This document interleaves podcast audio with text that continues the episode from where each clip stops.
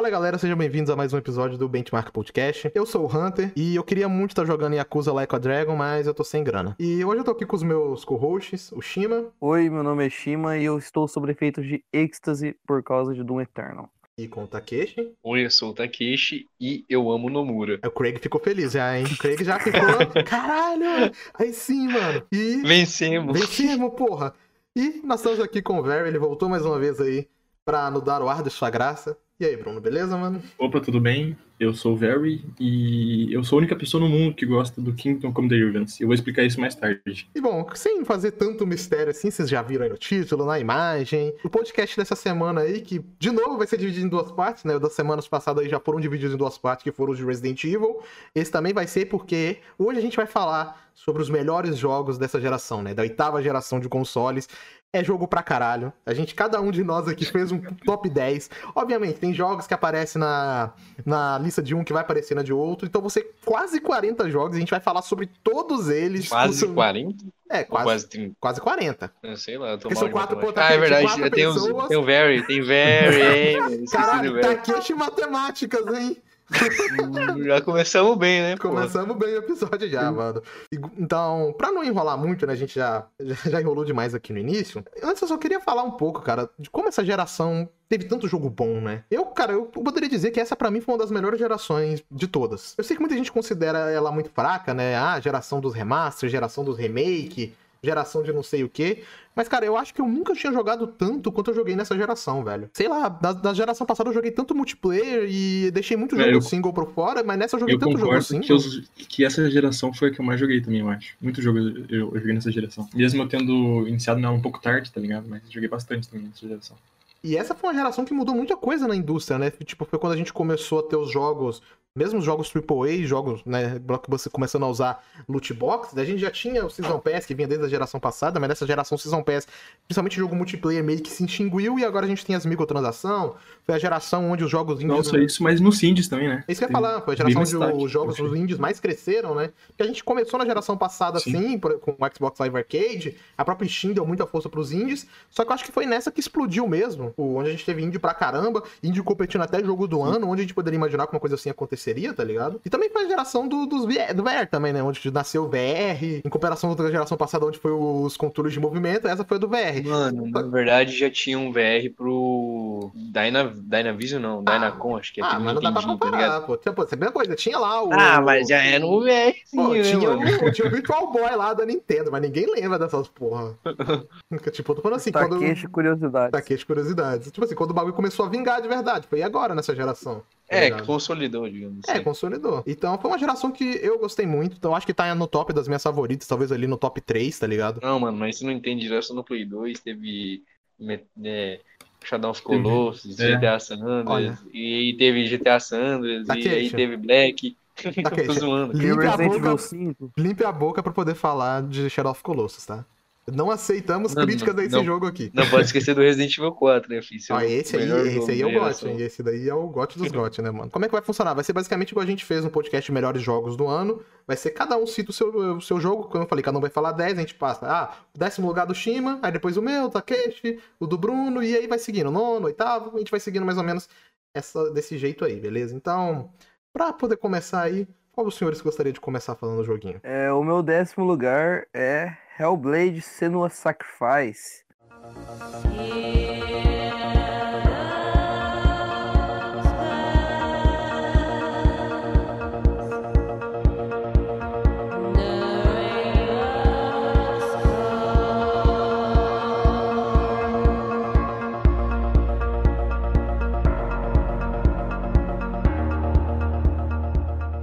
Grande retorno aí, retorno não, né? Talvez a grande amostra dessa geração da Ninja Theory. E pra mim é um dos jogos mais únicos e interessantes disparado dessa geração. Eu gosto como ele usa os sistemas de som pra contar uma história, como que mesmo mesmo ele tendo diversos problemas de ritmo, de combate, de puzzle e tal, ele ainda consegue ser um jogo muito único e original dentro da sua proposta. E isso é algo que eu valorizo nesse jogo. É, acho que todo mundo jogou esse jogo aqui, né? É, eu joguei Eu ele joguei. e eu concordo com você, cara. Ele tá na minha lista de melhores jogos da geração também. Não no top 10, né? Ele não entrou, mas ele tá ali com certeza, pelo menos no, no sei lá, no top, top 20, sei lá. Mas é, é um jogo espetacular, um jogo muito único para mim quando eu, quando eu joguei. Ele lida com os temas bem pesados e. Cara, a experiência de jogar ele foi foda, que nem você disse, cara. O trabalho de design, de áudio que eles fizeram nesse jogo foi impressionante. Inclusive, ele ganhou, né, no, no, no, TGA, quando ele competiu como melhor design de áudio, porque realmente é espetacular. Você jogar Hellblade sem o headset, cara, é uma experiência completamente diferente de que você jogar com um headset. Principalmente um headset se for bom. Porque você realmente, se você tiver com aqueles headset que vai dar aquele tratamento de áudio ali 3D, cara, você sente realmente aquelas vozes na sua cabeça, cara, que fica falando na cabeça do Senu o tempo inteiro. É muito foda. Esse jogo também, é algo que eu gosto bastante nele, é como que a atmosfera do jogo inteiro contribui para uma história. É, o áudio funciona bem para contar essa história e fazer uma ambientação, né? Eu diria, talvez uma imersão realmente digna. Porque, igual o Hunter falou, jogar esse jogo com headphone, headset, com um fone bom é outra experiência. É, é outro jogo, tipo, é um jogo mil vezes melhor de você jogar com um headset bom um fone, né? E eu ia falar que esse jogo aqui, para mim, ele tem uma das dos temas mais interessantes que eu já vi, que eu, eu pelo menos eu gosto bastante dessa questão de explorar psicológico dos personagens. E eu gostei desse jogo que a atmosfera inteira contribui para algo meio onírico, diria, algo meio que a todo momento sugere que será que isso é real? Será que não é? é? Eu tive. Será que você tá enxergando, experienciando é real? É. Será que isso realmente aconteceu? Será que vale a pena você continuar nisso se você não tem certeza? É algo que as vozes contribuem também, mas putz, é uma direção de jogo que também funcionam muito bem e eu acho que é que é difícil tocar nesses temas ainda mais numa época mais é, conservadora talvez, né, que é onde o jogo se passa. Era meio um tabu. Era, era não, ah, né? Ah, mano, até hoje um psicose é meio que tabu. Até hoje. Foi por isso que, inclusive, que a Ninja Theory decidiu tocar nesse assunto do jogo. E você vê o documentário deles, a produção, cara, é muito lindo, cara. Tipo, muito foda o que, que eles fizeram. Eles chamaram os especialistas no assunto, trabalharam com ele durante boa parte do desenvolvimento. Aí depois essa galera voltou para ver como o jogo ficou, cara. Tipo, esse documentário tá dentro do próprio Hellblade, ele tá legendadinho, quem quiser lá assistir. É muito bonito, recomendo muito assistir, velho. Hellblade é um jogo que foi feito com muito carinho, mesmo com um orçamento bem limitado. Só que eles souberam contornar isso e é isso que me agradou no jogo. Porque é um jogo que não é redondinho, ele tem, igual disse, problemas de ritmo. O combate do jogo é zoado, os puzzles do jogo são uma merda, às vezes repetitivo. A exploração é quase nula, só que mesmo assim, eu sinto que o jogo foi feito com carinho, mesmo com essas falhas. E no fim, acho que compensa a história, tudo compensa esse, esses problemas. Infelizmente, ainda não joguei ainda, só que eu tenho bastante interesse nele, na verdade, por causa dos temas, né? Que psicose, esse tipo de coisa assim. Parece ser um jogo bem diferente, né? Como o próprio Shima falou, tem uma proposta bem única até. E ele faz isso muito bem, pelo visto. Então tem muito interesse em jogar ele. Mas é, ele, ele faz, foge um pouquinho da caixinha em alguns quesitos e. Cara, sim, e sim. só uma coisa que eu queria citar sobre ele, mano, é aquela parada. Ele é aquele jogo que é até meio difícil a gente catalogar, né? Que teve meio que criar uma categoria nova para ele. Porque ele não é nem. Ele é caro demais para ser um indie, mas ele é barato demais para ser um AAA. Então ele fica ali no meio termo, né? O que a gente, a galera chama de Double A, né? Que seria basicamente aquele negócio de filme B também, né? Onde se encaixaria os filmes B. E, cara, eu fico muito feliz que a Microsoft comprou o estúdio, não só porque eu sou fã de Xbox nem nada, mas, cara, se não fosse pela Microsoft, você vê os caras falando, eles não teriam dinheiro nem para fazer o próximo projeto deles, porque o Hellblade, basicamente, ele se pagou, mas eles não tinham dinheiro para começar um projeto novo.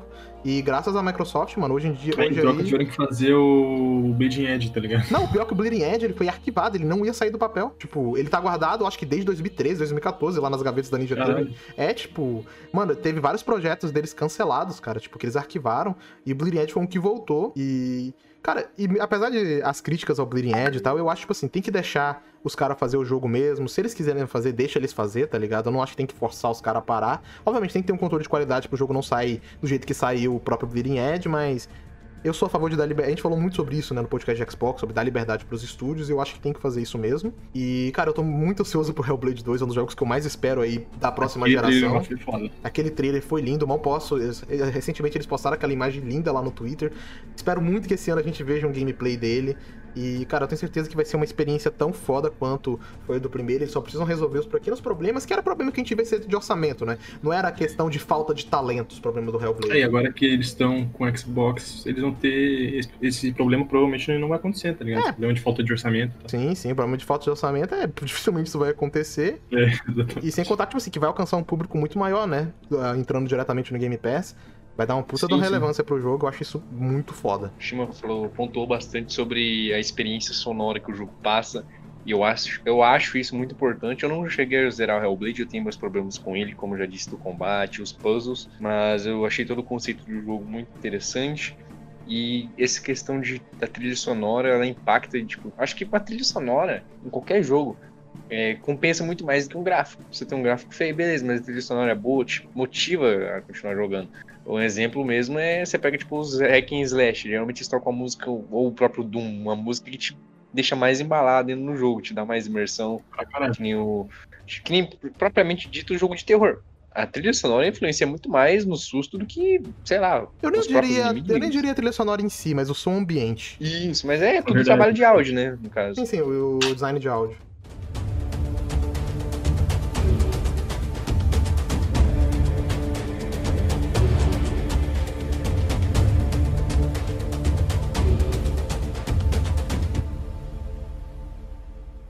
Meu décimo jogo, eu e o Shima já vamos sair no soco aqui, é o Blasphemous.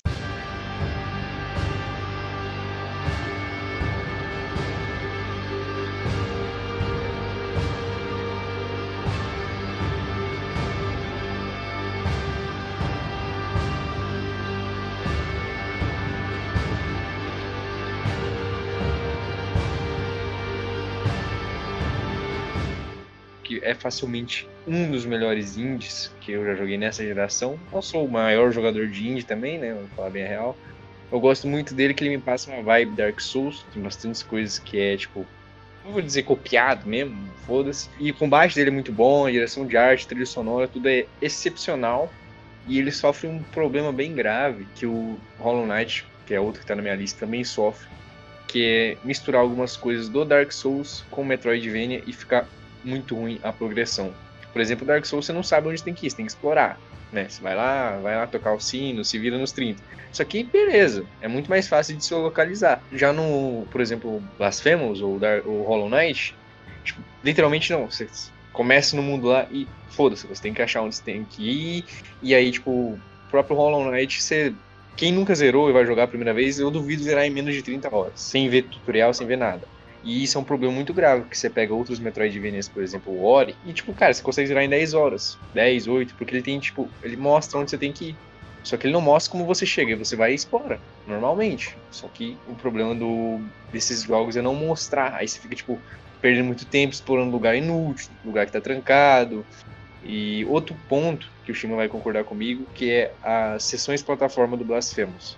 Que é ridiculamente. Ele é feito para ser difícil, ele é uma dificuldade forçada, sabe? Ele não é aquele que é desafiador, mas ao mesmo tempo é recompensador. Ele só é injusto mesmo, tipo, você tem uma Ah. parede cheia de espinho, aí você tem que pular certinho no meio dos espinhos e tipo, ir passando de um lado pro outro. Isso que eu ia falar, é aquele, aquele pulo perfeito, né? De frame perfeito, basicamente. É, é, já é um problema, porque você pega o Ori ou o Hollow Knight, propriamente dito, eles têm as sessões de plataforma ridiculamente difíceis, só que não é bem assim pulo perfeito. Você tem, você consegue fazer de outro jeito, né? Tipo, Hollow Knight, se você for cair no espinho, você consegue bater no e meio que dar um pulinho. Consegue ir atravessando assim, dá pra você fazer de qualquer jeito. E o Blasphemous não, você cai lá e se fode. E o outro problema é que quando você cai, você não toma um dano, você morre direto, entendeu? Aí que é o problema. Mas, Shima, você... ele tá na sua lista também? Você vai falar alguma coisa sobre ele? Não, não, Shima é- não, Não, é, ele tá na minha lista de piores jogos já jogados. Mentira. Cara, é, eu não joguei ele, É. então essa discussão nem entra, eu nem cheguei a jogar o Blasphemous. Eu também não joguei também, Eu- então não posso opinar muito. Eu concordo bastante com o que o Takeshi falou, embora minha opinião seja totalmente diferente, eu não gosto do jogo. Diferente dele, eu acho que a sessão plataforma do jogo estraga muito, mas muito da experiência, porque meio que você vai passar o tempo inteiro sendo o quê? Um plataformer. E pra mim isso ferra tudo, já que o jogo tenta ser um, um Metroidvania, só que ele não tem um design bom o suficiente pra ser isso.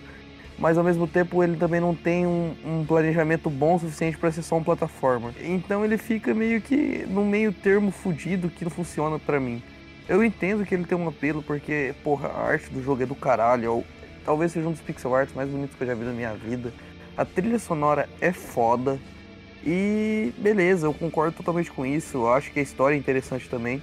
Mas meio que pra mim tudo isso é jogado no lixo a partir do momento que, que esse plataforma é muito mal projetado e mal pensado.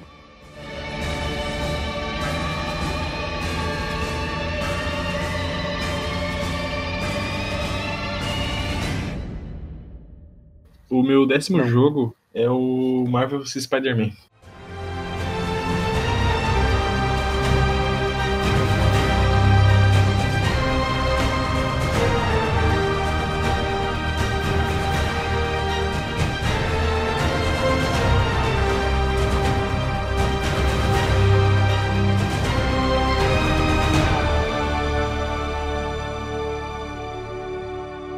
Acho que, tipo, na época do 360, eu joguei, melhor, eu tentei jogar alguns jogos é, do Batman, né? E o Asylum eu joguei pouco, mas só que não era meu.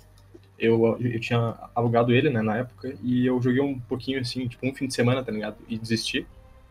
Nunca mais joguei de novo. Um, o City, eu cheguei naquela parte... Uh, enfim, eu cheguei numa parte lá onde. Eu não quero dar spoiler, mas eu não sei se eu, se eu consigo explicar sem dar spoiler, tá ligado? Não, Ahn, não, Explica fala aí, aí, se a for... gente corta. É, se for spoiler, a gente corta. Não, tipo, não, tipo, eu cheguei naquela parte lá onde tem aquela boss fight com o Coringa loucão, tá ligado? Sabe? Que ele usa aquele soro dele.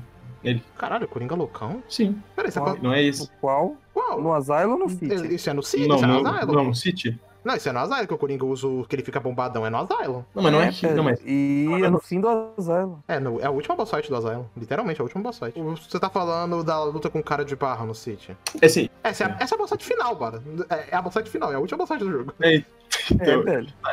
eu, enfim, eu cheguei no final. do- Zerou o jogo. Você precisa. É, exatamente. Eu, eu cheguei no final do jogo, eu zerei ele, só que eu fiquei meio assim com um desgosto na boca, sabe? Porque, tipo, eu, tipo, realmente fiquei bem estressado em umas partes, pra dizer o mínimo, tá ligado? Arrumando treta comigo, mano. Eu sou fanboy da série Arca. Cuidado, hein, que você vai falar, hein? Então, aí, tipo. ahn, aí depois, só depois que. Quando eu peguei o, o PS4 eh, no fim de 2018, aí em 2019 consegui jogar. E eu joguei o Arkham é, é, Knight e tal, só que eu me senti meio assim confuso em relação à história e tal. Então eu gostei dele, só que. Não virou um dos meus jogos favoritos, nem nada do tipo. Nem, nem, nem jogos de super-herói favoritos, inclusive, né? Só que daí eu joguei o. Quando eu joguei, tipo, o Marvel Spider-Man, eu já tava meio ansioso pra ele, sabe? Porque eu, eu, tipo, eu gosto do Homem-Aranha, etc, né? Acho que todo mundo gosta, na real. É difícil achar quem não gosta, né?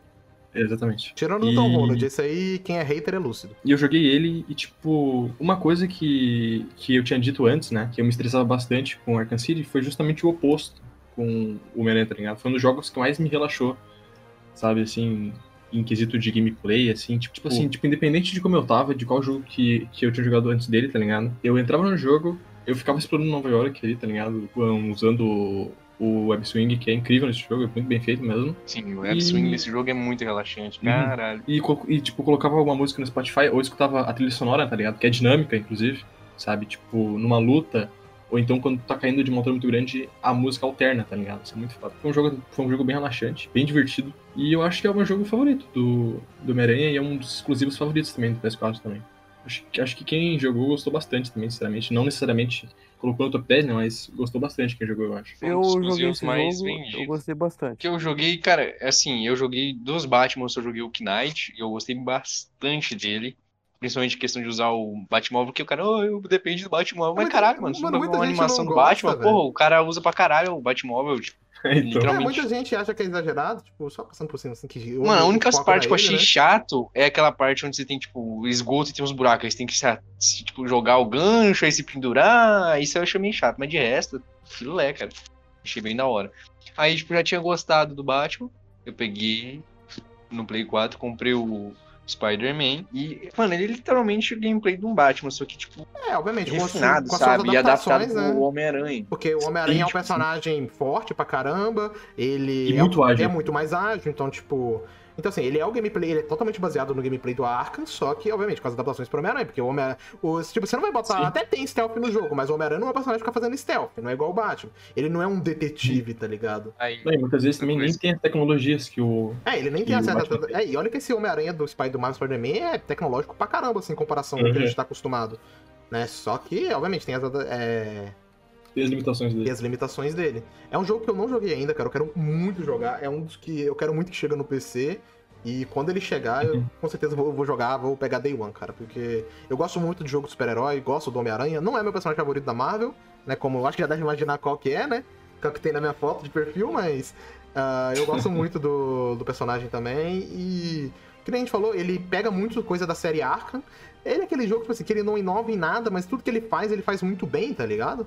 Muito Então bem deve ser um jogo muito é um jogo muito redondinho, todo mundo que joga ele fala muito disso, dizem que a história é muito boa, dizem que fora dos quadrinhos é o melhor Homem-Aranha disparado. Eu, é isso que eu ia falar. Acho que a história do É jogo dá um fácil. cacete na história de todos os filmes. Facilmente, sabe? Uhum. O final do jogo também é Talvez- muito foda, cara. Meu Deus. Não, e tipo, tem aquela parada, uma Eu coisa acho- que eu gosto é que, tipo, meio que parece que antigamente os filmes, eles se preocupavam muito em sempre explicar aquela origem do Homem-Aranha, sabe?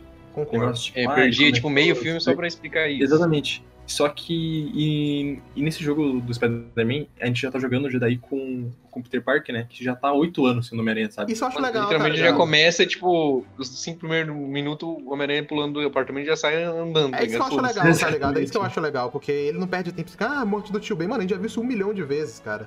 Não precisa ver Exatamente, isso de novo. Eu gosto disso, de você já começar com, com o Spider-Man mais velho, tá ligado? Ele já é um Spider-Man experiente. Obviamente, ele ainda é um Spider-Man, então ele faz essas coisas de Spider-man. Mas ele é um personagem Sim, muito ele- mais tipo, maduro. Ele ainda apanha, tá ligado? Ele é um personagem muito mais maduro, que é, é um caminho que a série Arkham começou assim também, né? Porque o Arkham Origins a própria Rocksteady não considera, e mesmo o Arkham Origins você não vê a origem do Batman. Você já começa ele, ele já tá, tipo, pelo menos acho que uns oito meses, né? E no, e no Asylum ele já é um Batman bem experiente, já tá há Uhum. vários anos. E já tá no terceiro Robin lá, que é o Tim Drake, então já é um Batman muito experiente. Eu fico feliz que o Spider-Man também se inspirou nisso na hora. É, que a Insomniac também se inspirou nisso na hora de fazer, né? Em vez de contar de novo a história, ah, tio Ben e tal. Não, já bota ele experiente e tal, já bota ele, ele foda já, tá ligado? Isso é uma parada que eu gostei muito. Acho que o único problema desse jogo, eu acho que as partes com a Mary Jane é uma quebra de ritmo imensa, sabe? Não é Uhum. que tipo, é ruim, mas, cara, quebra muito o ritmo.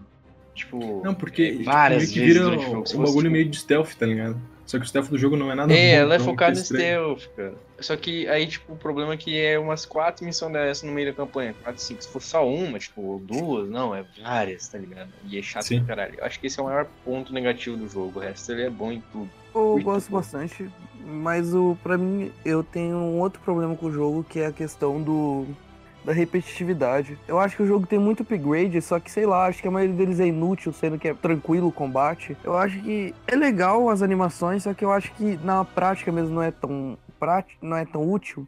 Vocês conseguem entender mais ou menos o que eu quero dizer? Não, entendi, sim, sim, entendi, sim. entendo. Aquele, é aquelas, aqueles upgrades que é uma finalização, no caso, né? Isso, é tipo, eu entendo, eles são legais, porra, visualmente eles são encantadores. Por que, pra que eu vou usar aquilo sendo que eu não preciso? Sendo que é muito mais prático eu ignorar aquilo. Uhum. É, E um beleza. Que, nossa, um que ajuda. Nossa, pra mim, o, o, tipo, o upgrade desses aí, que finalização, digamos assim. Que mais vale a pena é aquela que o Homem-Aranha, tipo, sai rodando e pulando e colocando todo mundo na teia. Tipo, Nossa, se você sim. estiver num lugar fechado e cheio de inimigo, ele prende todo mundo na parede. Muito útil. Aí o resto é, tipo, é pouco, sabe? Não é muito. É, então, tem Eu- um Realmente também. faz uma diferença. Eu não acho que eles são ruins, mas eu acho que eles são. Não é inútil a palavra, só que eu acho que eles são um pouco práticos, sabe? Porque Alguns são combate- desnecessários até, né? Eu diria. Isso.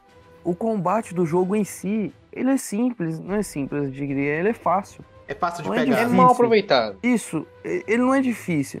E a curva de dificuldade do jogo eu também sinto que não é acentuada. Claro que o jogo também não precisa, né? O jogo não é um, porra, a gente vai fazer uma dificuldade. Não, o jogo é normal. Só que eu acho que quebra o ritmo essas paradas inúteis e eu sinto falta de outras coisas, como por exemplo, eu acho o jogo, não é, é que eu acho chato falar isso, mas eu acho o jogo curto.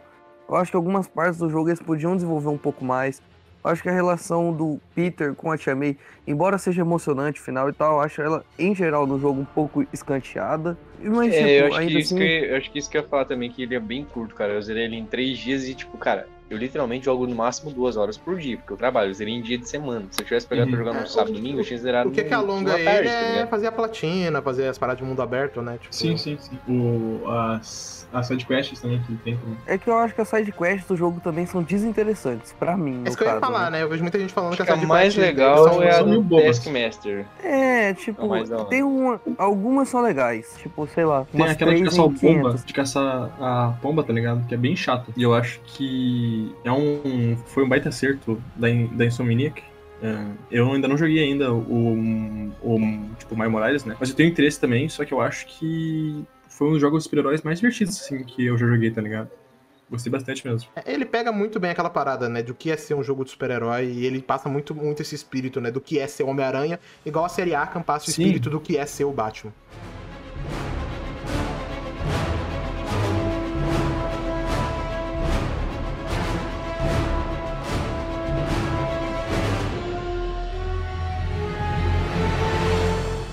Cara, eu vou dizer que fazer a minha lista foi extremamente complicada, porque tinha muito jogo que eu queria que entrasse e acabou não entrando. Inclusive, é, o meu décimo segundo, meu décimo e o décimo primeiro lugar ficou brigando ali. Só que no final, Quantum Break venceu, né? Já começa aí o meu lado fanboy da Remedy. O décimo primeiro era o Control, só que eu acho que o meu apreço pro Quantum Break, né, que é o décimo lugar, é muito maior. Eu acho que os acertos dele é, é mais, mais, do que o Control e ele tem menos problemas do que o Control, né? Apesar de que o Quantum Break ainda tem alguns problemas. never gone.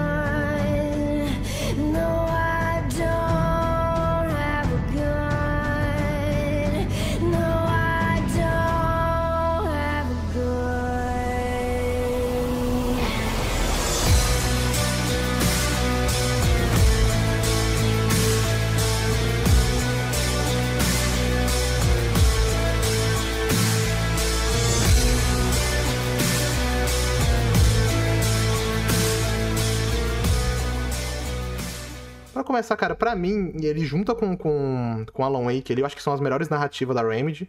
Inclusive, se eu não me engano, acho que esse é o único jogo da Remedy dos grandes que é dirigido pelo próprio Sam Lake, né? Geralmente ele trabalha só como escritor. E aqui ele tava trabalhando, ele foi o diretor do Quantum Break, se eu não me engano, o único outro jogo da Remedy que ele foi o diretor foi o American Nightmares, o Alan Wake. Mas esse aqui, que eu disse, foi o único, foi o projeto maior dele que ele dirigiu. E cara, para começar, Quantum Break ele trabalha muito com viagem do tempo, que ele, o tema central do jogo é viagem do tempo, que é o meu tema favorito na ficção, seja em filme, em quadrinhos, em jogos. Ele eu acho que é o jogo que é um dos que melhor mexe com esse tema. A gente tem jogos que mexem com esse tema, mas acaba tendo muito problema de furo de roteiro, não, não segue. Life's Strange. É, exatamente. o jogo, muitas vezes, o jogo quebra as próprias regras pré-estabelecidas, e felizmente, pelo menos até onde eu pude perceber, né? Eu não consegui encontrar nada disso dentro do Quantum Break. Eu acho que a partir do momento que ele cria as próprias regras, ele não quebrou elas em nenhum momento. Eu concordo sim que o jogo ele tem alguns problemas de ritmo ali, tem vários momentos que você simplesmente vai ficar caminhando, né? Estilo, a galera até gosta de zoar, né? Filminho, joguinho da Sony. Só que eu não, sinceramente, eu não ligo tanto para isso. Eu não acho que isso faz o jogo perder nenhum tipo de qualidade, nem coisa do tipo. É, porque eu acho o gameplay do Quantum Break extremamente divertido, cara. É, é muito foda você. É, aqueles tiroteios com cover e ao mesmo tempo você ficar trocando de poderes e como os inimigos reagem a isso, né? Tipo, você tá num cover, você usa aquele poder que ele para o tempo e consegue se deslocar, você vai pro outro, os inimigos continuam atirando no cover anterior, tá ligado? É muito foda. É, eu acho que até o lançamento do Control era disparado, né? O melhor gameplay da Remedy, um dos melhores gameplays de jogo de, de shooter de terceira pessoa, velho. É sensacional. É, eu gosto muito dos personagens ali, né? Principalmente eles colocaram atores, né, já famosos, então dá um carisma talvez um pouco a mais pros personagens. Eu concordo com muita gente que critica a série de TV também, que eu acho que ela dá uma quebra de ritmo. Eu acho que o problema da série de TV do Quantum Break é ela ser entre os episódios do jogo, né? Você acaba o episódio e tem o episódio do jogo aí tem o episódio da série. Eu acho que isso é uma quebra de ritmo. Eu acho que a série deveria ser totalmente opcional e uma parada que você acessa via o menu, tá ligado? Sei lá, igual, vou dar um exemplo igual Halo Nightfall do Halo 5 lá, que é a história do Loki. Acho que tinha que ser uma coisa parecida com aquilo. Mas a série não é ruim, é uma série muito boa, com a puta de uma produção. Como eu disse, já que eles chamaram um monte de ator famoso, tem o, o cara lá que faz o Bob Homem de Gelo, tem o cara lá, o Littlefinger do, do Game of Thrones, então tem uma galera bem famosa aí na série, inclusive tem a própria Courtney que fez o, o Control okay. depois. E outra coisa que eu gosto no Control, apesar de muita gente criticar, é que as, as escolhas do jogo, cara, muita gente fala, ah, não muda. Realmente no jogo em si, não muda muita coisa. É, o que, que, vai mudar ali é a sua escolha, basicamente, no primeiro episódio, que vai determinar é, qual personagem que vai te acompanhar, se vai ser aquela menina lá que tava fazendo protesto, ou se vai ser o taxista, que inclusive fica de curiosidade, era o modelo de personagem dele, era o modelo de personagem anterior do Jack Joyce, antes de entrar o ator lá que fez o Bob Homem de Gelo. Ele que é o, personagem, o modelo de personagem do taxista que era o Jack Joyce. Só que muda as escolhas na série. Você vê as consequências da, das escolhas que você faz mais na série. Tem no jogo também, mas isso muda bastante na série. E eu vou dizer, cara, que muda muito mais do que muito joguinho aí que fala que tem a, as escolhas como principal mecânica. Life is Strange. e é isso aí, mano. Entendeu? Eu quero falar de Quantum Break porque ele é um jogo que, igual o Hunter falou, a precisão dele quanto aos eventos de viagem no tempo se dá porque eles literalmente chamaram um astrofísico, um físico, se não me engano, e esse cara sentou na mesa dos roteiristas e fez o jogo junto. Fez o jogo a arte, ajudou na arte, tipo, ele foi peça fundamental que o jogo tem uma precisão realmente muito grande, porque o jogo foi construído com a precisão em mente, né? É, é interessante pensar nisso porque o jogo ele muita gente fala ah, ah, fantasioso demais, ah, sendo que o jogo ele tem uma precisão científica bem bem acentuado, talvez. E aí, querendo ou não, mas mesmo assim, viagem no tempo, obviamente, mano, não é uma coisa que existe, assim, vamos dizer, né? Assim, não do jeito que os filmes e o próprio Quantum Break abordam, obviamente. Mas, obviamente, que vai ter aquela parte fantasiosa, né? É, obviamente, é ficção científica, cara. É óbvio que vai ter essa parte. N- É uma besteira pra mim reclamar desse tipo de coisa. É, e uma coisa pra mim do jogo em si que a galera meio que criticou um tanto quanto erroneamente foi a questão da série. Tipo, é, eu discordo do Hunter, eu acho que a série se se passar sendo algo entre aspas obrigatório, né? É algo importante porque é um, são contra eventos principais do mundo e mais do que isso, parece que a série foi construída como um fator principal no jogo, eu diria. Não é que o jogo ficou escanteado, mas eu digo que foi pensado na série como um fator primordial e tirar isso do jogo enquanto você está jogando, pra mim é algo que fere um pouco a proposta, talvez. O Só Quantum funciona Break, muito assim. bem quando você passa, né? Eu, eu É entendi o que você quer dizer. Eu já assim, pra mim, das eu não vejo um puta falar. de um problema que eu tô querendo dizer. Eu não vejo. E tanto que eu assisti a série duas vezes, as alterações que elas das escolhas que você faz, eu assisti a série duas vezes. E eu gostei muito da série, eu acho muito boa. E é basicamente uma evolução do conceito que eles já tinham tentado no Alan Wake, né? E é. O Alan Wake ele é dividido em episódios, como se fosse uma série de TV, tanto que tem aquele ah, anteriormente. Em Alan Wake tem a narração do Alan, mostra os eventos do episódio anterior. E o próprio Alan Wake tem uma série prequel, né? Que é a Bright Falls, que tem disponível gratuitamente no YouTube. Só que é, uma- é mais um conceitozinho, né? E no Quantum Break eles evoluíram isso, que realmente foi pra frente o que, que eles queriam fazer. Então, eu pessoalmente, tipo assim, eu, eu não vejo como um grande problema a questão da série, mas eu entendo rec- a quem reclama, entendeu? É, é isso que eu devo, acabei não falando.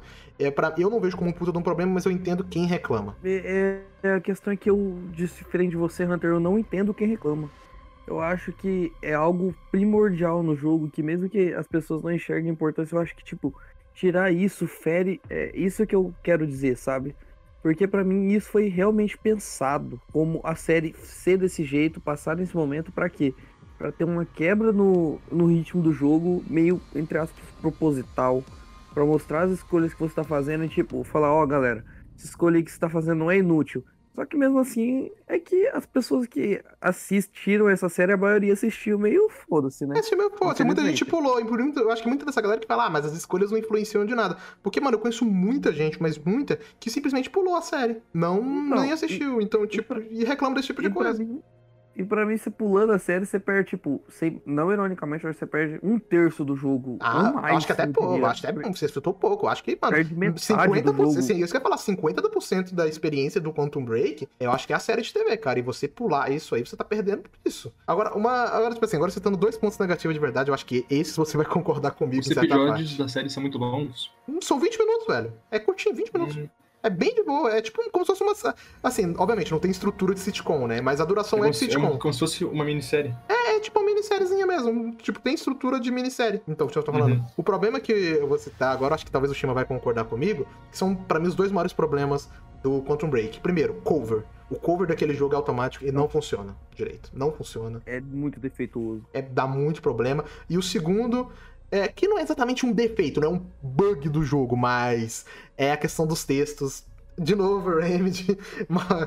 No Alan Wake é bem de boa, é bem equilibrado, mas no Quantum Break foi quando eles começaram a perder a mão de vez. E no Control é onde eles mandaram foda-se.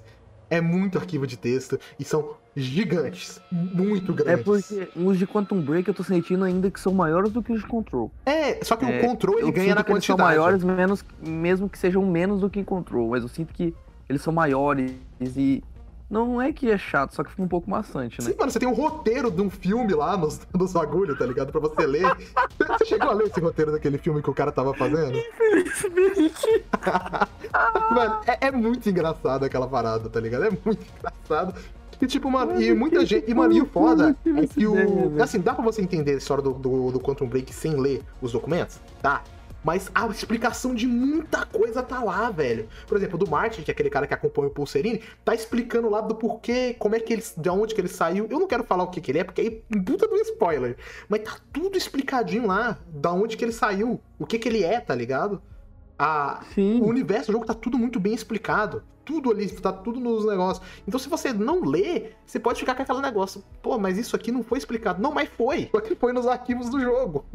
Isso é um problema. E o, e o Control, É, ele leva esse problema A gente vai falar do controle mais pra frente, mas ele leva esse problema a outro patamar, porque o controle é pior ainda. Porque o Quantum Break, diferente do controle, ele tem uma puta da narrativa. Cara, se que nem você citou esses dias, mano, aquela toda aquela sequência lá no pier, lá sendo destruído pelo navio, que não é spoiler que você tá no trailer do jogo, é sensacional, cara. É maravilhosa aquela sequência. Eu boto Eu numa... acho que é top, top 7 pieces de um jogo, assim. Concordo, não cara.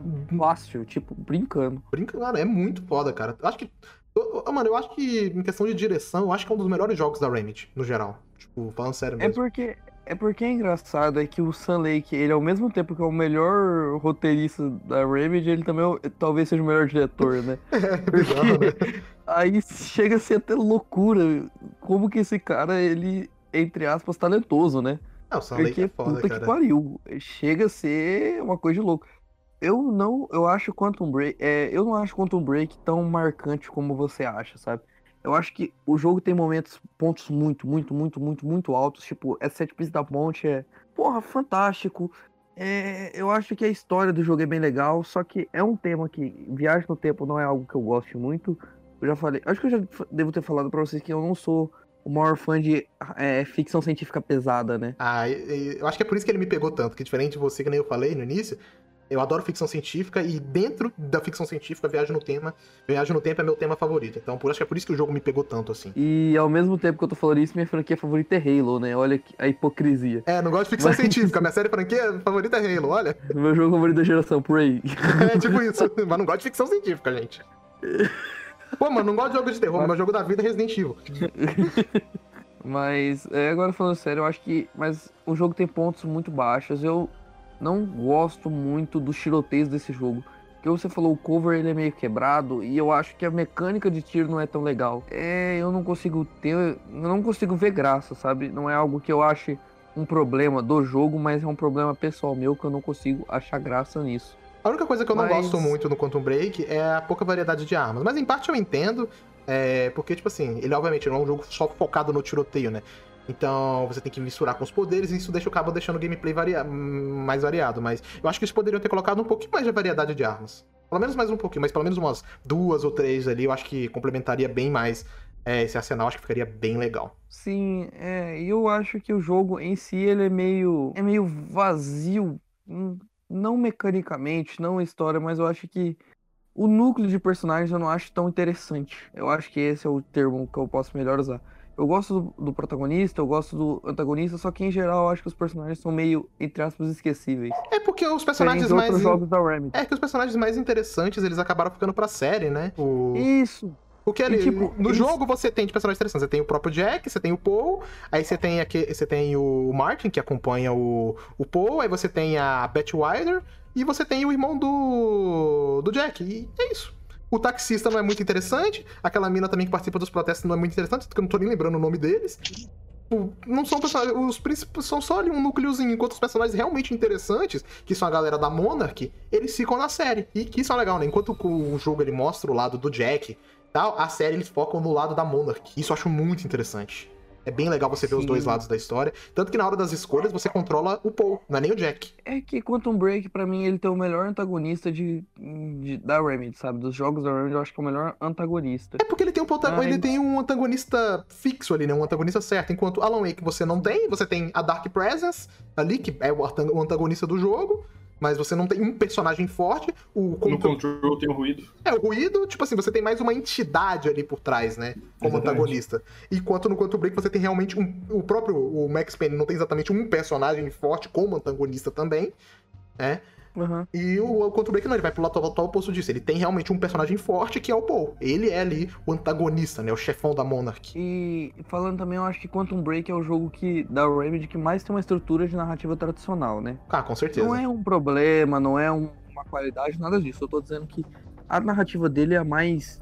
É, não é padrão, mas ela é a mais consolidada, né? Tipo, que usa os padrões da indústria realmente cinematográfica, de jogos. Esse jogo eu consigo sentir que ele tem um meio, um começo, um meio, um fim bem definido. É diferente, por exemplo, de Alan Wake, que embora tenha os episódios, é algo meio incerto, né? Que trabalha mais com essa questão de surrealismo e tal. Então, eu só tô citando isso, mas não é nenhum defeito, nenhuma qualidade. E complementando a informação que eu dei no começo, o cientista que ajudou o Ram, ele trabalhou na CERN. Você tá ligado que é a CERN, né? A CERN é o maior laboratório de física de partículas do mundo. Ah, tá, não, tô. Nossa, não, não, não tô ligado. Eu não, tá, não me reconhecer pelo nome, mas tô ligado o que, que você tá falando. É aqueles que fizeram aquele É. experimento com, a, com aquela máquina É- lá é de. Eu sei, eu sei. É aquela francesa, tá ligado? Sei, sei, sei que É, é. Sei, tô ligado, tô ligado. é, então, por isso que é, é bem preciso, né? O cara trabalhou na porra, no maior laboratório de física de partículas do mundo. É, então, tipo assim, como eu falei, o Quantum Break ele tem alguns problemas, mas no final, cara, é um jogo que eu adorei. Tanto que ele é o meu segundo jogo favorito da Remedy, só fica atrás do, do Alan Wake, né? Eu sei que o Shiva discorda disso, né? Porque acho que o Alan Wake não é nem o seu jogo favorito da Remedy, né? Se eu não me engano é Max Payne. O Max Payne, pra mim, Max- ele fica atrás até do Control. Eu gosto do jogo, gosto muito, mas eu ainda coloco ele atrás do Control. Mas, cara, foi uma experiência incrível. Eu acho uma pena que, infelizmente, a gente não teve uma continuação, não teve a finalização da história. Dificilmente vamos ter. Eu tenho esse problema. Todo jogo que eu gosto muito é jogo que não tem futuro, que não tem continuação, porque ou o jogo não vendeu muito, ou, sei lá, os caras simplesmente não querem fazer a continuação, né? É foda.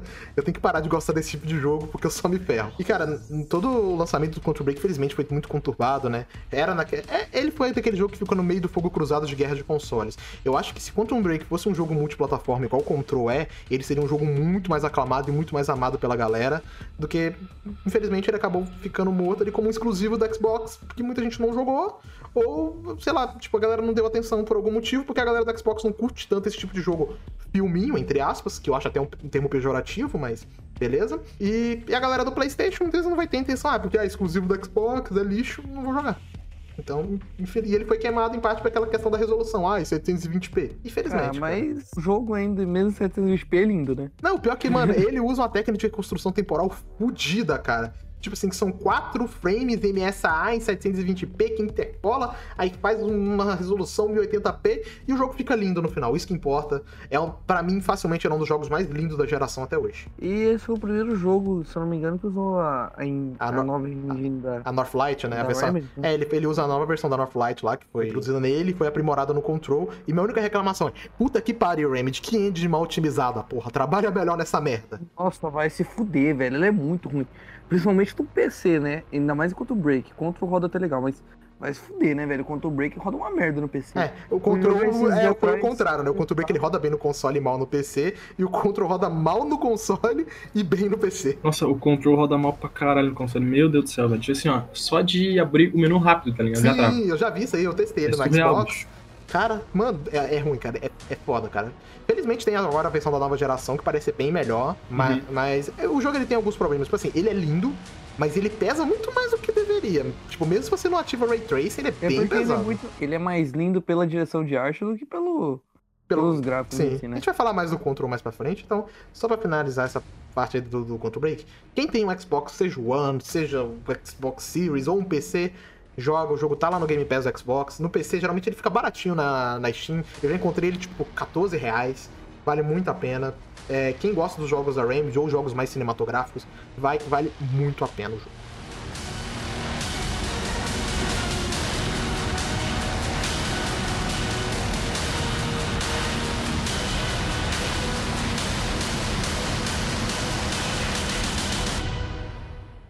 Próximo da minha lista é o mito, né? O Dishonored 2.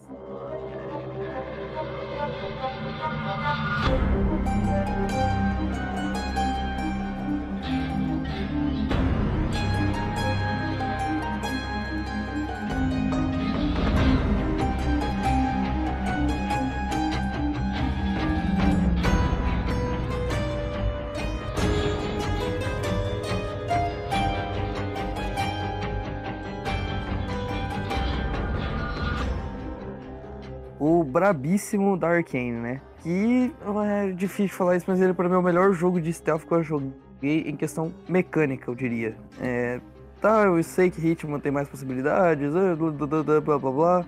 É, Metal Gear Solid 5 é mais arcadezão, só que pra mim, Dishonored 2, o stealth desse jogo, puta que É muito pariu, bom. velho. É muito bom, cara. Arkane, Não, Arkane porque, tipo, alcançou a perfeição, eu diria. no Dishonored 1, o stealth já era do caralho, tá ligado? Sim, com certeza. época ainda era surreal de bom. Muito bom. E eles pegaram e, tipo, o meu maior medo é que eles caíssem na repetição, sabe? No, tipo, no 2, por causa que eu joguei um e logo em seguida eu joguei o 2. O Felipe sabe que eu comprei a, coleção lá do, do Dishonored, tá ligado? Aí, tipo, eu peguei um e pensei, caralho, que jogo bom, que stealth bom, tá ligado? Mano, Eu realmente, tipo, foi um jogo que fez até eu gostar mais de stealth, sabe? É foda. Mano, eu tenho uma história engraçada com o Dishonored 1, mano. Que a primeira vez que eu zerei ele, eu já fui direto pro hard. Que eu tinha feito um desafio com o meu amigo na época, né? Ele falou: Não, Nossa. eu duvido você zerar esse jogo no hard. E eu sou péssimo em stealth. Então, mano, tem, eu lembro até hoje, cara. É uma missão que você tem que, que sequestrar o Sokolov, né? Que é aquele químico lá. Sim, sim, sim. Mano, sim. aquela missão. Eu demorei mais de hora pra passar dela, cara. Tipo, foi uma hora e meia. Só que, tipo assim, foi errando, errando. Aí depois que eu não entendi como ela funcionava, eu passei, tipo, em 14 minutos. tipo, eu fiquei puto da vida, velho. Eu fiquei muito puto.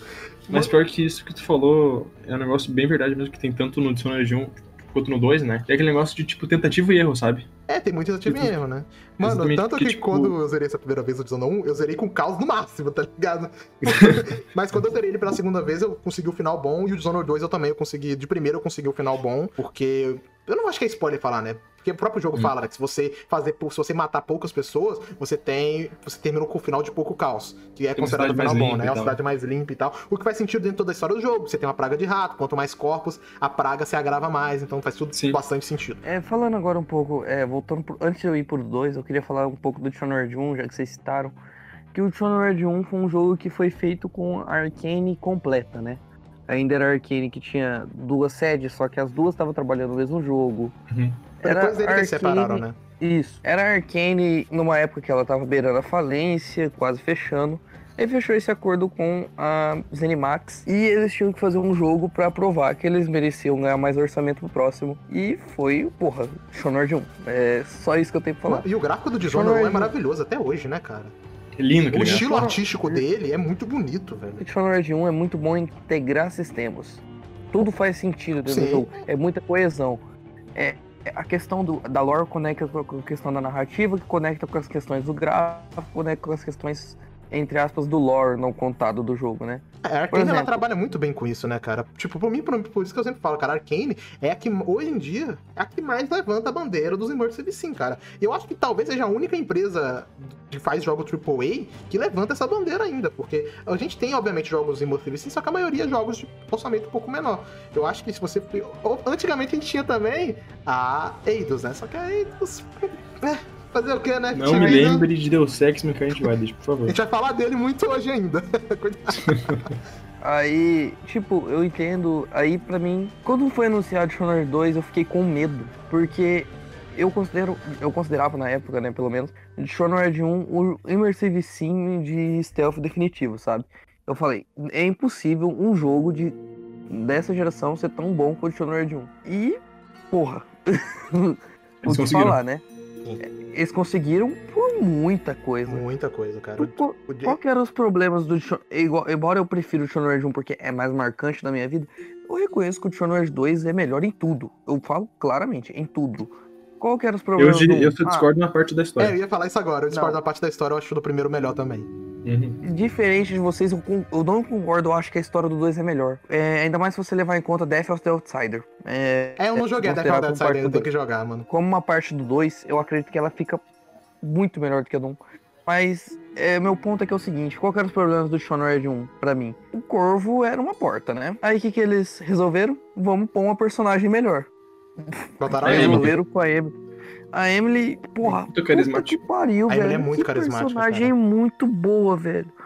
E ela, tipo assim, é uma coesão dela com a história. Faz sentido ela ser a protagonista desse jogo. É, eu joguei com ela. Eu, eu ainda quero fazer uma play com o Corvo. Eu não também fiz. joguei com ela As duas, play- as duas plays que eu fiz, eu fiz com, o Cor- com, a, com a Emily. Eu ainda não joguei com o Corvo. Mas, tipo assim, cara, que- uma coisa que, assim, não é uma crítica, mas. é, infelizmente a história é a mesma, né? Os diálogos são os mesmos com os dois. Uhum. É, mas como o Shima falou, acho que faz muito mais sentido com a Emily. Mas o que eu gosto é como o gameplay dos dois é diferente. Tipo, a Emily é um pouco é bem mais ágil, tá ligado? Do que o Corvo. Isso eu acho bem legal. Sim, até porque, porque o Corvo tem o bagulho do o de né? O Dishonored 2, ele, pra mim, pelo menos o que tudo indica, é que ele é pensado pra jogar só com a Emily, tá Sim, ligado? tanto que os trailers do jogo, os gameplays, era tudo com a Emily. O jogo porque- funciona tão mecanicamente Os melhor com ela. poderes, os poderes do, é do Corvo, tá ligado? São os mesmos do Sim, são os mesmos do É primeiro. quase como se fosse copiado, tá ligado? Mas é que eu- parece que o jogo ele foi feito, tipo, Parece que a Arkane falando de joelhos. Cara, joga Emily, por favor, não joga o Corvo, não, cara. Joga o Corvo, não, Eu acho que velho. eles só colocaram pra ninguém Pô. encher o saco, tá ligado? Tipo, ah, você É, quer jogar com ele, mas joga com a. Emily aí, por favor. Ela que é a É, personagem. por favor, por favor, cara. Ela é... E tipo assim, o... ela combina tão mais com o Dishonored 2, né, velho? A gameplay, né? Dishonored 2 é um jogo que, em comparação com o 1, ele exige muito mais velocidade, né? Sim. Ele exige menos, pensa... menos pensar. É que Dishonored 1 é um jogo que exige mais estratégia, porque ele. Você tem que ficar mais tempo pensando e agir de uma vez certo. É, é diferente do Dishonored 2. Pra mim, ele te incentiva a você ser rápido, mesmo que você vai errar. Ele E- te incentiva a você isso ter um stealth também, né? agressivo. E isso é interessante porque poucos jogos têm, parece que tem essa coragem de fazer um stealth agressivo, né? Sim. A maioria pensa, stealth, stealth tática, stealth É, você tem que parar 15 horas no mesmo lugar, tá ligado? Dishonored 2 meio que. Não, cara, porque você vai ficar parado sendo que é muito mais prático você avançar. É, mano, e tipo Tá assim, se, se você souber É muito explorar mais- bem as mecânicas, cara, você consegue fazer cada coisa absurda no jogo. Dishonored É, só 2. pesquisar aqueles vídeos É, dos- do, do, do, do Stealth Gamer BR. Mas aí ele mesmo tá quer ligado? falar, Tipo, mano, é cara, absurdo as coisas que aquele cara faz. Eu vejo e eu fico tipo, mano, não dá, mano. Aquele cara é um mestre, mano. tipo, É surreal de que bom. Dishonored 2. é- E pra mim, Dishonored 2 é, um, é o balanço perfeito entre o quê? Entre a acessibilidade de alguém que nunca jogou um stealth e que tem dificuldade com o estilo de jogo, e o cara que já é veterano. Porque se você jogar ele logo depois do 1, claramente você vai ter uma vantagem, né? Tipo, Uhum. não é muita coisa, ainda mais se você jogar com a Emily, mas você vai ter uma vantagem que você já vai conhecer um pouco de como o jogo funciona no geral, né? E mas eu sinto que mesmo se você não ter jogado, o 2 é tão autossuficiente como o jogo si só, você pode tranquilamente jogar só ele. Ele é Puta que pariu, velho. O Dishonored 2 é praticamente perfeito, ele é muito redondo, cara.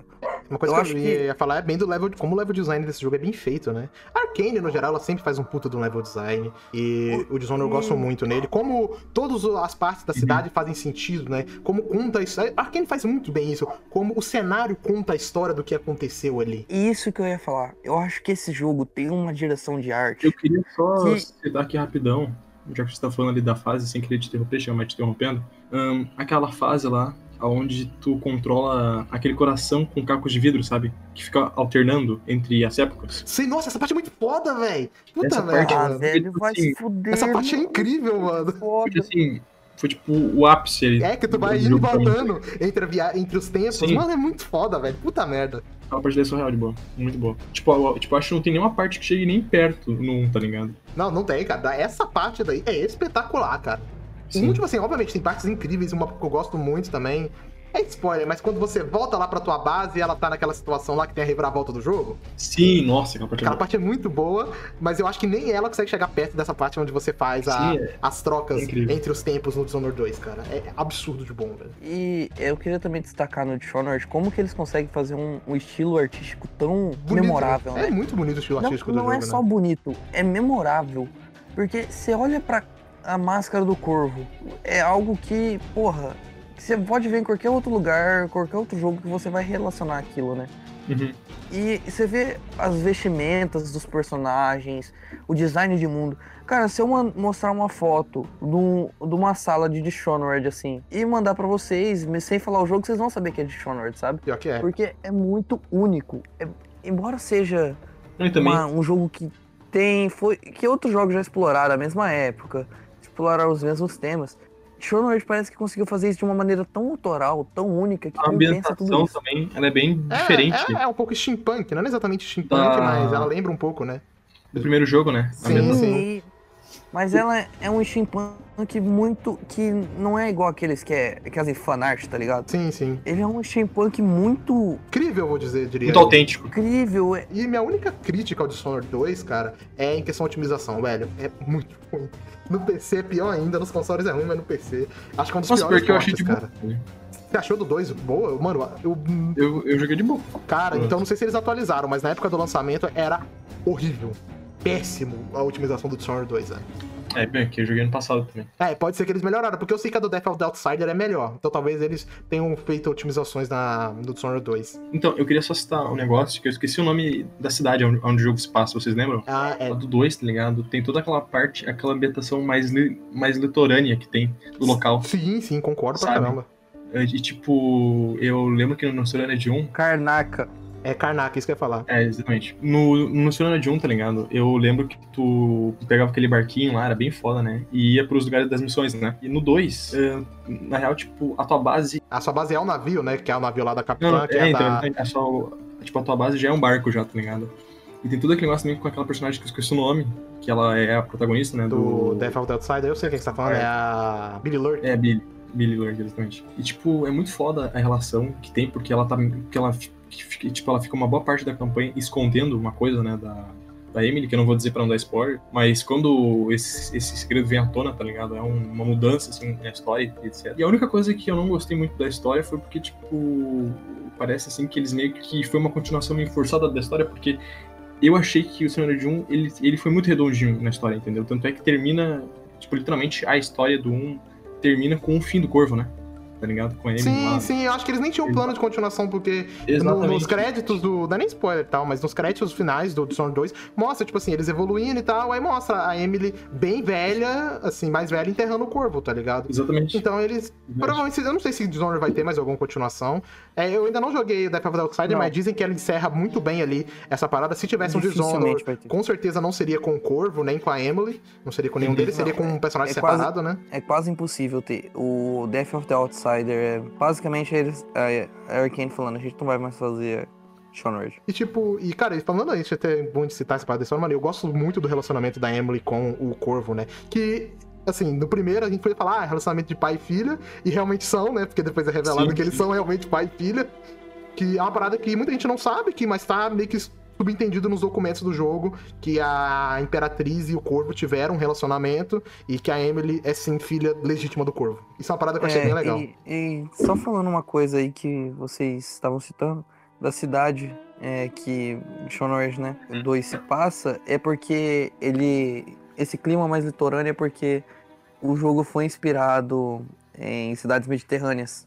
A Grécia, a Itália, se não me engano, a Espanha também foi. Enquanto o Foi primeiro foi, três. enquanto o primeiro foi inspirado totalmente meio que ali em Londres, né? Uhum. Isso. E inicialmente o jogo ia se passar no Japão, né? Eu tenho uma curiosidade aí. Caramba, seria. É. Cara, pensando nisso, seria interessante, hein?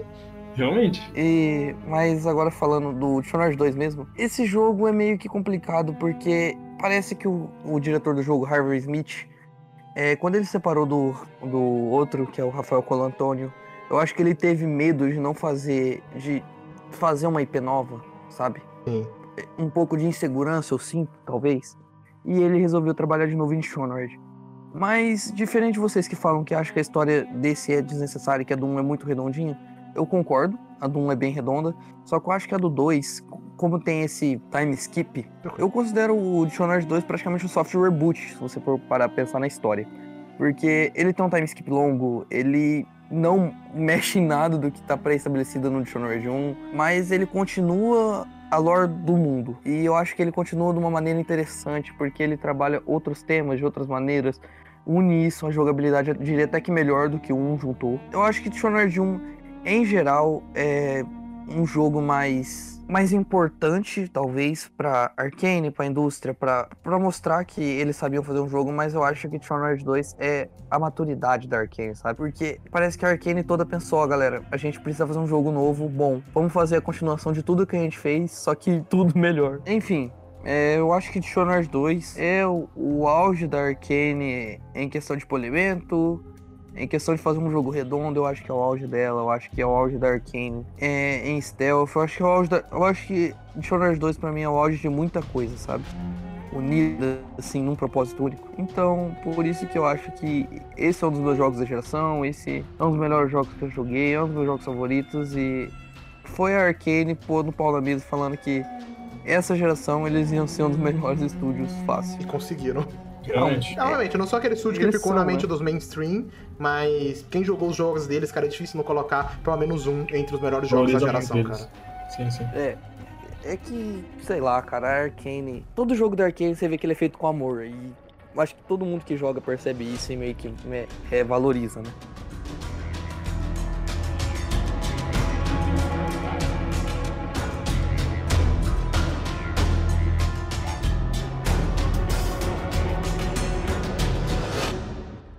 Cara, meu próximo jogo é o Katana Zero.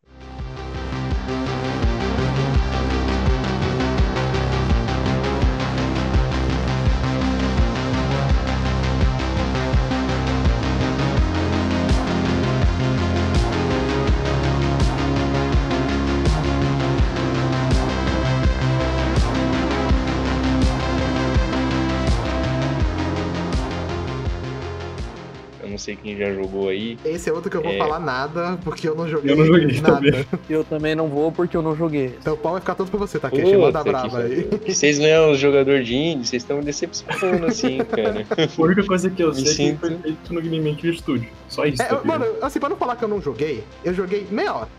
Pra não falar que eu não joguei, tá ligado? Tipo, fiz uma missão, que é muito foda, inclusive, e foi só isso. Cara, eu resumi o Katana Zero é aquele meme que você postou sobre a história de Halo lá, que tem as naves, bagulho, tipo, a primeira missão é justamente, tipo, sei lá, assassinar um cara, certo? Tá sendo pago pra isso. Então você entende, pô, sou um caçador de recompensa. Aí, sei lá, metade do jogo você. Mano, o que que tá acontecendo aqui? O que que tá acontecendo aqui, cara? Não tá certo isso. Tipo, cara, eu gosto muito do Katana Zero porque pela gameplay dele, eu vou dizer logo, o level design, a gameplay dele é sensacional. Então, tipo, cara, eu acho que a trilha sonora, que nem eu disse lá no Hellblade, que ela casa com o jogo e faz a experiência ficar muito melhor, é o que o caso do, do Katana Zero, porque, tipo, toda missão, o Zero, que é o protagonista, ele coloca um fonezinho de ouvido, aí começa a tocar uma música geralmente técnico, house ou eletrônica, só que só a batida, sabe? Sim, essa parte que. casa muito bem. Isso aí, pelo pouco eu joguei, eu pude presenciar mesmo, isso aí faz sentido. E isso é bem legal. Que mistura com a mecânica também de gameplay nessa questão. Isso é bem legal. Isso, a mecânica que você. É é uma mecânica que você disse que gosta de volta ao tempo, cara. Mecânica de mexe com viagem no temporal, velho. Você tem que jogar Katana Zero, porque ele trata muito disso. Sim, eu achei o gameplay mesmo. legal nisso aí. Tipo assim, que você É, você ter- jogou a meia hora, você viu quando você, tipo, vai lá, toma um tiro, você morre, você volta tudo como se fosse uma fita de vídeo. Massa pra caralho. Não sei se você percebeu isso. É que eu sinto que esse jogo ele pega bastante inspiração do Hotline Miami, né? Acho que vocês não jogaram Sim, você entra na sala e sai matando todo mundo. O Hotman em Miami, basicamente, pelo que eu vi, é isso. Você Não. entra na sala e mata geral. Eu sinto que, em questão até mesmo de atmosfera, pelo que eu vi do jogo, claro, eu joguei, então. É, sim, Deus, a então quero atmosfera, a atmosfera dele. A atmosfera Mas- dele, como é que pode dizer? Lembra na questão assim, tipo, das cores, é bastante neon, bastante cores Essa- chamativas, Eu sinto vibrantes. que essa parada de construir uma atmosfera meio gravada, sabe? Construir uma Sim, sim, atmosfera meio que você tá participando, na verdade, de um filme. Construir essa atmosfera É, no Katana Zero. Sim, Eu no Katana é Zero não é bem parecido. isso. Não, Não, não é bem que você participou de eu um filme, digo- mas eu entendo essa questão. É questão de que, tipo, aquilo não. Você não tá realmente, entre aspas, matando o cara, tá ligado? É que é difícil de explicar, cara. Puta que pariu. Você tá participando de algo meio encenado.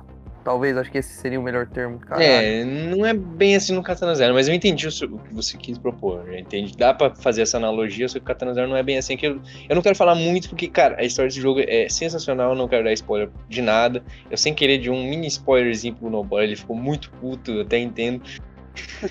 e tipo, cara, outro ponto forte desse jogo, como eu disse, são os personagens e a história. Você enfrenta, tipo, você, entre aspas, você pensa que você é um caçador de recompensa, você tem que matar os outros vilão. Como é que eu posso fazer? Vou usar o No More Heroes aqui. Tipo, o seu protagonista é um cara que quer ser, entre aspas, foda. E você tem que matar os outros caras que são foda. É basicamente isso. E aí, a história é sensacional. Ele tem muita variação de diálogo, que inclu- inclusive influencia num final secreto. Olha que da hora. E tem uma personagemzinha que é uma garotinha, cara, que, mano, os diálogos com ela são sensacional. Cara, você consegue sentir a pureza de uma criança nos- no, no que ela fala, entende? Tipo, ela fala pra você, não parece forçado. Parece um diálogo tão natural, tão suave. É tipo, cara, eu não consigo descrever a história desse jogo. Eu- até hoje eu não entendi muito bem. Ela é bastante interpretativa. Questão de gameplay, como é que eu posso dizer?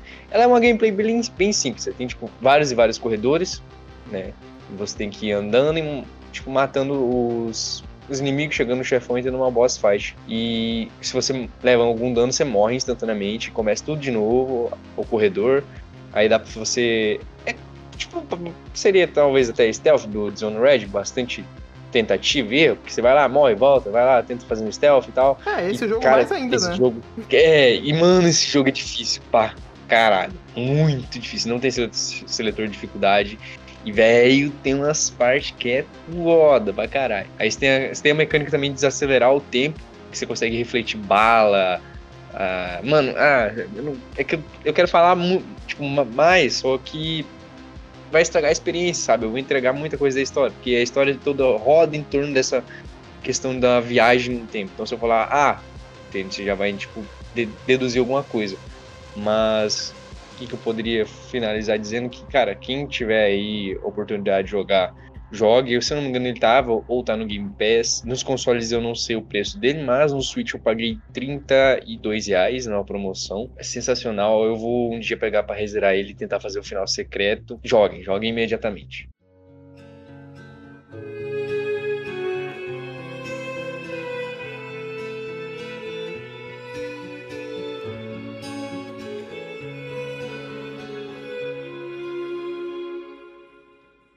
O meu nono jogo favorito da geração é Kingdom Come Deliverance.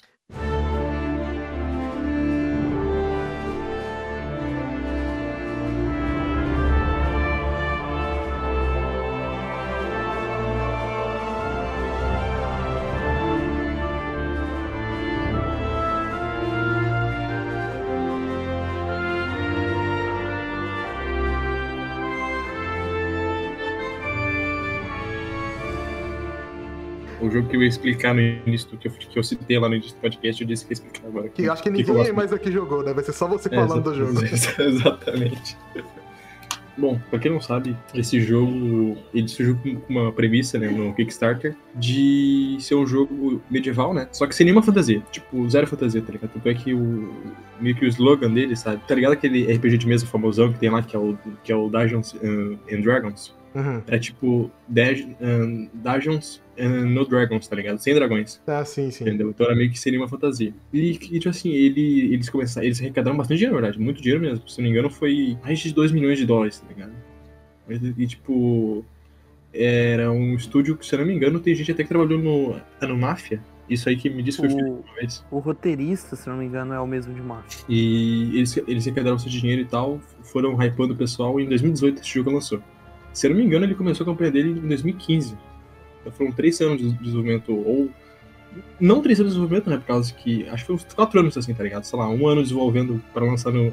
Pra lançar a campanha no, no Kickstarter, né? E depois mais três anos de desenvolvimento, provavelmente. O que mais fez eu gostar desse jogo, assim, foi porque eu, eu sou um cara que curte, assim, bastante um, períodos históricos, né? Principalmente a Idade Média. E esse jogo, ele se ambienta na, na, na República Tcheca, na época em que eles faziam parte do Sacro Império Romano. Caramba! Há muito, há muito tempo atrás, exatamente. Era tipo, se não me engano, acho que é. Acho que é baixo da Idade Média, né? Que é tipo, perto, perto do fim dela, basicamente. Ou no meio dela, não, não lembro agora. Esse jogo, uh, ele disse que tem uma parte de que ele se diz meio sem fantasia e tal, só que no início já é uma fantasia, né? Porque, tipo, tu é um filho de, de etnopoleses, né? Que pega e meio que sobrevive a uma invasão que realmente aconteceu na vida real mesmo, né? Se não me engano, foi, tipo, basicamente, meio que deu, assim, uma, uma briga entre a nobreza do lugar ali, tipo, meio que traíram o, o rei, e eles começaram a atacar todas as, as cidades eh, que apoiavam o imperador ali, né? O imperador, se não me engano, acho que o nome dele era Venceslas, ou Venceslas, não sei. Enfim, ele, ele é bem, assim, fiel, assim, a alguns eventos históricos, né? Tanto é que tem, tem vídeo no YouTube, inclusive, mostrando a equipe lá, sabe? Desenvolvimento, tipo, falando com historiadores do local mesmo, indo lá no local e etc, indo, indo em museus, enfim. Os caras realmente pesquisaram a fundo mesmo, sabe? É, tipo, não é só assim, ah, a gente, a gente quis fazer isso aqui porque é uma inspiração bem legal, sabe? Uma outra coisa também é porque uma coisa que eu gostei nele, mas ao mesmo tempo me, decepcionou um pouco, foi que ele se vendia muito esse jogo assim que deixaria tu ser o, que tu quiser, sabe? Só que, tipo assim, vou dar um exemplo. No jogo, tu tem a habilidade de ser ladrão, sabe? Tipo, de fazer uh, pickpocket, né, etc stealth, etc. E tu pode também lutar normalmente, como um, um cavaleiro e tal, usar armadura e etc. Ser um arqueiro. Ou, como eu disse, tem uma parte lá da campanha do jogo que pode ser um monge, tá ligado? Mas, mas se é mais meme, é do que realmente, assim, uma escolha que tu tem mesmo, sabe? Não é assim, algo que muda totalmente a campanha, tá ligado? Mas assim, meme. É um bagulho bem, bem assim, tosco, pra ser sincero. Uh, só que, tipo assim, apesar desse negócio de, de tu deixar escolher assim de que jeito que tu vai agir durante o jogo e ter decisões que realmente mudam as coisas, no final das contas, o Harry ele acaba como um cavaleiro, entendeu? Independente dessas escolhas que tu faça. Isso até me lembrou um pouco o Cyberpunk, sabe? Que tipo assim, tu, tipo, tu, tipo, tu faz um monte de escolha e etc. Tu, tu, tem um estilo de gameplay X, só que todo mundo vai ter aquela mesmo, aquele mesmo final para aquela mesma coisa ali, entendeu? Independente de, é de como ela jogou tal parte do jogo, sabe? Sei, sei. Isso é algo me incomodou muito porque eles meio assim que realmente hypavam aquilo, sabe? É, pá, o, o roleplay ali, né? Vamos dizer assim. Exatamente, exatamente. Uh, uma outra coisa também que, agora um ponto alto, agora citando o ponto alto dele, que eu já falei um defeito dele, em aspas, né? Uh, uma qualidade dele é a gameplay, eu achei. Porque eu, eu lembro que tu tinha citado ali antes que é, tipo, é meio difícil. Sim, sim, só que, tipo assim, não é nenhuma crítica ao jogo, né? Tipo, é mais porque é estilo, sei lá, esses é realista demais, diz, É realista demais. Tipo assim, não é nem exatamente, ah, é uma crítica. Não, não acho nem que o jogo tinha que deixar de ser assim. Sim, sim, sim. É eu que não me adequo muito ao estilo do jogo. Não, sim, eu entendo, eu entendo. É um combate onde basicamente ele deixa tu escolher qual direção tu vai dar o golpe de espada com que intensidade, tu pode usar um escudo também. E, tipo assim, um, agora um negócio que é muito foda mesmo, que eu realmente pago o pau pro jogo, é que, tipo assim, ó, o único jeito de tu, de tu pegar e tu, e tu, tipo, tá bem com a espada, tá ligado? É tu treinando. Tanto tu aprendendo melhor como funciona o combate, etc. É, é, é, é quanto, tipo, a cada vez que tu entra no combate com o inimigo e ganha uma luta, tá ligado? Tu meio que. Tipo, meio que o personagem ele aumenta a habilidade que ele tem com aquela arma, entendeu? Uhum. Então algo tipo assim. Ah, então é, é aquele tipo de jogo que você aumenta a sua skill com base na repetição, né? Tipo, tipo assim. Tipo, sabe, por exemplo, no, no Skyrim, onde, aquele, onde tinha aquele negócio de, tipo, ser nível máximo e, tipo, na habilidade de craft e etc. Aí tu fazia, tipo, o mesmo item um, um milhão de vezes. Sei, sei. Sabe? É, é aquela parada. É, tipo... é pra você upar armadura, você tem que ficar tomando dano. É tipo isso. Tipo isso, tá ligado? Então, assim, ó, tipo assim, não, não vai ser tu pegando habilidade ali, fazendo uma, uma skill tree boa ou uma build boa, que tu realmente vai lutar bem, sabe? Tu realmente tem que praticar ele, né? É, o que faz e todo é... sentido, né? Porque como é um jogo que não vai pro lado fantasioso, ele vai pro lado mais realista, faz sentido. Porque quanto mais Exatamente. você... Não é simplesmente você lá, ah, ganhei uns pontinhos de XP, vou mexer aqui na minha árvore de habilidade e vou ficar o picudo na, no combate. Não, eu sim, fiquei sim. foda porque, porque eu treinei, tá ligado? E, tipo, tem, tem, tem até umas habilidades que tu pode escolher e tal, mas, tipo, como eu disse, a, tipo, a maioria das habilidades que tu tem mesmo é baseado na repetição. Tanto é que tem uma habilidade que, é, que o pessoal considera tipo, a mais difícil do jogo, tá ligado? Que é a do arco, né? Porque o arco ele, ele não te mira, entendeu? O arco ele não tem mira. Putz. Tá ligado? Ah, mas é, faz sentido pela proposta do jogo. É, tipo, ele não tem mira, tá ligado? Então tu tem que saber direitinho, assim, o eixo, tipo, pra onde que a pontinha da flecha tá indo, etc. Pensar, bom, vai cair em tal área perto. Mesmo assim é muito difícil. Só que eu aprendi o seguinte, tipo, vendo gameplay, etc, jogando também, né? Que eu tinha chegado no nível máximo tipo, no final do jogo, eu já tinha bastante habilidade já, etc. Eu tinha o melhor arco do jogo, as melhores peças do jogo, etc. E mesmo assim eu não conseguia acertar flash nenhuma, tá ligado? Porque eu não, porque, tipo, eu não praticava com aquilo ali, entendeu? Uhum. Enquanto, tipo, combate com a espada, com, com a espada, por exemplo, eu consegui derrotar, sei lá, três inimigos ao mesmo tempo. E uma outra coisa muito bacana também que eu achei foi a ambientação mesmo. Porque, como eu disse. É muito bem feita, é bem realista, né? Bem historicamente precisa, diria eu. Sim, exatamente. Eu não sei se vocês já jogaram o For Honor, sabe? Joguei, tem, gosto bastante. Também tem esse negócio de tu conseguir decidir pra onde que a espada vai, sabe? Sim, sim. Eu, go... eu gosto do combate do For Honor. É, Acho bem legal. Assim, ele é realista, mas ele não é tão realista assim, tá ligado? Tipo... Sim, sim, exatamente. O Kingdom Come Deliverance, ele é meio... Ele é bem parecido até nesse bagulho do, tipo, de como funciona o combate, etc. Só que, como tu disse, ele é realista até demais até, Mas eu concordo principalmente na parte do arco, etc. É uma dificuldade meio desnecessária, tem. É, é aquela sabe? parada, você é realista por ser realista. Eu até entendo a visão do estúdio, legal, quer ser condizente que eles fizeram, mas eu acho que, tipo assim, tem que ser realista dentro do possível pro jogo ficar divertido, tá ligado? A partir do momento que fica frustrante, eu já acho que não ficou tão legal assim. Ah, é que, tipo assim, eu acho que diferente disso aí, eu acho que esse jogo foi pensado prima primariamente nisso. Não foi um realismo por realismo. Um realismo por o jogo ter a proposta de ser realista. Não, sim, sim, eu é entendo, tá ligado? O, o Bruno falou na. Até no Kickstarter, né? Eles colocaram que o jogo ia ser isso, não ia ter porra de fantasia, não. Eu acho justo, pra ser sincero. Sim, não, mas, mas não é questão de fantasia. Tipo assim, eu acho tipo assim, que é, o gameplay, assim, eu acho que pode ser realista, mas no momento desde que ele não fique frustrante exatamente, demais, tá ligado? Exatamente, tipo assim, tipo, tipo, esse negócio do arco, por exemplo, tá ligado? Tem mods até, sabe? Onde adiciona uma mirazinha do arco. Entendeu? É, e eu acho que isso não vai deixar o jogo se deixar de ser realista, tá ligado? Exatamente. É, é igual aquela é. parada que a gente falou dos jogos de plataforma, que, que um exemplo? onde você tem um que fazer o, o pulo perfect, tá ligado? É dificuldade por dificuldade, tá ligado? Não é uma dificuldade inteligente. Só dando, só dando um exemplo aqui, uh, na hora de lutar com a espada, tá ligado? Existe uma parte do HUD que mostra para qual parte, para qual direção tu, tu tá dando golpe, entendeu?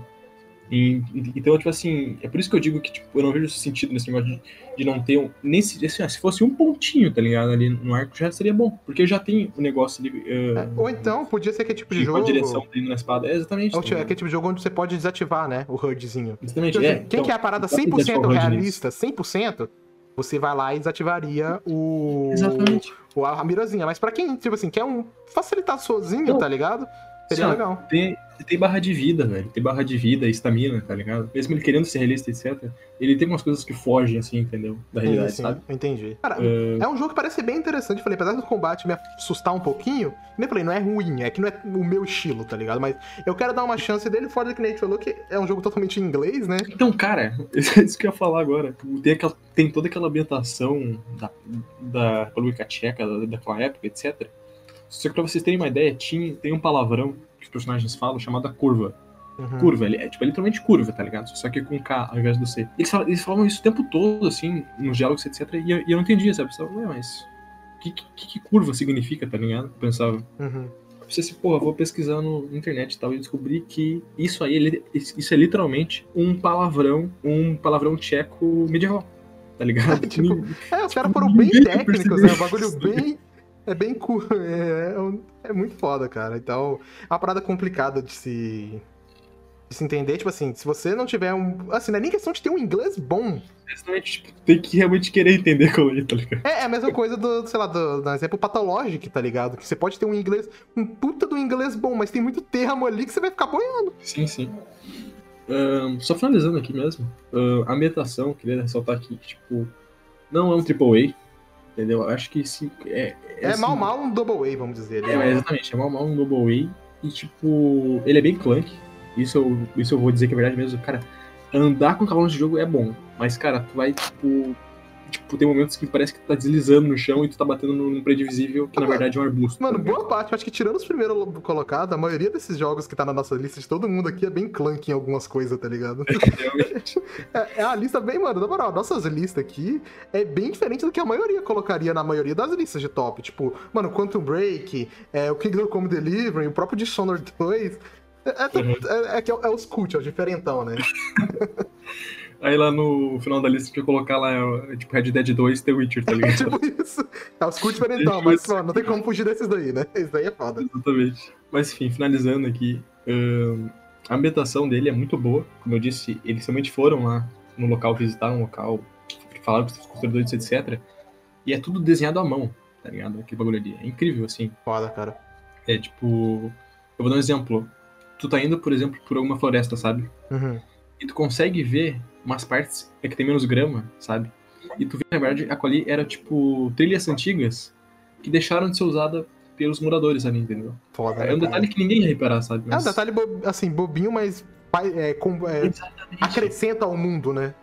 Exatamente. É, é um bagulho muito, muito sensacional, tá ligado? Por exemplo, assim, tem outra coisa também, tipo, os monges, tá ligado? Ahn, eles, tipo, se for vencer horário, eles rezam a missa, tá ligado? Me- tipo, mesmo que tu não esteja na parte da história onde tu vai nesse local, se tu for lá, assim, em qualquer momento da campanha, vão, vai ter essa mecânica de, de certo horário eles se unirem pra fazer a missa. E é um bagulho de, assim, tipo, pra, pra ter uma ideia, antes dessa parte da história, tu nem consegue entrar de, tipo, direito nessa área, entendeu? Só que mesmo assim, os caras fazem isso.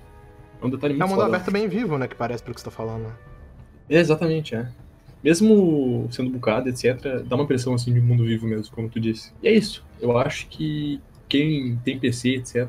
E pro console também, eu acho que ele. Eu tenho quase certeza que ele tá no Game Pass, mas eu não tenho certeza. Então, não, não, não, então, é que eu ia dizer, é, tipo, no PC, porque mod, Uhum. que conserta bastante coisa, ahn, que adiciona coisas também, como a, tipo, como a mira do arco, ou então conserta. Ah, tem um bug que, tipo, basicamente, sempre que tu entra, tipo, em, um, em uma conversa com o NPC, que, tipo, meio que abre um menuzinho, assim, sabe? Como, tipo, como era o The Witcher 3, sabe?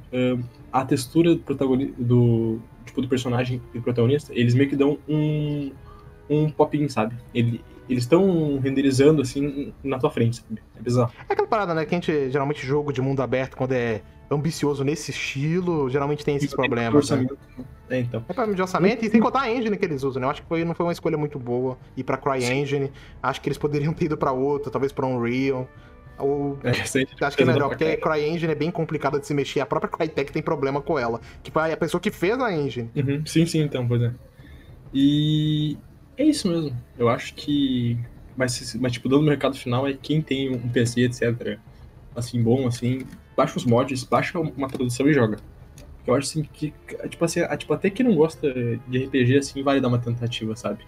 Mesmo com o pacing meio lento, etc. É um, é um, é um jogo que eu me diverti bastante. E tipo, e, tipo eu tenho meio assim que uma dificuldade pra gostar de alguns jogos assim, mais bugados, entendeu? Então acho que se nesse eu gostei, eu acho que, tipo, a maioria das pessoas assim, que derem uma, uma chance, assim, e insistirem nela, vão, vão gostar, eu acho.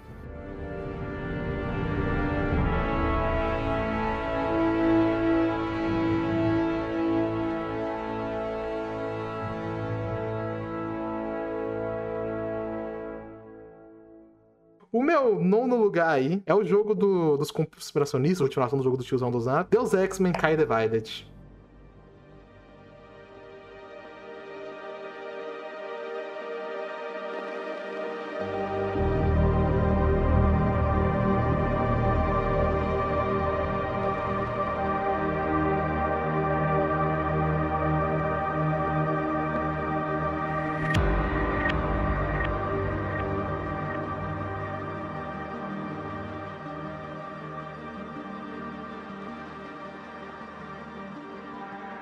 Cara, eu tenho uma, uma história legal com Deus Ex, porque eu fui começar a jogar Deus Ex, tipo, de 2018 pra cá, tá ligado? Eu tinha jogado um pouquinho do. Eu comecei pelo pior da franquia disparado, que foi o Visible War, e eu não gostei muito do jogo. Tipo, já, já, já comecei do pior. E então eu deixei a franquia meio de lado. E aí, em 2017, um amigo meu tinha me dado ele na Steam e falou, ó, me deu o Human Evolution na época, falou, ó, é muito bom esse jogo, acho que você vai gostar, você gosta de Monster Sim. Aí ele me apresentou. Cara, e eu acho que foi 2018 quando eu joguei o Human Evolution, cara, e puta merda, cara, como eu amei aquele jogo, tudo. A história, o gameplay, as possibilidades. E eu fiquei num hype absurdo pro, pro Mankind Divided, só que, tipo, ele já tinha sido lançado, ele lançou em 2016, né? E quando eu joguei o Mankind Divided, cara, tipo, mano, ele pega todos os problemas que tinha no Human Evolution, que não são muitos, mas ele tinha alguns pequenos probleminhas, e ele aprimora aqui. E, cara, ficou numa qualidade absurda, cara. Tudo nesse jogo. Eu acho que tirando a história, eu acho que a história do Human Evolution é bem melhor do que a do Mankind Divided, porque o problema do Mankind Divided não é que ela é ruim.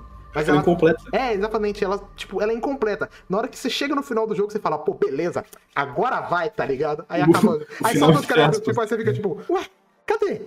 Tá ligado? Cadê o jogo? Não tem. Por quê? Isso foi culpa da Square. Ela fez a Eidos dividir o jogo porque queria fazer mais.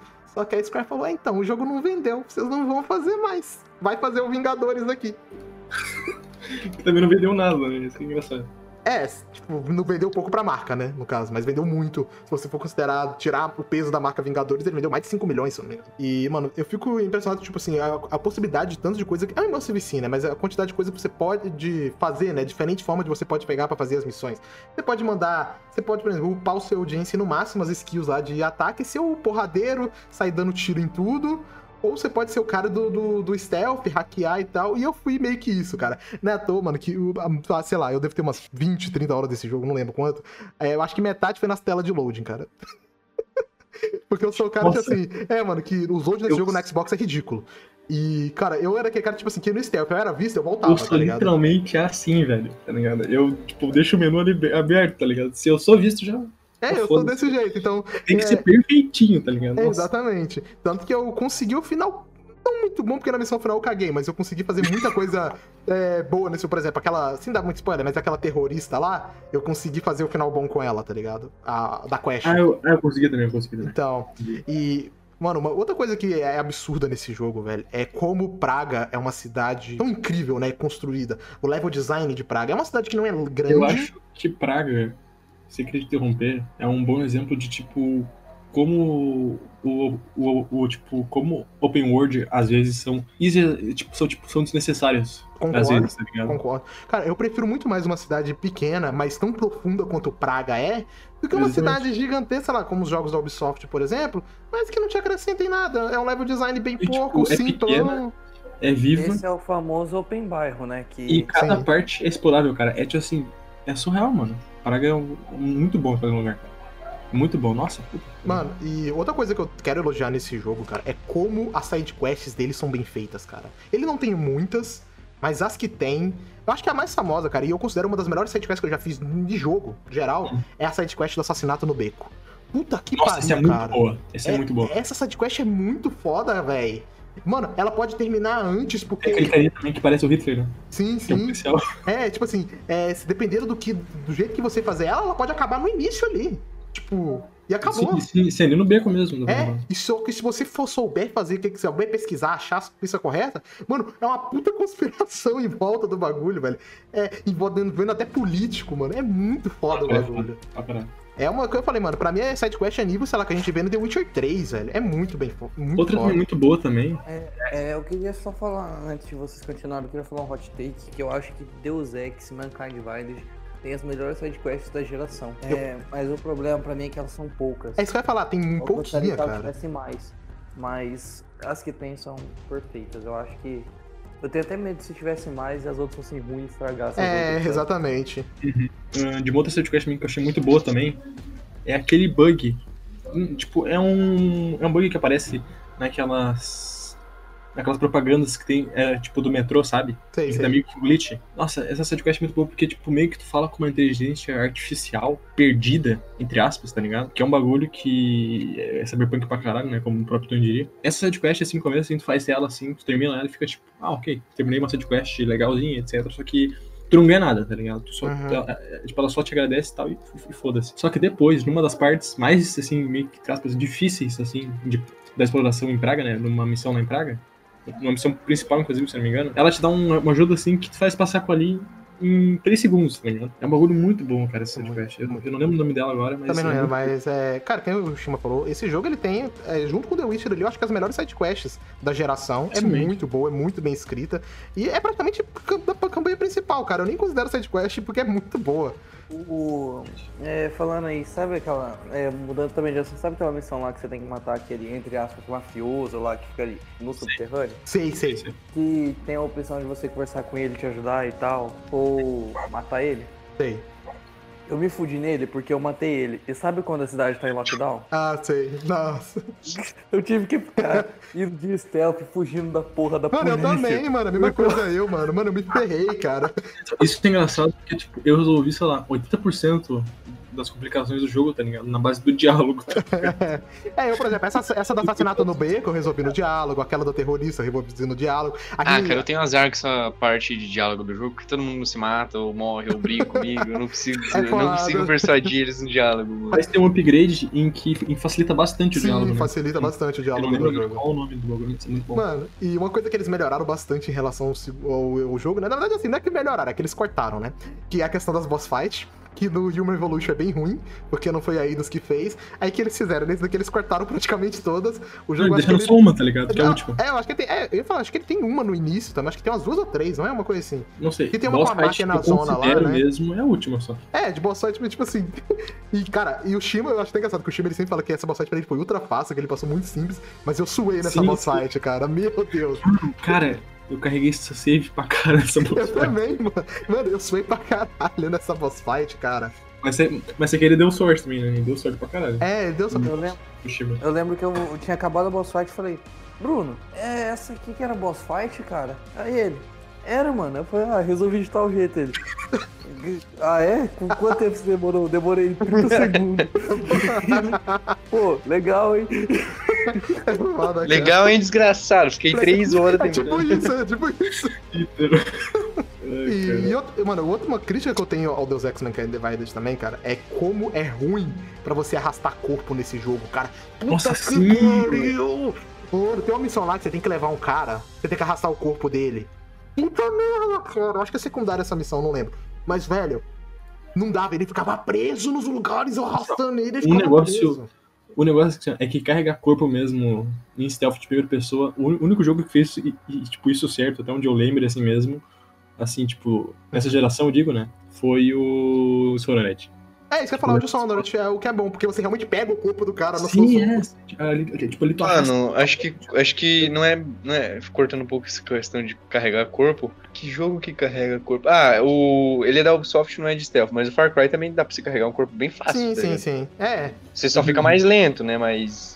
De resto. Ah, não consegue usar arma de duas mãos, mas de resto é muito Sim, bom sim, é, realmente, esses dois são os únicos que é realmente bons. Porque, como eu falei, o, porque eles realmente você pega o corpo, né? Não é igual do, do, do, do Deus Ex, que é, é o poder do. É o Jedi, né? É o poder da força. Você sai arrastando o corpo. É, igual a Jader, né? Você tipo, arrasta. E, e o que eu tava falando, tipo, também outra questão, tipo assim, como. Que eu até citei isso, né? Como design de praga, como é inteligente. Porque, mano, não importa qual habilidade que você fez. Sempre tem um jeito de você passar. Ah, você upou tudo em força? Tem um lugar pra você empilhar a caixa, pra você tirar alguma coisa da frente Tem uma passar. parede pra tu destruir, É. tem uma parte pra tu hackear, é muito foda realmente. Ah, você upou tudo em hack? Não, tem alguma sala ali pra tu hackear. Tem algum jeito ali de você conseguir o código. Ué, Ah, você olha upou bastante em diálogo. Ah, tem alguém ali pra você persuadir pra você passar. Desse minigame de hacking, hein? Ah, também, mano. Meu Deus, cara. Desde o Human Evolution eu já tive problema, mano. Mas, é, tipo, nesse daqui ele é um pouco mais fácil. eu Achei um pouquinho mais fácil. Mas no, Nossa, Human- no Human Evolution eu passava raiva, cara. Vocês estão reclamando desse minigame?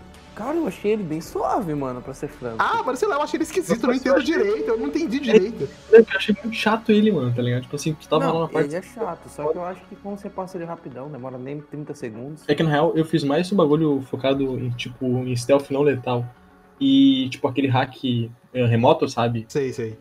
Então, era uma bosta pra mim passar esse bagulho, tá ligado? É, muito mano, é, é- mano, esse negócio de hack remoto eu fiz muito. Desligar a câmera à distância pra você passar, desligar Sim. torretas. É bem legal, cara. Eu gosto de como que ele trata essa parada de apartheid, né? Sim, eu ia falar isso agora. ele trata de uma maneira bem legal que reflete na mecânica, né? Não é só. Ah, olha ali, tá tendo um apartheid. Aí você é todo poderoso e não faz porra nenhuma pra ajudar os caras, tá ligado? Uhum. Tem uma questão mecânica, tem uma questão moral ali. Sim, eu acho isso bem legal, porque a temática do jogo é isso, né? Tá acontecendo uma guerra entre os aprimorados e os não aprimorados. O Deus Ex em geral e o Aidan, o Aidan Jensen principalmente, eles não são meio que personagem pra você sentir dentro dele, né? Principalmente o Aidan Jensen, que ele é um personagem bem definido, né? Sim. Claro, você tem as opções de diálogo, só que ele é um personagem com caráter definido, personalidade definida, eu diria. Sim, sim. E. É tipo, é meio que o. Geralt ali também, tá ligado? Ele é quase o Geralt. Sim. É verdade. É, e o Geralt. E o Geralt, ó caralho. E o Adam, ele é um cara que. A questão moral dele é que ele acredita que a- os aprimorados e os não primados podem viver em harmonia. Sim. Eu acho interessante, principalmente quando ele. Caralho, é Golem, né? A cidade lá que fica os aprimorados meio. É porque tem, tipo, ali. É isso que eu ia falar, Sim, mano, sim. que eles fizeram puta divisão, né? A galera que são os aprimorados, eles foram totalmente colocados na- nas margens ali da cidade, tipo assim, tipo, totalmente isolados, tá ligado? Eu tenho um esse na lugar de Golem- É que ele é privado. Uhum. Era pra É, mas eu acho que fica bem claro, é porque tem uma entrada, a principal na rua, que escri- tá escrito proibido primados. Aí tem uma entrada num beco, tudo escondido com um monte de caixa na frente, primados por aqui. Caralho. É bem acho- legal, Eu mano. acho bem legal, tipo, você vê que a cidade, que o design da cidade, o level design mesmo, É é, feito pra mostrar aquilo aí. Sim.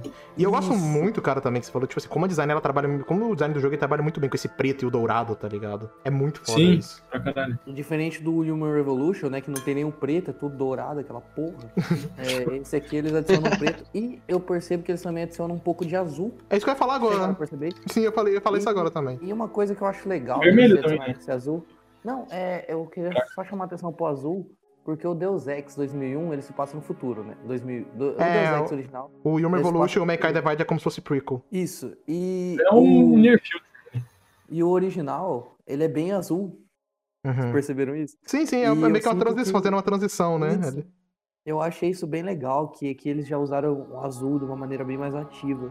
Isso eu achei bem legal de citar, que parece que eles realmente querem transicionar, né? Sim, Infelizmente, provavelmente não vai porque Square, mas eu achei bem legal esse detalhezinho. É. Uma coisa que eu ia falar, tipo assim, que a gente falou sobre negócio, né? De como a humanidade tá dividida e essa questão do Jensen, é que ele mesmo, ele foi um cara que foi aprimorado, digamos que entre aspas, contra a vontade dele, né? Porque no primeiro jogo tem todo aquele acidente, ele era um humano comum, e por causa do acidente, tipo assim, ou ele virava um aprimorado ou ele morria, tá ligado? Tipo. Isso nem é spoiler, isso é tipo.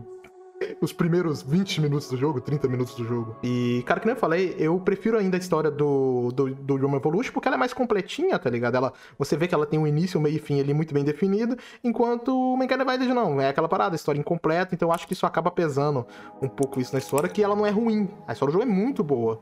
Só que é Uma isso, coisa é que eu incompleta. queria falar sobre a Eu história. acho que o Manca- a história do Mankind Divided seria melhor do que a do Human Revolution. Com certeza, se ela fosse completa, acho que seria melhor. Eu acho que os temas que ela mexe é até melhor do que o, o Eu do acho próprio que não é Real. questão dos temas. Eu acho que a questão como aqui o tema é trabalhado é mais interessante.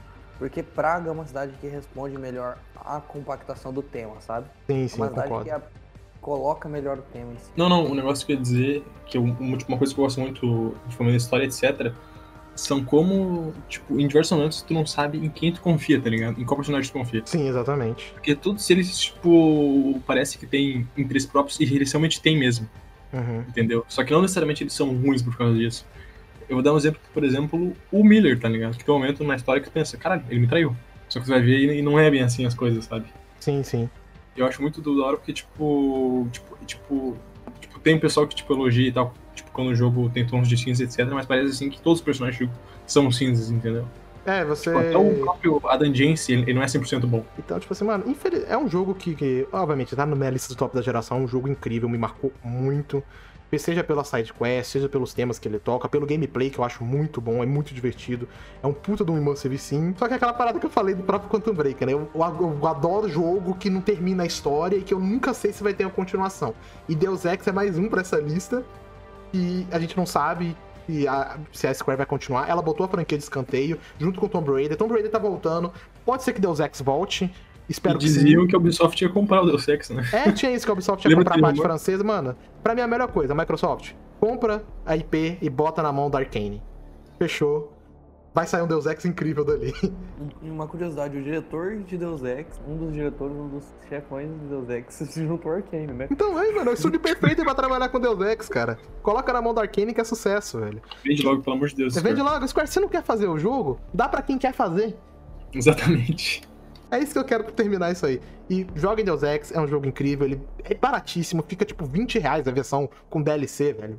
Para de ser mão de vaca, vai lá e joga. O Shima, ele pagou 5 reais a coleção inteira, né? 20, eu paguei 20, é, 19 reais porque eu já tinha o, o Deus Ex original no Invisible War, no Human Revolution versão completa, no Mankind Divided com as É. duas DLCs. E uma coisa que, Os sabe, três, né? é, que eu ia falar pra você, ah, mas assim, só uma coisa que é, realmente é, qualquer um pode jogar o, o Mankind Divided, você não precisa nem jogar o Human Revolution, porque no início do jogo ele tem pra você assistir opcionalmente uma puta de uma cutscene de 12 minutos, se eu não me engano, explicando toda a história do, do Human Revolution, é bem interessante, o jogo tá dublado, é uma dublagem bosta, mas ele tá dublado, então dá pra entender completamente tudo que tá acontecendo ali. Então, pode jogar sem medo. Mano, quem gosta de Immersive Sim, quem gosta é, desse tipo de jogo aí, vai amar. Porque acho que Deus Ex é fácil, fácil um dos melhores Immersive Sim aí da geração. Tudo bem que a gente não teve muitos, mas... É aquele ele tá negócio, né, cara? nessa mágoa que a gente teve com Cyberpunk 2037, é melhor a gente afogar essa mágoa É, nesse jogo. exatamente, afoga a mágoa dos Deus Ex, cara. É o melhor lugar pra você afogar as mágoas do Cyberpunk.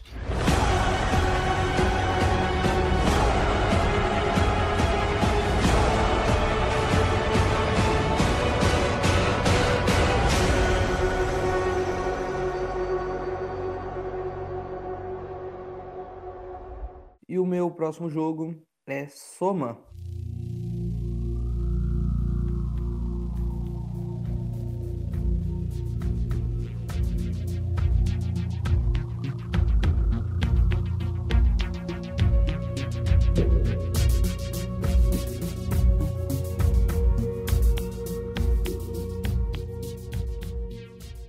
Jogo da Frictional Games, a empresa que faz a Amnesia, né? O jogo da lançado em 2015.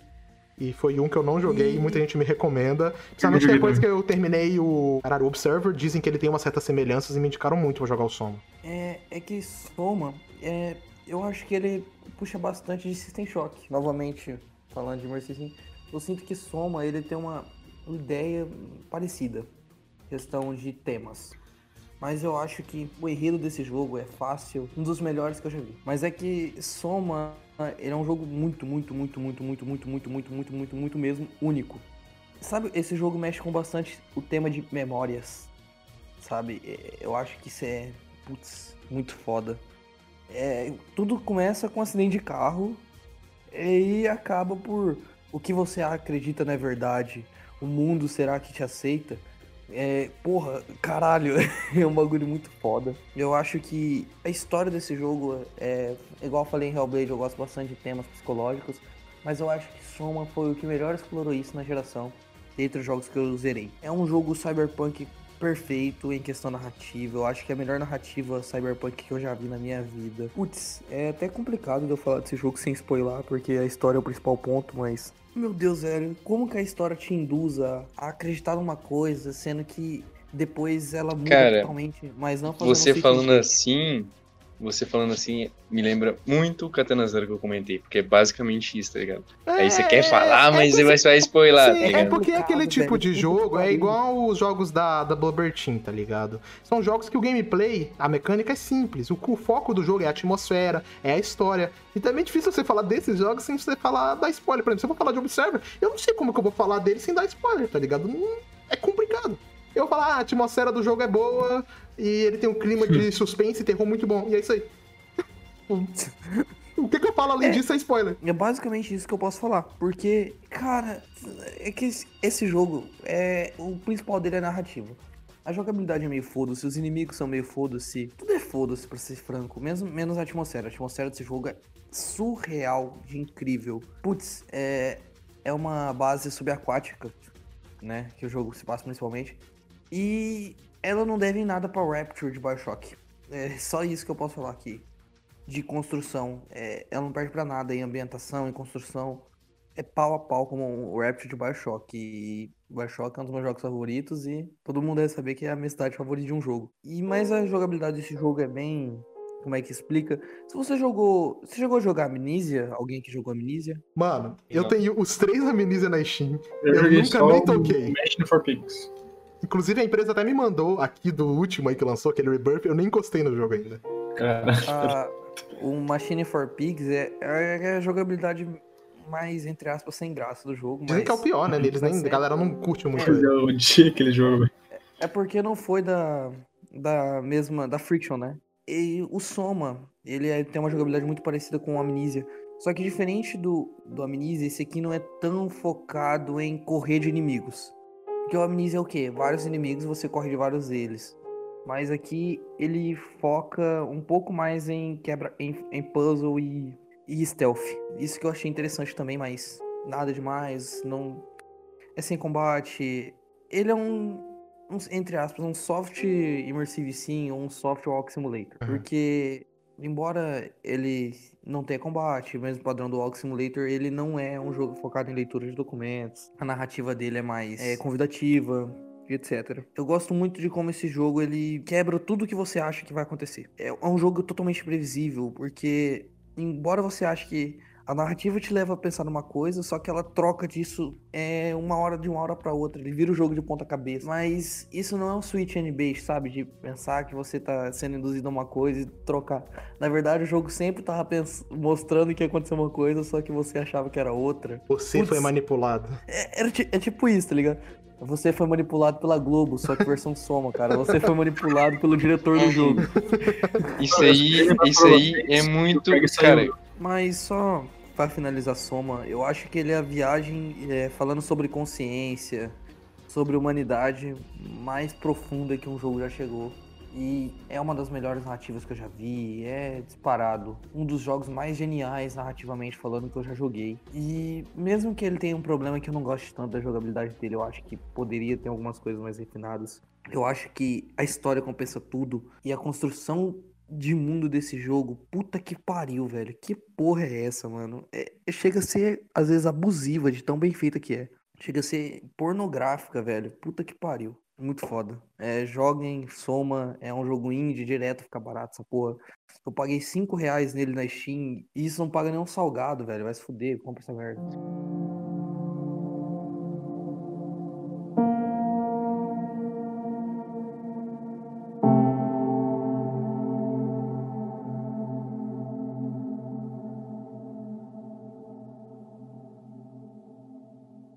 Meu próximo é o grandiosíssimo Forza Horizon 4, vulgo o melhor jogo de corrida da geração.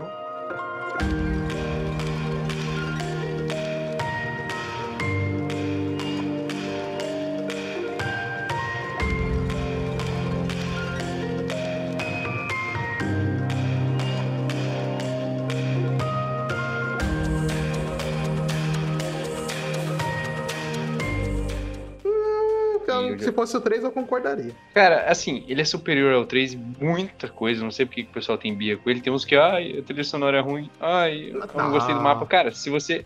Vou dar um exemplo: Forza Horizon 2 e o Forza Horizon 3. O 2. O 3 nem tanto, mas o 2 tem muita parte do mapa que você não consegue acessar. Porque literalmente, tipo, você vê uma floresta e tem uns bloqueios de ferro, você não consegue passar pra lá. diminuíram bastante isso no 3, mas ainda tem pra caralho. E o 4 é o único que você pega, tipo, literalmente um mapa onde você consegue atravessar ele ponta a ponta do jeito que você quiser, tirando a cidade, óbvio. Você não vai atravessar os prédios com o carro. E isso, mano, só disso já faz ele superior na construção de, de mundo aberto, na minha opinião. Aí a questão da trilha sonora e da ambientação, assim, da localidade que ele vai se passar, é mais gosto pessoal. Eu achei ele o 3 ali pau a pau. Acho que o 3 é superior na questão da aquela DLC da Hot Wheels, que é muito braba. Só que o 4 tem a DLC do Lego, que também é muito brabo. Entende? A única coisa também que eu percebi que o 3, ele é mais detalhado os carros por dentro, né? A parte interior é um pouquinho mais detalhada e o ronco também é um pouquinho melhor. Só que você tem que levar em conta que os caras sacrificou isso para fazer tipo um mapa quatro vezes, né? Tipo, na neve, fazer assim, tipo, a estética dele, né? Quatro vezes na neve, na primavera, no outono, parará, parará. E eu acho, tipo, ele o melhor jogo da geração, por isso que, tipo, ele pega tudo que o 3 tem de melhor. Se tu não gosta dele, prefere o 3, é mais gosto pessoal. Não, mas é isso, não é nem questão de geral, o... eu acho Não é nem que o 4 tem pouca melhor. qualidade, é questão de preferência pela própria ambientação, esse tipo de coisa. entendeu? Isso, que nem eu disse. Só que daí, tipo, se tu olhar num âmbito geral, o 4 é superior, tá ligado? Tanto pela longe... Só dele ter as quatro estações já é dar uma longevidade gigante pro jogo, tá ligado? Mesmo se ele não recebesse tanto conteúdo que ele recebe, já ia dar uma, uma grande longevidade. Aí você pega, tipo, mais a questão do mapa, tipo, literalmente você consegue ir pra qualquer lugar, atravessar de ponta a ponta, sem tipo, bloqueio nenhum praticamente, né? Tirando as partes da cidade, como eu disse. É GG, dá uma liberdade do caramba. E tudo isso dirigindo um Fusca, tá ligado? É, você faz o que quiser, dirigir no Fusca e tal. Entendi. Eu não sei qual Forza tem mais carros, qual tem menos, também não faz tanta diferença. Eu não vou ficar jogando com 500 carros, geralmente vou... Mano, eu tenho tanto carro na garagem, eu uso só uns 5, 6, porque eu acho os mais top, e é, e é isso, tá ligado? É, tipo, na questão do Forza, não tem muito o que comentar de história, né? É aquele padrão de Forza que a gente conhece. É, o capricho é excepcional da Play- por parte da Playground, né? Os caras, eu vi o. Vou dar um exemplo que o Sidão, Sidorf dos games. Ele tava lá falando dos detalhes do Last of Us 2, que era o jogo mais detalhado, não sei o que. Aí ele deu um exemplo, ligou a lanterna e jogou a luz numa estátua. Aí ele mexia a Ellie, ou era a Abby, agora eu não lembro. E a estátua ia, tipo, refletindo certinho a sombra, sabe? Ia se mexendo e tal. E aí você pega, tipo, Forza Horizon 4 tem isso. No mapa inteiro em cada objeto, ligado? Agora você pega um jogo de mundo aberto, tá ligado? Então você, eu vejo que, tipo, o nível de detalhismo do Forza muitas vezes passa batido. Os caras, tipo, não vê que o jogo é, tipo, mais detalhado que muito jogo aí, tá ligado? Tipo, Mas questão da, da sujeira. Não se vê tanto isso porque Ah. não é tanto o foco do jogo também, né? É só um detalhe mesmo. É, não é o foco do jogo. O foco dele é ter, tipo, um mundo aberto bonito mas, e a gameplay boa, né? Dirigibilidade boa. E ele tem tudo isso detalhado pra caralho ainda por cima. Tipo, você pega. Cada carro ele fica sujo. A batidinha onde pega, ele amassa e risca certinho. Os respingos de água. As marcas na areia, na neve, sujeira na roda. na- Mano, é- esse jogo é. Outra questão também de detalhismo é que você pega, tipo, os reflexos do jogo. Ele não é um ray trace, mas ele dá uma, uma boa enganada ali. Você pega, tipo, ele re- tá refletindo geralmente o que você tá vendo. Que tem jogo do próprio Homem-Aranha, você tá, tipo, num prédio, você olha pra trás, você que jogou Homem-Aranha sabe disso. Aí você olha pra trás e não tem aqueles prédios, sabe? É tipo, só pra Sim, dar uma sim. enganada. E já no Forza, não. Se você tá do lado do moinho, o moinho vai estar refletindo o carro certinho. É isso que eu Ou se você o tá passando na Forza, floresta. Ele trabalha muito bem essa questão do, do Screen Space Reflections, né? Porque ele não usa Ray Tracing nem nada, mas ele usa a técnica é. de SSR que é muito bem feita. O Homem-Aranha, ele não usa essa, ele usa uma técnica diferente, é porque seria muito foda fazer Screen Space Reflection naquela cidade inteira, então eles preferiram É, fazer um sim. reflexo falso, né? Tipo assim, é, fica bonito, mas você olha, você vê, tipo assim, tá refletindo uma parede, sendo que atrás de você não tem porra nenhuma. É, eu percebi isso. Tipo, eu tava olhando pra trás, tinha uns prédios gigantão. Eu olhava, tipo, só umas casinhas. Falei, poxa, mano. Porque eles, eu acho que eles não aplicaram direito isso no Homem-Aranha, tá ligado? Tem, hora, tem lugar que você li- literalmente não tem prédio e do nada tem uns é prédios ele, é atrás assim de que eu você. falo, porque ele usa uma técnica diferente e tal, porque pra economizar e tal. Uhum. Os prédios do, do Homem-Aranha é aqueles prédios de espelhado, reflete tudo, tá ligado? Então seria meio foda você É, colocar aquilo então. ali no PlayStation 4. Não, que também tem mais prédio também, né? Do que Forza, etc. Tem bem mais prédio. sim, né? é, É, tipo o assim, Forza é bem. O Forza basicamente reflete é no capô do carro e nas águas, tá ligado? Então, tipo assim, não é Uhum. tão É. complicado, não seria tão, não é tão pesado você usar o Screen Space do que quanto seria usar no Homem-Aranha, tá ligado? O próprio seria até mais simples usar um Ray Tracing do que o próprio Homem-Aranha também. É, eu falando do Ray Trace, fiquei bem, meio puto aí que, tipo, o Forza Horizon 4 não vai receber o Ray Trace, só recebeu o update pra 60 FPS e É, tal. eles devem focar isso pra tipo, no próximo. Tipo, É, só que daí eu entendi e falei, ah, mano, tá massa, o reflexo já é muito bom, agora vai estar 60 FPS e tal, tá de boa, já deve estar focando. Daí você olha assim, a Playground tá fazendo. O Fable já deve estar mexendo no Forza Horizon também. Tem mais uma outra equipe mexendo em mais um jogo lá que eu não lembro agora. Aí eu entendo até a questão de, de não vir com o Ray Trace e tudo mais, que a Playground tá focada em vários projetos. E, tipo, pra encerrar aqui, cara, quem aí tem Xbox ou tem PC, compra ou joga no Game Pass o Forza Horizon 4. Duvido que não tenha jogado, mas sei lá. Você, até você que gosta de jogo de corrida, jogue, que eu tenho certeza que você eu vai sou, gostar. eu porque, sou a prova tipo, disso, cara. Eu não sou muito fã de jogo de corrida, mas Forza Horizon é meu xodózinho.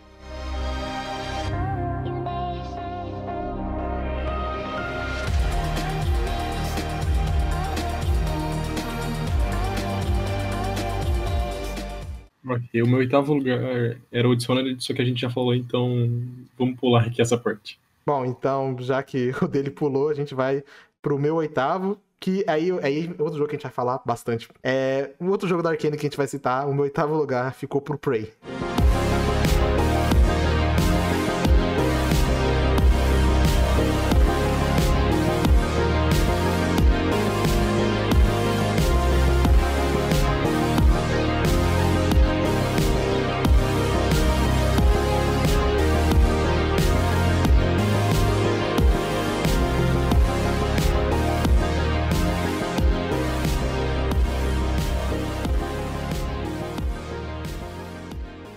Cara, e, e o Prey, muita coisa que a gente falou pro Dishonored, ele serve pro Prey também. E do jeito que o mesmo jeito que que o Shima falou, ah, o Dishonored é o jogo perfeito de Immersive Sim que puxa pro lado de stealth e tal. E eu diria que, em questão de geral, o Prey, eu considero ele, hoje em dia, o Immersive Sim perfeito. Tipo, eu acho que ele pega todos os bons conceitos de Immersive Sim e aplica eles muito bem. Ele, assim, muita gente fala, ah, ele é sucessor espiritual de Bioshock. Também, mas ele é muito mais o sucessor espiritual do System Shock, que basicamente o Bioshock meio que também é um sucessor espiritual do System Shock. Só que eu acho que o Prey é muito mais System Shock do que o próprio Bioshock, inclusive. Muito mais.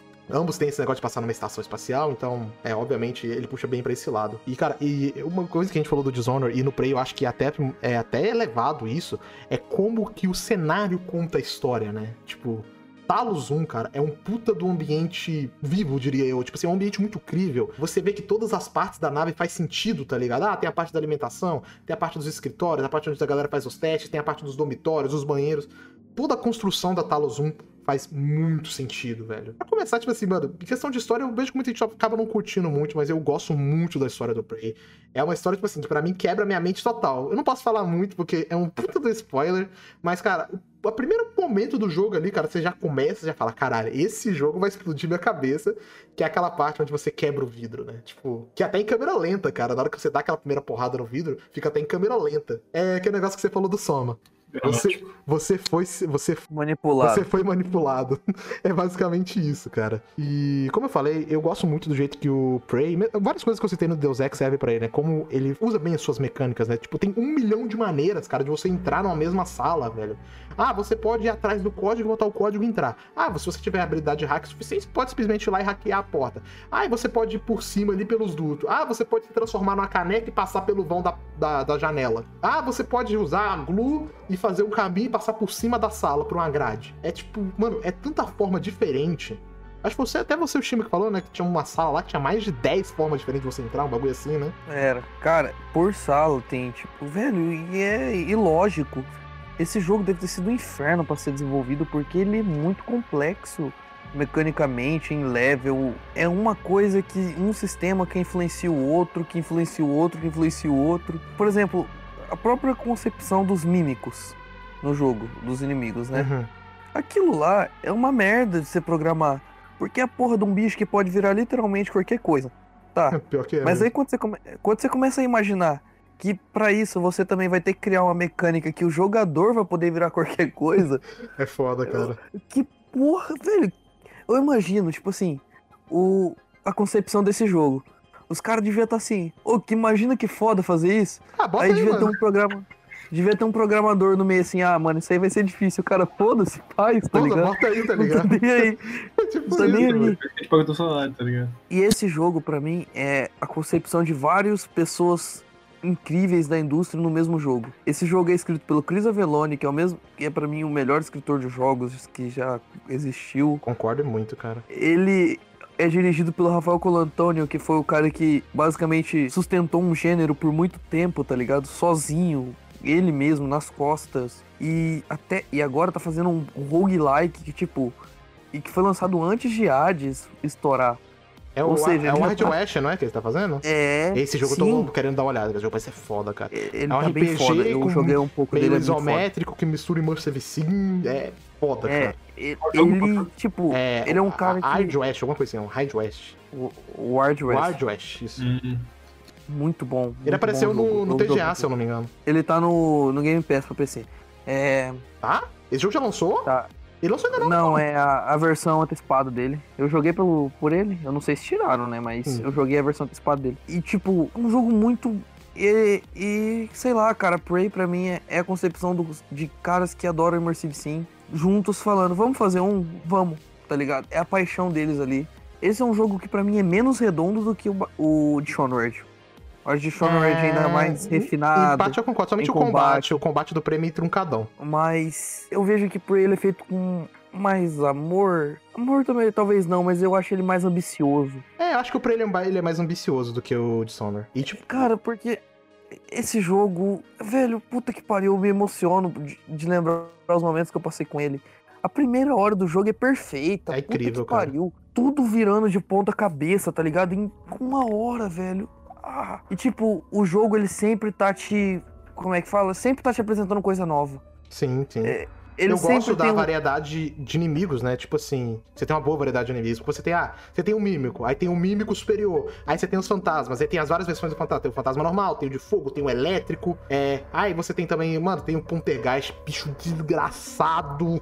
Odeio Poltergeist, cara. Conforme você vai pegando as habilidades do Mímicos, a própria base começa a ser seu inimigo. Sim, sim, porque velho. dependendo do quantas habilidades aparece, é um, não quero dar spoiler, mas aparece o Pesadelo, né? É o Nightmare, que é o nome dele. É. Que é um puta bicho gigante, velho.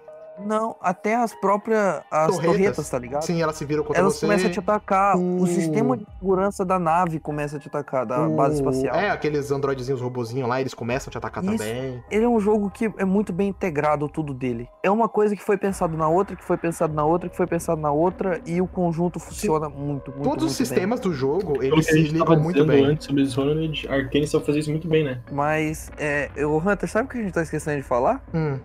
Da melhor coisa do jogo. A Glunga. Ah, pô, eu falei brevemente Cara dela, mas que arma desgraçada é essa, né, cara? tipo, Cara, foi. Eu, eu falo que ela é uma das melhores armas de todos os jogos que eu já joguei. Sei lá, fica junto com a Portal Gun do Portal, mas. ca- com certeza, cara. Puta que pariu. Cara, ela é total. Cara, ela é ultra criativa, ultra funcional. Você pode usar em pra te ajudar no combate, né? combate, pra te exploração, pra te ajudar em qualquer coisa. Mano, é que Cara, é da hora, você deve lembrar, tem uma parte lá que uma das pontes do jogo, ela meio que cai, né? Você dá acesso. Uhum. Você simplesmente pega a glue, atira e faz a sua própria ponte com ela. Mano, e você pode voltar lá no final do jogo. Vai estar lá ainda pra você usar. Não sai. tipo, isso que eu Cara, acho muito foda, velho. Ah, cara, literalmente, tem. Por exemplo, você tá sendo atacado por vários inimigos, você não tem como, como Tancar todo revidar. mundo? É, o que, que você faz? Cria uma parede ali e se tranca, tá ligado?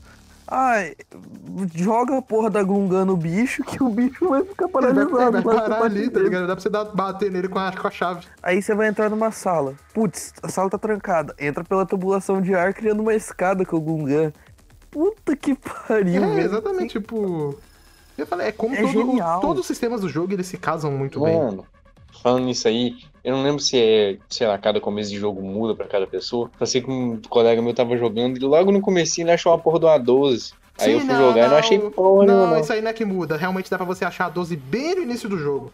Você tem que subir ali nas tubulações, você desce e você acha a 12 muito antes do que você acharia ela. Eu sei onde Não, mano, ele achou num cadáver, literalmente ele abriu uma porta pra ir lá no, no objetivo e tava num cadáver no chão. Eu cheguei no mesmo cadáver não tinha porra nenhuma. Aí Pô, chegou na aí- parte que aparece o fantasma lá e ele aí- matou de mas- boa. Mas, ele não é- mas aí não é na demo, não? Ele jogou a versão final? Porque na demo acho que é diferente. Ah, mano, ele mostrou lá, eu não sei se é demo, não. Sei que que ele matando os bichos lá, eu, ah, legal, né? Eu aqui me fudendo, tem que matar eles na base da. Pode Chavizada na Pode orelha. ser na demo, porque, porque se, pelo que eu me lembro, o jogo ele não tem sistema aleatório assim, tão aleatório de loot assim, não, mano. Na verdade, o jogo nem tem Nossa, eu sistema sei de que ele loot, né? Que Ele, não ele, haha, aqui, ó, toma tiro de 12 na cara. Provavelmente eu, eu só no me engano. bonk. ele deve ter jogado a demo, então, que a demo acho que você acha ela é um pouco diferente, algumas coisinhas. E outra coisa, né, que a Sei gente que- falou do. Você falou então questão do diretor, mas a gente também esqueceu uma das melhores coisas desse jogo.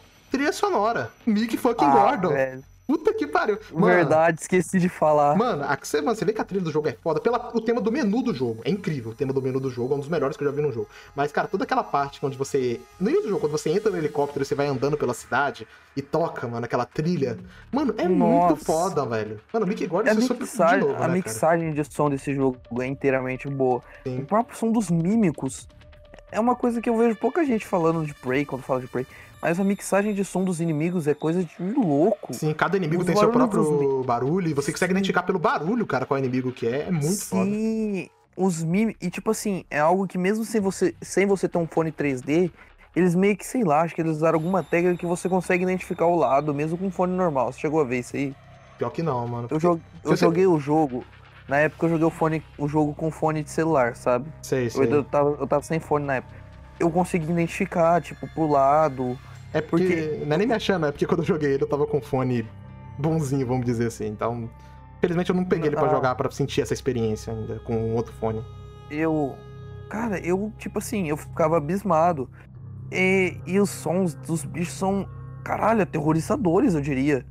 O dos mímicos são sons fodas, assim. E eu acho que a trilha sonora complementa muito bem. Sabe a hora que você vai pro, pro espaço? Sim, sim, a parte que você. Nossa, e o controle dessa parte é horrível, inclusive. Que é quando você Não, vai pro con- lado de fora da, da Talos pra você tem que recuperar uns, uns negócios lá. Nossa, essa parte eu acho bem terrível. Não? Isso. O controle daquela parte é horrível. Só que você reparou a parte sonora, a parte de áudio em geral dessa parte? Sim, sim, é muito Chegou foda, cara. Sim, sim. Cara do céu, velho. Eu imagino como que deve ter sido o cara fazendo aquilo, ele pensando, putz, vamos fazer desse jeito, desse jeito, desse jeito. Que é genial, velho. É, cara, tipo É assim, genial, o Prey, cara, eu acho que o merda. Prey, no geral, ele é um jogo muito bem feito. Eu acho que é difícil citar alguns problemas. Acho que o maior defeito do jogo que eu posso citar é o combate que é meio truncadão. Não chega a ser ruim o combate, tá ligado? É que depois que você Não, joga Dishonored, o o Dishonored tem um combate tão bom, aí você vai pro Prey, ele é mais truncadão, que faz até sentido, né? Porque, tipo assim, você tá jogando com uma Mas- pessoa meio que normal, você tá jogando com um, um diretor, ali, um- tipo um, um dos engenheiros local. Tipo, ele não é um cara focadão em combate, não é o mestre do combate. Diferente do Corvo, que é um assassino pergunta profissional, né? que, que eu não joguei o jogo. Ele tem stealth? Tem, tem. Tem como você fazer stealth, mais ou Mas menos, é né? É, tipo, não funciona direito, não é recomendável, Não tá vale a pena. Não vale não a pena. vale a pena. O negócio é... O jogo ele não foi feito pra você jogar Tem, assim. mano, tanto que o jogo ele tem um sistema de crafting, de reciclagem, né? Onde você pode reciclar basicamente tudo. E que tem uma máquina lá, e com essa máquina você consegue materiais que você pode ir lá e fabricar armas, munições, kit médicos. E, cara, eu vou te falar, o Prey, ele é um jogo difícil. Principalmente primeiro você tá jogando, eu achei ele difícil. Ele Na é moral, esse jogo é você sair descendo uma pancadaria em todo mundo Mano, e é difícil Prey- pra caralho mesmo. O Prey é você. O, o negócio do Prey é você ser agressivo, tá ligado? Você não pode ficar esse negócio. É, ah, ele é um jogo pra você ser agressivo. não Se vou você for a- aqui, me ficar a- acuado, se você ficar acuado, os bichos vai te comer. Mano, e a minha dica é o seguinte: pra quem for jogar o Prey, limpa a Talos. Não deixa inimigo. Limpa a Talos 1. Não, Por quê? não deixa. Você vai se fuder muito no final do jogo se você deixar ela cheia de inimigo. Porque no final tem uma situação onde você vai passar por todos os cenários praticamente de novo e vai ter novos inimigos. E se você tiver deixado inimigo, vai ter os novos e os antigos. Então você vai tomar muito no cu. Eu tô falando isso porque minha primeira jogatina com o Prey foi assim. Eu não limpei Eu as salas, sabia. eu deixei todo. Quase sempre que eu podia fugir dos combates. Quando chegou no final, eu, ó, me ferrei, me lasquei. Ô, Hunter, mas falando do combate do jogo, tipo assim, eu entendo que ele não é tão bom quanto o de Shoner, eu entendo que ele não é tão bom. Só que eu acho que ele não é ruim como muita gente fala, Não, não, eu não velho. acho ele ruim, não, cara. Eu consigo me virar bem no combate do, do Prey. Cara, muita gente, tipo, vi gente tirando nota de Prey por causa do combate. Ah, era um jogo nota 9, mas por causa do combate vou deixar uma nota 8, 7. Não, não, Que? mano. No máximo eu tiraria O nem combate- isso, meio ponto, e nem isso. Porra. Eu não tiro nada, porque, tipo assim, o combate não é.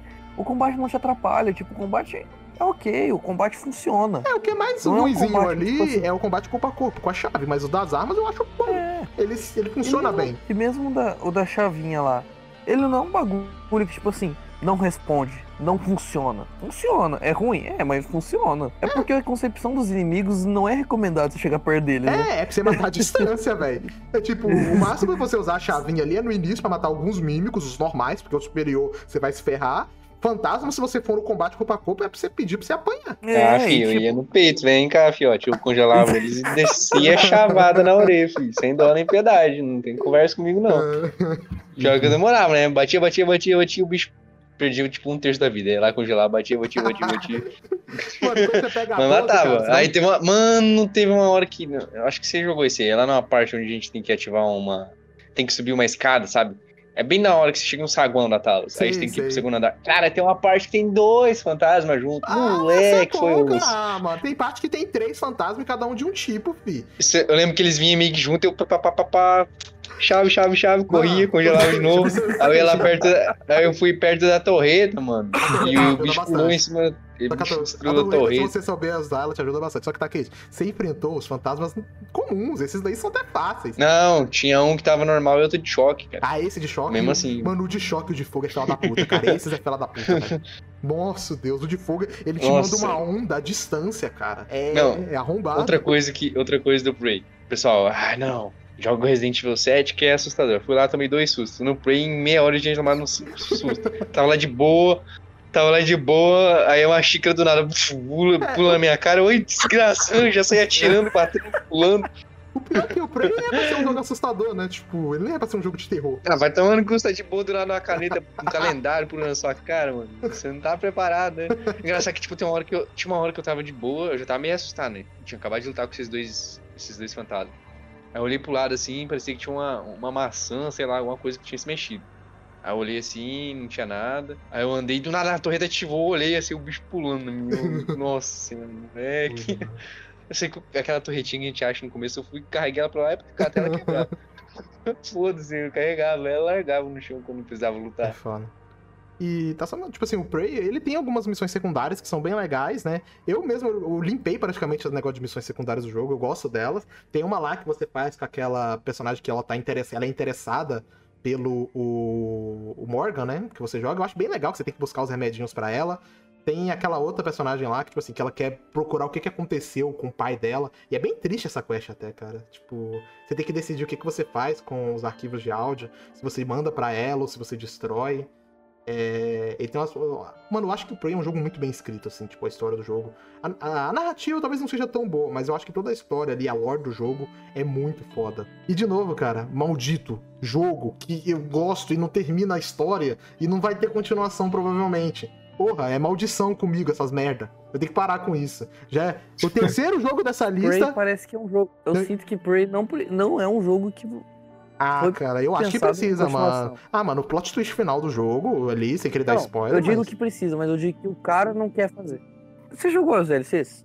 Hum, ele só tem uma, que é Moon Crash, não é? É uma só. Sim, não, eu sei. Eu sei, eu digo. Ah, você jogou a DLC? A Moon Crash eu não terminei é ela, não. história, mas eu acho que ela, Eu, porque ela é, eu assim, acho que ela é, uma- bem ok, pra ser franco. É assim, ela é uma DLC que eles falaram, tipo, meio que foda-se a história, toma aí o combate do jogo, adicionaram várias novas mecânicas. É uma DLC meio roguelike Uhum. ali, é bem legal. O combate do jogo ficou bom, tipo. Ficou no, na eu Moon Crash não eles falei que o combate era ok, né? Eu falei que ficou que o combate era ok, né? Agora o combate ficou bom. O, não, o combate no, no- na Moon Crash ficou muito bom. Eles colocam. Mano, tipo, a Moon Crash eles adicionaram tantas novas mecânicas, tá ligado? Legais no jogo, que eu queria que tivesse no jogo principal. Tá ligado? Tipo, mas infelizmente não tem todas ali, mas é, é uma DLC bem legal. Como eu falei, é uma DLC focada em gameplay, é, é roguelike ali. Prey é um jogo que ele tem alguns pequenos probleminhas, como eu falei na, na história, na campanha principal, ele tem ali esse problema do, do combate, mas eu não acho tão ruim. Mesma coisa do The Witcher, eu não acho. Eu acho que a galera aumenta é, o nível da ruindade dele de um nível que não é, tá ligado? E o Prey também, eu con- eu considero isso. A galera acho que leva. um pessoalzinho que jogou, leva o combate, tipo, a um nível muito pior do que ele realmente é. É um combate ok. É isso que o Ghostman falou, é um combate ok. E, cara, quem gosta de Bioshock, System Shock, Immersive Sims no geral, joga, porque pra mim é disparada a melhor experiência de Immersive Sim dessa geração. E uma dos melhores no geral mesmo, porque ele pega todo o conceito de Immersive Sim e leva pra mim na qualidade máxima.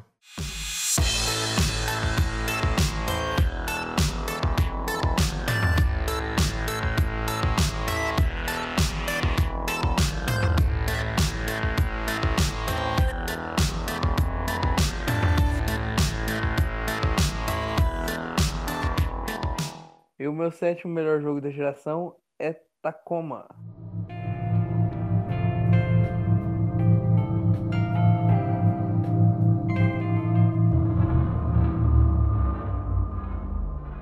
jogo menor, né, da Fulbright, que é um dos meus jogos favoritos da vida e é um Walk Simulator tal, numa base espacial, mas o que eu gosto desse jogo é como que ele consegue criar personagens humanos e o jogo inteiro tem um problema central bem simples, que são pessoas convivendo numa nave e, tipo, o jogo inteiro só destrincha o, os dilemas deles dia após dia, relação de um com o outro. E eu gosto bastante de como esse jogo usa de maneiras mais interessantes do que só enfiar documento, enfiar documento, enfiar áudio, enfiar documento, enfiar áudio, enfiar documento. Eu gosto que ele tem um sistema de hologramas que você pode voltar é, para você rever uma parte, avançar, acelerar. Eu gosto bastante disso. Eu acho que deixa algo mais, mais único dele. Parece que você está vendo um vídeo ao seu ritmo, vendo dilemas de personagens, dilemas simples, dilemas cotidianos de personagens palpáveis. É uma escrita muito bem feita, muito bem, como posso explicar, muito humana. Isso que é o que eu mais gosto. E é um jogo que, mesmo que pareça simples, ele trata alguns assuntos bem, bem pesados, como preconceito, convivência com pessoas enquanto está isolado. É um jogo que, não ironicamente, eu acho que nessa pandemia ele cresceu bastante em importância narrativa.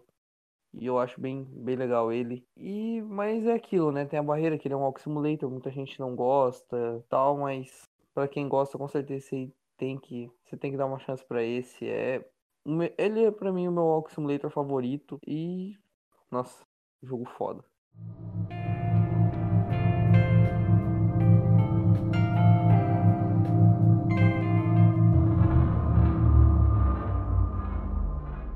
E o meu próximo jogo é o grandiosíssimo Hollow Knight, que muita gente gosta, muita gente não gosta.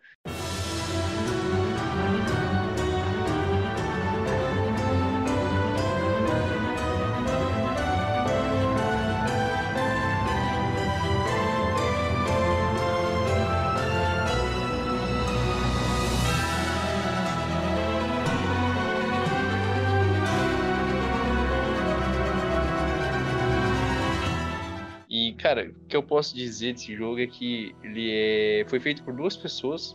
Então, acho que todo o mérito e reconhecimento que ele tem é válido. Tá? Ah, não gosto disso, não gosto daquilo. Foi, bem, foi uns 20 mil dólares, né? Que, australianos que eles fizeram, né? Se eu não me engano. É, é cara. É, e vale menos que o dólar americano. É tipo, é muito baratinho, cara, esse jogo. Ele é bem simplista, o design dele é bem simplista. Eu gosto bastante da questão da paleta de cores, que eles têm vários tons de cinza, de branco e preto, e conseguem fazer, tipo, um cenário bem foda com essas três cores. É bem azul também, também... o jogo, né? Ele trabalha muito com azul tem bastante azul. Não, é assim, tipo, no começo é mais cinzentado, né? Aí depois você começa a ir pros, pra metade do jogo e tal fica, começa a ficar mais bonito o cenário. Com o Metroidvania, eu já vou citar logo os problemas, que é tipo parte mais o pessoal gosta mais de falar. Com o Metroidvania, eu acho que ele tem dois problemas graves que envolvem a progressão. O primeiro é é que ele tipo, ao mesmo tempo ele mistura algumas coisas de Souls-like, alguns elementos de Souls-like. Ele tenta se parecer demais com Dark Souls e tem o mesmo problema, eu diria, que o Blasphemous, que é a questão de não te informar onde você deve ir. E a primeira vez que eu zerei, eu fiquei mais ou menos, acho que 12 horas naquele cenário inicial. Quem jogou tá sabendo. Que é Dearthmouth e uh, Caminho Verde, é os dois primeiros mapas. Cara, eu fiquei 12 horas ali, velho. Não sabia onde tinha. O Caminho Verde é uma porcaria de explorar. O caminho, é, o Caminho Verde é horrível de explorar porque é tudo igual. É. E, tipo, se você não vê nenhum tutorial nem nada, você zera com mais de 30 horas da primeira vez, fácil. Eu, particularmente, estou zerando a terceira e a primeira vez que eu zerei, eu zerei com 54 horas. Vai tomar. Ah, que pariu. É, você tá lascado quando você vai zerar ele. Eu acho que você zera menos, né? Não sei, talvez. Enfim. É também que eu tava. Eu demorei muito porque eu upei, né? Porque é um jogo que se você for tentar ir na sorte sem upar, você vai se ferrar bastante. E o que eu gosto também. Ah, outro problema, sem falar que eu gosto. Voltando pros problemas. Outro problema que ele tem é na progressão é tipo, o cenário se pareceria demais, que eu comentei agora há pouco. Além dele não te mostrar onde deve ir, é tudo muito parecido, cara. E você acha que você tem um sentimento que você tá andando em círculo, sabe? Que você anda, anda, anda e não consegue explorar. Não consegue, tipo, não tá avançando. E isso aí faz muita gente dropar, muita gente detestar o jogo, e eu entendo perfeitamente.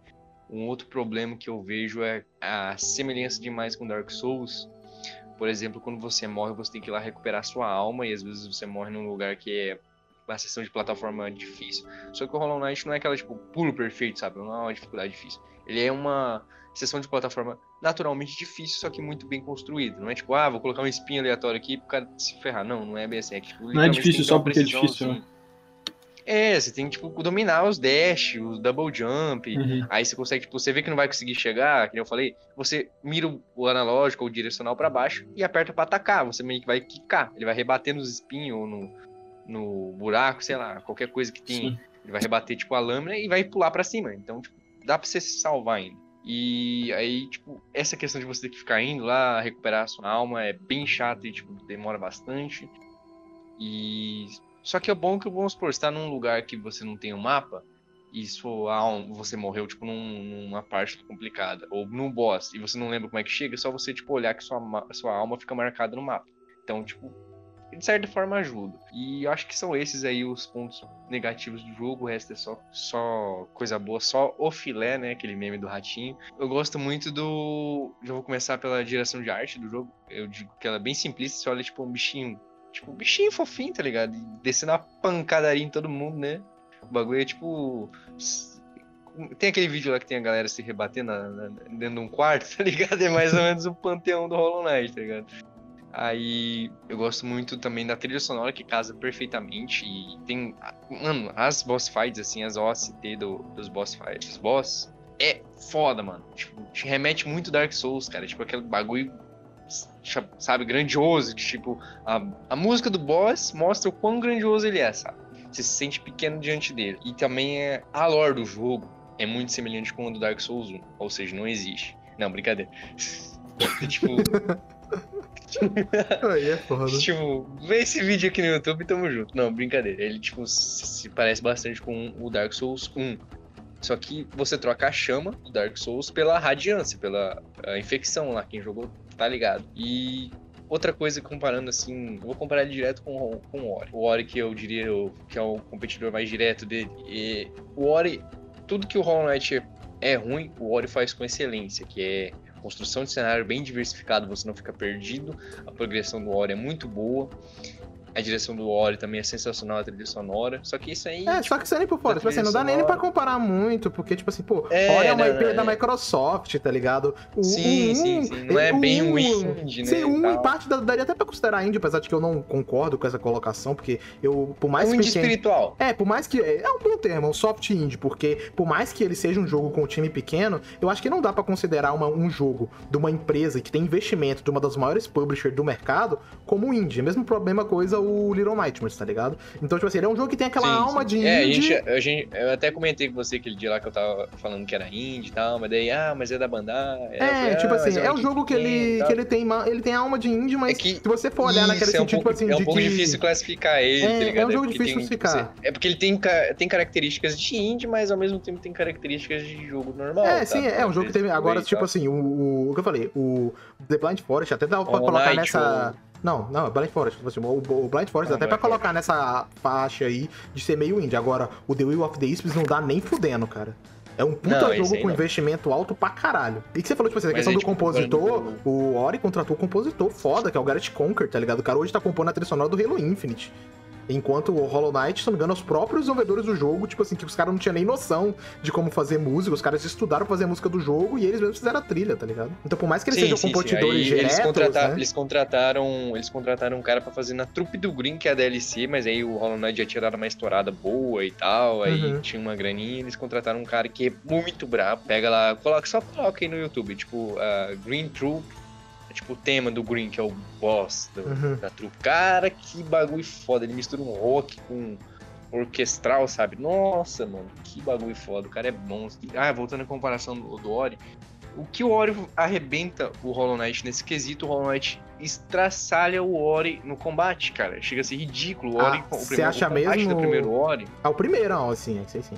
Isso, tô comparando o primeiro, o segundo não. É, até porque é, não é até desleal, você quer falar, é até desleal de comparar É, o Sim, segundo. até porque não saiu no Hollow Knight novo. Se fosse o Hollow Knight novo, beleza, porque os dois são o número 2 e tal, sequência, né? Mas enfim, comparando os dois primeiros jogos, o Hollow Knight e o Ori 1, Blind Forest. Tipo, o combate do Blind Forest é funcional, só que é ruim, cara. Tipo, Não, o é combate fraco. do. É, o- é É um um combate. combate fraco. É a parte ruim do jogo. Se é uma coisa que você pode falar, ruim Sim. de Neori é um é Blood Forest, é o É, combate. o combate e, tipo, aquelas, entre aspas, boss fights, que é tipo uma arena, onde lá é zoadíssimo. Você pega Mas o Hollow é. Knight, nossa senhora, O arrebenta primeiro, o início, do primeiro não, é nem, não é nem boss fight, são situações, né? Tipo, que você tem que fugir. É, só que seria uma...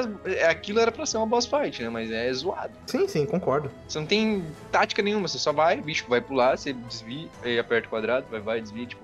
Aí Hollow Knight não, só a primeira boss fight do Hollow Knight, que é o boss do tutorial, já, tipo, vale mais que o Hollow que o Ori inteiro. Entende? Então, por isso que eu gosto. Eu gosto muito do Ori também, não entro nessa lista porque eu tive algumas desavenças com o 2, mas enfim. É, eu gosto muito dos dois, que, tipo, os dois são o inverso. Que um, que, o que um faz de bom na progressão, como um é, Metroidvania, que é, É, o Ori, isso o que eu outro faz muito bem num combate. Porque o Ori, ele é mais Metroidvania mesmo, né? Tipo, ele leva esse negócio ao máximo. Enquanto o Hollow Knight, ele, assim, eu não joguei, mas pelo que você falou e pelo que eu já ouvi falar. é, Assim, não vou falar que eu não Ele joguei. é uma- eu joguei é o uma Hollow Knight. Eu joguei uma hora de Hollow né? Knight, mas eu nem considero jogar. Joguei uma hora. É, ele, mistura esse negócio de você tentar pegar algumas fórmulas de Souls, coisa que o que o Ori não faz. Ele quer ser um Metroidvania e é isso É aí, que, tá tipo ligado? assim, o Souls-like, e a gente até comentou aquele dia com o Souls-like, ele é meio que pega algumas coisas do Metroidvania. É, Aí, muita tipo, gente tá considera. invertendo, é isso que eu ia tá? falar, o Souls-like muita gente considera meio que o Metroidvania 3D, tá ligado? Eu não sei se eu Sim, consigo- sim, concordo aí, tanto tipo- com isso, mas eu concordo que tem algumas similaridades ali, os cenários interconectados e tal, isso aí eu concordo. É, daí o pessoal também coloca a questão da dificuldade elevada, não te mostrar onde você deve ir, é, questão de quando você morrer perder os recursos, e aí o Hollow Knight só poder salvar em ponto específico, tipo o Ori, não a versão normal, a versão definitiva você salva onde você quiser, se você tiver sim. energia. O Hollow Knight não, é só no banco, mano, é só nos bancos, tem uns banquinhos onde você senta, e tipo, ele- essas misturas dele, e que o Blasphemous também faz, só que o Ori, o Ori não, o Hollow Knight faz melhor, eu acho maneiro, porque, tipo, dá um ar diferente pro jogo, só que ele peca na questão de progressão. Se ele, tipo, colocasse tudo isso aí, mas, tipo, te mostrar onde você deveria ir, mano, o jogo ia melhorar, que nem eu comentei antes, 50%. Aí sim ia ser o jogo perfeito. E, tipo, cara, quem gosta desse tipo de jogo, quem gostou, vamos supor, de Ori, ou até jogou um Katana Zero, os jogos que eu citei, ou até mesmo Metroidvania, cara, dá uma chance pro Ori, tá? É- O Ori não, porra, pro Hollow Knight, tipo, você vai ficar perdido e tudo mais, mas dá uma chance que eu tenho certeza que vai valer, principalmente na parte que você chegar nos mais avançado, nos bosses, né? Quando você começar a enfrentar outros cavaleiros pequenininhos que nem você, ou na parte que também você chegar na parte do Green, né? Da trupe do Green, que, tipo, cara, é, é surreal, velho. O jogo é surreal, a história dele é muito boa e eu tô hypadaço pro, pro Silk Song, não é à toa que eu comprei um Switch basicamente pra jogar ele, então quem puder jogar, ele, ele geralmente é meio salgado o preço dele nos consoles, é, É, 80 quem tá reais e... no. Se eu não me engano, ele tá no Game Pass. Oitavo. Tá, tá no Game Pass, mas não. Tá, tá, ainda tá. E tipo, ele no Playstation, vamos supor, ele é 80 reais e geralmente fica em promoção por 50. No Switch, ele é 28. Eu peguei Acho que deve ser alguma 42. É, quem tem no, no Xbox, quem tem Xbox, ele pode jogar no Game Pass. Ele é 50. E tá a versão com- completa do jogo, né? A versão com, com tudo. Isso. É, eu acho que hoje em dia só vende a versão completa, pra falar a verdade. Não vende mais a versão E do, na Steam deve ser barato, né? Na Steam deve ser muito caro, não. Eu tô vendo aqui o preço. Na Steam, E vende a ele versão eu acho que uns 20 e poucos. É, e na Steam vende a versão normal. Vende sim. Tá aqui, é 28 reais a versão normal. Mas é isso aí, quem, quem puder, jogue, pegar emprestado, enfim. Dá o seu jeito e jogue Hollow Knight. Tamo junto.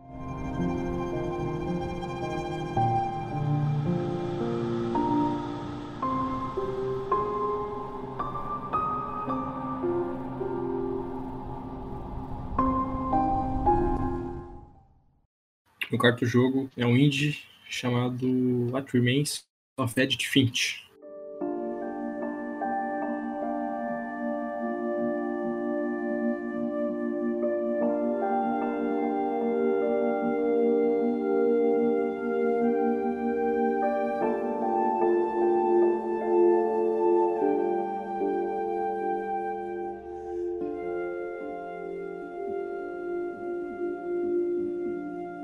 Sei se alguém que jogou, mas é um, Não, tá na minha é um lista pra indie- jogar. um indie bem legal. Ele foi publicado pela, pela Anapurna, que é um, que é uma publisher que praticamente só, só publica indie bom. Uh, o Outer Worlds, que também tá na minha lista também. O Florence e o Kentucky Road Zero, Zero, que é um jogo indie também que eu não joguei, mas todo mundo que joga disse que é bom pra caramba.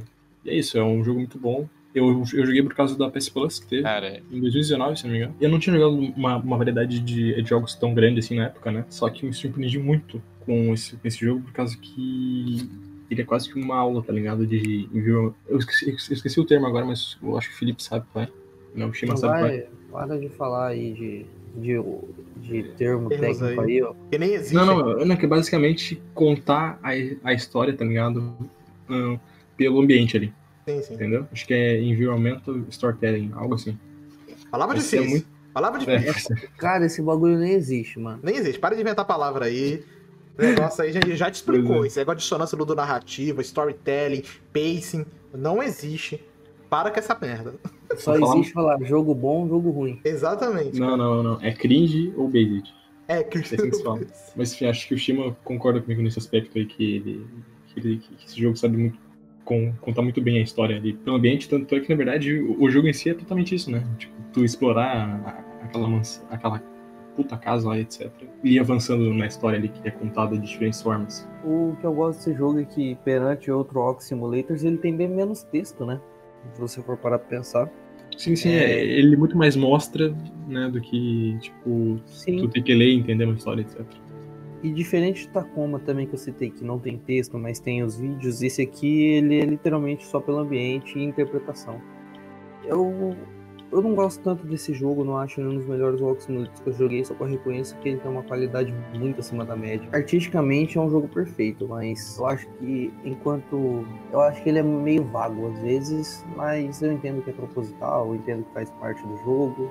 Uhum. Então eu, eu reclamar disso seria dar soco em pedra, né? Mas, aí, uma, uma coisa que eu queria dizer também é que quem não jogou não sabe, né? Mas basicamente, tipo assim, uh, meio que tu, tu entra numa casa, sabe?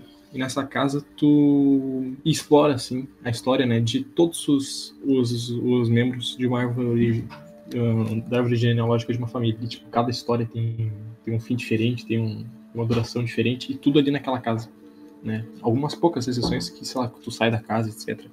Tipo, um, por exemplo, que tu vira uma coruja, tá ligado? Mas, enfim, é como o próprio falou, não tem muito o que falar também, tanto assim, de, de se estender nele, né? Mas é um indie bem Ele é bacana. bem interpretativo, né, também. É Sim, aquele tipo de sim, jogo sim. que a parte de gameplay é fraco e o foco é a imersão, é a história. Qualquer coisa que você fala é spoiler. É a mesma coisa lá do. Não que o gameplay do Katana Zero seja fraco, mas muita coisa que você fala ali é spoiler, é a mesma coisa do. do Soma. A gameplay dele, tipo, simples. Você vai, passa o corredor, tá ligado? Mas daí se eu entregar Uhum. alguma coisa da história, caga tudo. É, Mas exatamente. Esse tipo de jogos não, é, o é a mesma coisa do Tacoma, o próprio Remnant É, of. Finch, o Soma.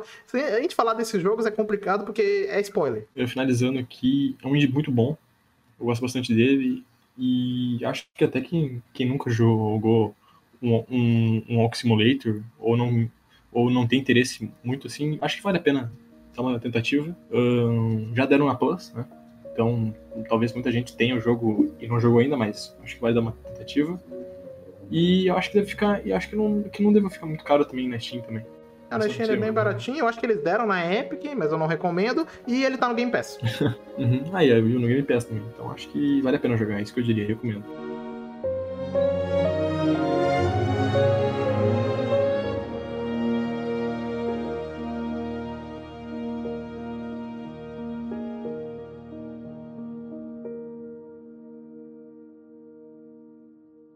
O meu sétimo lugar aqui vai pra Kingdom Hearts 3.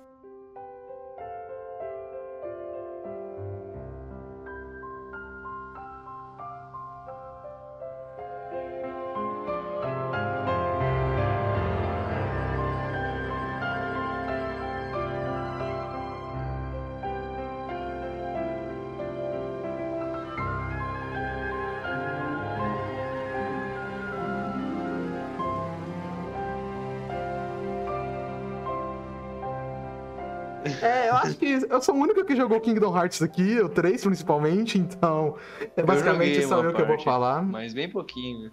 E cara, Devia em ter, questão. tipo, metade do mundo do Tower Story. Então, em questão de história, eu tô ligado. Tipo assim, mano, a galera não gosta do, do Nomura como diretor e tal, as histórias dele, tudo maluca. É, e em parte eu concordo. A galera, inclusive muitos fãs de Kingdom Hearts não gostam muito do Kingdom Hearts 3, porque não gostaram do rumo que a história levou e tal. Mas é aquela parada, cara. A história do Kingdom Hearts é legal. Chorei no final, basicamente, do 3. Espero muito a continuação. E, mas o que me encanta mesmo no Kingdom Hearts, cara, é a parte do gameplay. E nesse Kingdom Hearts 3, os caras elevaram o nível de gameplay a um absurdo, cara. É, eu acho que em questão de combate, esse tipo de jogo é um dos meus favoritos, cara. A variedade do, do combate, cada Keyblade que você pega é realmente, tipo assim, é diferente. Não é igual nos outros jogos que mudava alguns status e mudava a aparência. Nessa daqui não, cara. Tipo, realmente muda pra caralho o seu gameplay dependendo da Keyblade que você tá. Tem as interações que você faz com os personagens lá, com, seja com o Donald ou com o Pateta, que tu faz é, uns golpes diferentes. Seja, sei lá, quando você tá com o Woody, com o, Buzz Lightyear, ou quando você tá lá com o Sully e com o Michael Zalski. Mano, é muito foda os golpes desse jogo. É incrível você ir em cada um dos mundos de- de- dele e tal, como é Hunter diferente. Hunter resumindo as Keyblade. Tem várias Keyblade. Um ataque e outra também. Exatamente, eu posso resumir as Keyblade, cara. Uma... Não, mas é foda, cara, porque realmente, tipo assim, cada Keyblade, ela tem um tipo de ataque, umas animações diferentes. Tem umas ali que é um pouco parecida, mas a grande maioria é diferente. A que você vai lá pro mundo do, do Toy Story, cara, ela vira tipo uma marreta. A dos Monstros S.A., ela vira tipo um ioiô. É muito foda, velho. E o que eu tava querendo dizer também, em questão, tipo assim, que cada mundo, cara, ele tem um estilo de arte um pouco diferente, né? Você vai pro mundo do Toy Story, você vira tipo brinquedo. É, você vai lá pro mundo do, do Piratas do Caribe, fica com um aspecto mais realista, cara. Você vê, tipo, as os, os pelos do Donald ficam um pouco mais realistas. Você vai lá pro mundo lá da Operação Big Hero, eles ficam categorizados, tipo, como super-herói. É, é muito foda, mano. Cara, a trilha sonora desse jogo, só a intro desse jogo é maravilhosa, cara. Eles colocaram Skrillex, velho. Puta que pariu, mano. a é intro Face desse My. Fears, né? É, Foda Face My Fear, caralho. cara. Sempre que eu posso, eu escuto essa música no meu Spotify. Toda a trilha sonora do jogo em si é, é linda, a, a arte do jogo. Como eu falei, cara, Todo é. Kingdom Hearts acho que tem uma intro foda, né? Eu Sim, jogando sim, Dirt todos têm, cara. Não é tão foda, mas é boa também. Cara, é um- assim, ele é mais fácil do que os outros Kingdom Hearts. Eu acho que porque o gameplay do jogo ficou tão bom, mas tão bom, que ele acabou ficando mais fácil, cara. Eu considero dos que eu joguei o Kingdom Hearts mais fácil. É, mesmo se você não upar tanto, e o problema é que eu upei pra caralho, então o jogo ficou muito fácil nas boss fights. É, mas é incrível. E eu ainda tenho que jogar a DLC, a Remind. Dizem que ela é difícil pra caralho. Eu ainda, infelizmente, não joguei porque ela é meio cara. Mas. Os caras tomando um pau daquele cara que era pra ser um Noctis. Sim, e sim. maluco. Sim, sim, mano. Dizem que a DLC ela é bem difícil. E o Shima não falou nada, ele tá calado, achei que ele ia xingar o Ah, jogo aí, pra tem, caralho. aí, tipo, falou da DLC, tem um personagem de Final Fantasy, querendo não, mesmo que não seja personagem canon. é Sim, sim, que era pra ser o É, Noctis, Final né? Fantasy. Sim, sim. É, Só que eu não joguei a o DLC, eu tô falando do jogo principal. Infelizmente no jogo principal Ah, não tem. Eu acho que eles focaram muito nesses negócios do mundo da Disney, tá ligado? Tipo, e uma parada, tipo assim, ele tem muito mundo legal, tem, mas eu queria outro. Eu sinto saudade do mundo do Rei Leão, eu sinto saudade de Halloween e tal. Eu queria que tivesse. Não é que tem pouco, mas eu queria Então mais, é o cara. do Jack, né? É, do lado do Estranho Mundo de Jack. E eu queria que tivesse mais, cara. E eu falei, tipo assim, as invocações que tu Tem algum faz, Kingdom mano. Hearts com Halloween Town? Hã? Tem, o 2 Tem, tem o um 1, o 2. 2.8, se não me engano. O 1 e o 2 tem pro Halloween, então. Do- 2.8 Vou jogar tem. hoje. Tô baixando agora. Você nunca jogou Kingdom Hearts Eu hoje, mano? acho que Eu joguei só o, o 4 horas do 1, não suportei. Ah, mas o 1 é foda, mano. Se pegar um pra jogar hoje em dia, eu falo, mano, não começa pelo 1, não. Quem não jogou Kingdom Hearts, não começa pelo 1, começa pelo 2. O 1 vê lá. eu não lembro qual Vê o Felipe Ramos fazendo o... resumo. Sei lá, não joga o 1, porque é, o gameplay do 1 envelheceu super mal. As sessões de plataforma deles são terríveis, é, é suicídio jogar um. Vai pro 2, que é sucesso. O Takeshi mesmo, ele tá jogando o. Work by Sleep e tá adorando. O Dirt by Sleep. Eu não lembro qual que foi o, o que, eu, que eu vi, mas eu vi sobre é, Hollow, Halloween Town, o nome da cidade. E, tipo, o... Como que é o nome do gurizinho do... Sora? É, o Sora e, tipo, o Donald e o Pateta, acho que tava junto. Acho que eram dois isso. Eles ficam, tipo, literalmente monstrinho, tá ligado? Também. Sim, sim, é legal, isso que eu falei. O que eu então. gosto, o que eu até citei, tipo assim, que dependendo do mundo você fica temático. Você vai lá pro Toy Story, vocês viram brinquedos. Você vai pro mundo do Monstros S.A., vocês viram monstros, tá ligado? Tipo, isso é muito legal. É, e todos os tipo- Kingdom Hearts, você vai pro mundo do Rei Leão, nos Kingdom Hearts anterior, você vira um leãozinho, tá ligado? É muito foda, velho. Tipo. É, e desse aí do Halloween e tal, tipo, eu vi lá que daí tá o Jack, o prefeito, e daí, tipo, os- o, Yozo, o Yozoro, o Sim, Sora, mano, é- o Pateta, e os bichos tudo, tipo, versão monstro. Falei, cara, Cara, mano, e tipo, eu comecei a jogar Kingdom Hearts não tem, tipo, muito tempo, tá ligado? Eu, come- eu acho que foi em 2017 quando eu joguei o primeiro e mesmo Acho com todos os problemas, mano, eu me apaixonei pela franquia. Hoje tá no todos top ali no das minhas franquias Game favoritas. Pass, né? É, o único que não tá é aquele de musiquinha que lançou por último, mas esse daí você ignora. Tá É, ligado? Quando eu pegar meu Xbox, eu vou jogar todos eles. Mas tá todos no Game Pass. É o 1, é o 1.5 e o 2.5 e tal o 2.8 também, que tem tanto o é uma um prequelzinho do Kingdom Hearts 3 e também tem o Dream Drop Distance, que é exclusivo de 3DS. E também tem o Buff by Zip, tem todos. Você pode jogar todos no Game Pass, o único que não tem é esse que é focado em música e o Remind. Que são os únicos. Mas o resto você pode. No PlayStation lá tem um pacote que, tipo, vende barato, é 100 reais, você pega todos. E no, e no PC, manda o dedo pra Square, não compra. É 900 reais pra você ter tudo. E é exclusivo Caralho. épico. É, corre dessa merda, não compra. Espera chegar na Steam. Ou faz igual gente decente. Baixa um emulador que, inclusive, você pode jogar em, com legenda em português. É o que gente decente faz, né? Porque não, não vou dar 900 reais pra você, Square. Pau no cu de você e da Epic. E é isso aí. Joga Kingdom Hearts, é uma franquia incrível. É, pau no cu de quem não gosta. E sim, é, eu mamo. Eu mamo Nomura e gosto muito dele. O design dos personagens de Kingdom Hearts é incrível.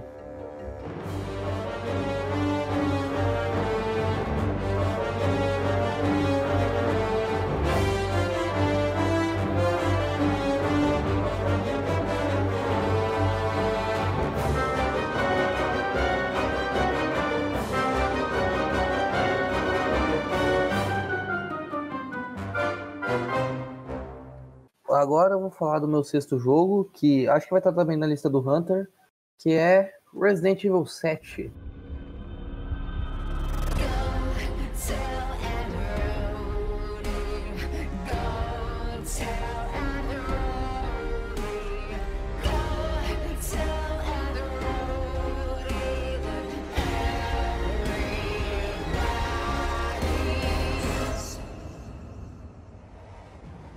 E foi o grande retorno né, da, da série, depois de um tempo meio congelado, talvez. É, dentro da Tendo franquia algum- principal foi o retorno, mas dentro dos spin-offs já tinha, né? E, assim, porque se você for olhar em questão do principal, realmente demorou muito tempo, porque o 6 foi em 2012, esse daí foi em 2017, são 5 anos. Mas se você for olhar, tipo assim, questão do Revelations, foi tipo só dois aninhos depois, tá ligado? Porque o Revelations 2 é 2015. Mas é que o Revelations é um jogo bem menor, né? Sim, sim, isso aí eu concordo. É um jogo, tipo, feito com troco do troco do pão, pra Capcom falou assim, então, ô seus fãzinhos aí chatos de Good Survival, toma um Revelations aí e fica calado.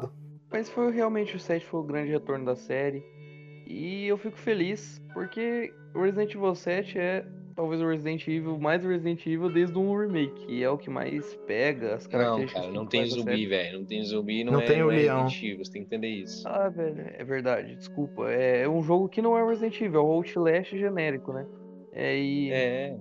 É um FPS genérico, mano. Você tem que entender isso. FPS É o. Outlast versão hum, Grande Família. Mas eu gosto bastante do Resident Evil 7. Eu acho que ele soube re- reinventar a fórmula bem.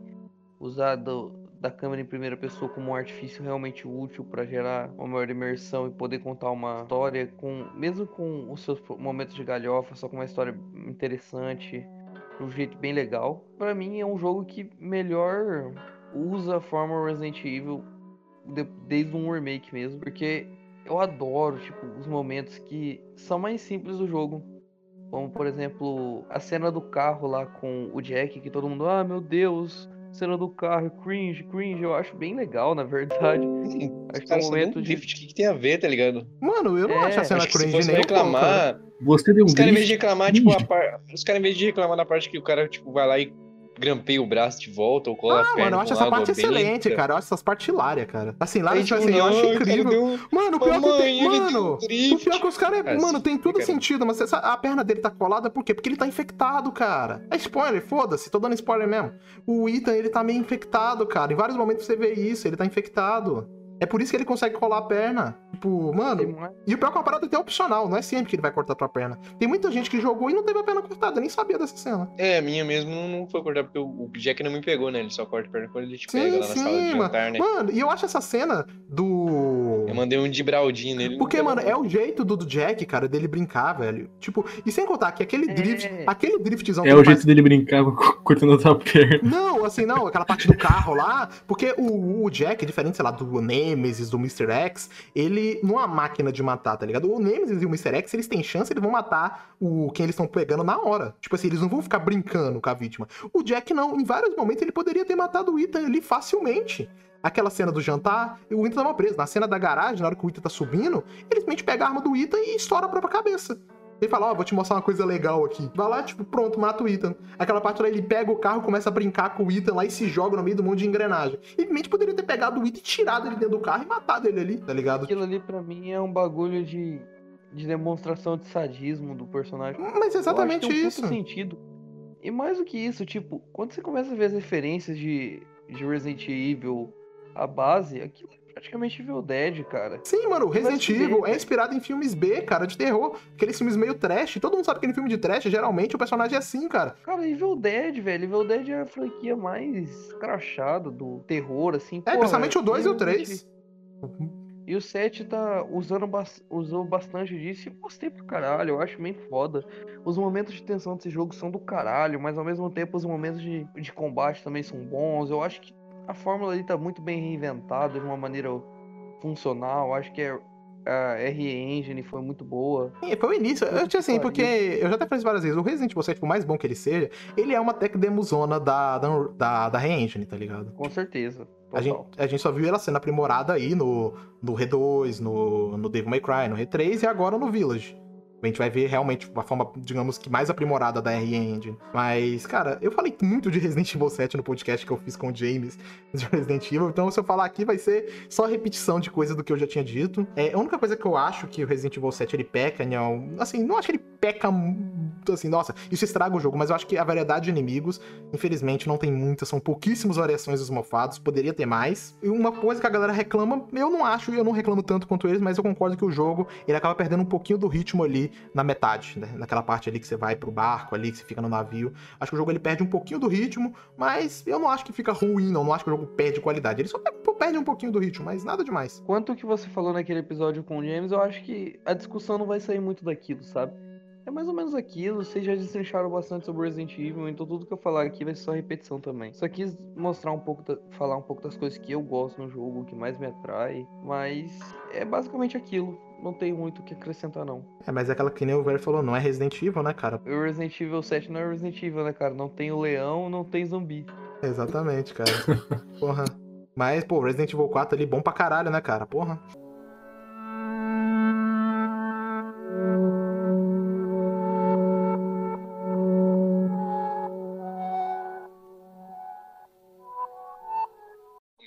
Próximo jogo, também conhecido como o verdadeiro GOT de 2020, ele, Hades.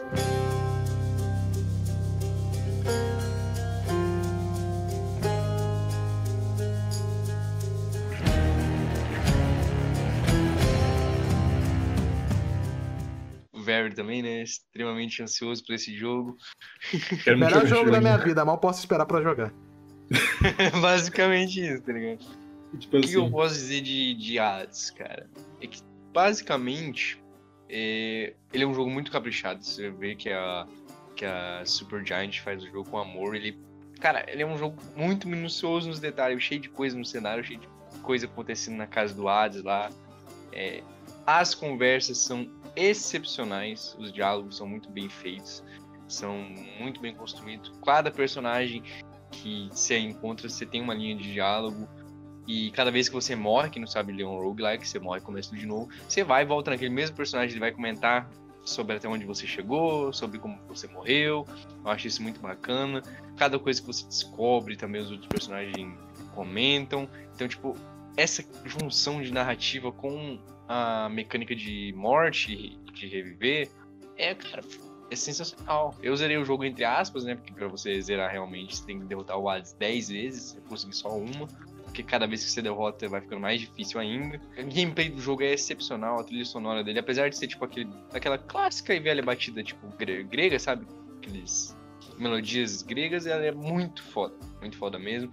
A questão também de montar builds, eu acho muito da hora, muito bacana. Porque você tem várias builds. Você pega, tipo, um, um escudo, você pega uma lança, você pega um arco, e você monta, tipo, a build com o poder que os deuses te dão. Eles te dão, tipo, uma oferenda, que eu acho muito foda. E em comparação com Dead Cells também, eu, eu gosto que, tipo, nesse no Hades, você pega a essência negra, troca por pontos, tipo, por habilidades no espelho lá, que ficam, independente de você morre. E, tipo, no Dead Cells não, né? Você consegue isso no meio do jogo, só que você morre e você perde. Então, tipo, é porque até porque o, o Hades, ele é um roguelite, né? Não chega a ser um roguelike bruto mesmo. E... Ele é cara, roguelite, né? Tem o nome de roguelite. É, acabei, tipo, o roguelite não é um roguelikezão bruto igual o do, do Dead Cells. E, assim, a direção de arte desse jogo, junto com a do Ori é, Under the Wisps, é, assim, chega, chega a ser humilhante pros outros jogos, né, cara? Tipo, o Ghost of Tsushima ter ganhado. Não que ele seja ruim, a direção de arte dele é sensacional, mas. Aí quem jogou o Hades mesmo, ou o Ori vai concordar comigo, eu joguei os três jogos, tá? Não querendo desmerecer nenhum deles, eu acho. Por mérito, mas, tipo, cara, Hades e Ori são focados nisso, cara. É meio zoado eles ter perdido, mas enfim. Ele tá disponível no PC e no Nintendo Switch por enquanto. No Switch ele é um pouquinho caro, você vai achar ele em promoção por 70 reais, mais ou menos. No PC ele tá acho que 40, né? 47, alguma coisa É, assim. em promoção ele é fica. uma- barato, promoção ele né? não abaixa muito, É, mas vale a pena, cara. Eu acho que é um preço justo Vale, jogo. vale a pena, com certeza. É pra sair esse ano pros consoles. Eu creio que sai ali. Eu não lembro que mês que ele foi lançado, mas vamos supor que se for em abril, acho que ele sai em abril ou em junho, né? Depois de um ano de exclusividade do Nintendo. Se você tem um Play 4, no caso, espere. E quem não tem, tem PC, Switch, dá um jeito de comprar.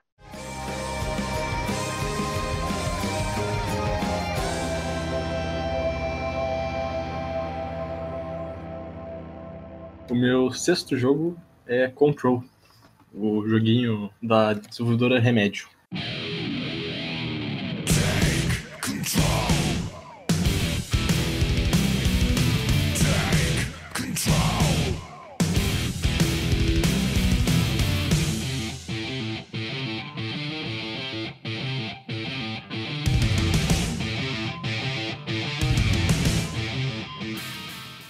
Mais Remedy. um, né? Só os caras chupando bola da Remedy aqui hoje.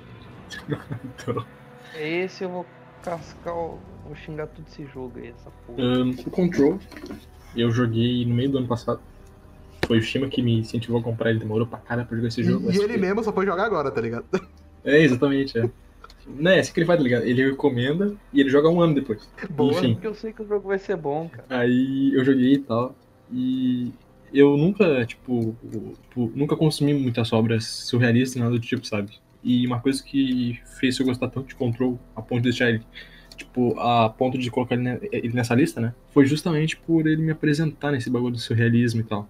O Shima sabe que eu fiquei tipo, bem até impressionado, tá ligado? Aquele meme dos, do- tipo, daquele cara com, com a boca aberta, assim, tá ligado? Surpreendido. Eu fiquei tipo aquele cara Ele- tipo, durante a minha jogatina. Então, eu, eu também, tipo, o único jogo que eu tinha jogado da Remedy antes desse jogo tinha sido Max Payne, né? Então não conhecia muito, tipo, eu não era realmente fã, na verdade, sabe, da desenvolvedora, sabe? Eu só conhecia eles, né? Então, porra, fez Max Payne e tal, jogou foda. Só que eu não era muito fã deles. E hoje em dia eu praticamente quero jogar todos os jogos da Remedy, tá ligado? O, o, o Alan Wake eu quero jogar pra caramba, o, o Quantum Break também, né? Mesmo sendo o jogo menos falado, assim, da Remedy, sei lá. Eu gostei tipo, eu acho que a coisa que mais eu gostei nele, a gameplay e a direção artística, sabe? Eu acho que são, tipo, as maiores qualidades, assim, que dá pra, Com certeza. pra despontar, assim, tá Não que o nele. gráfico de, de controle seja ruim, é muito lindo, cara, mas.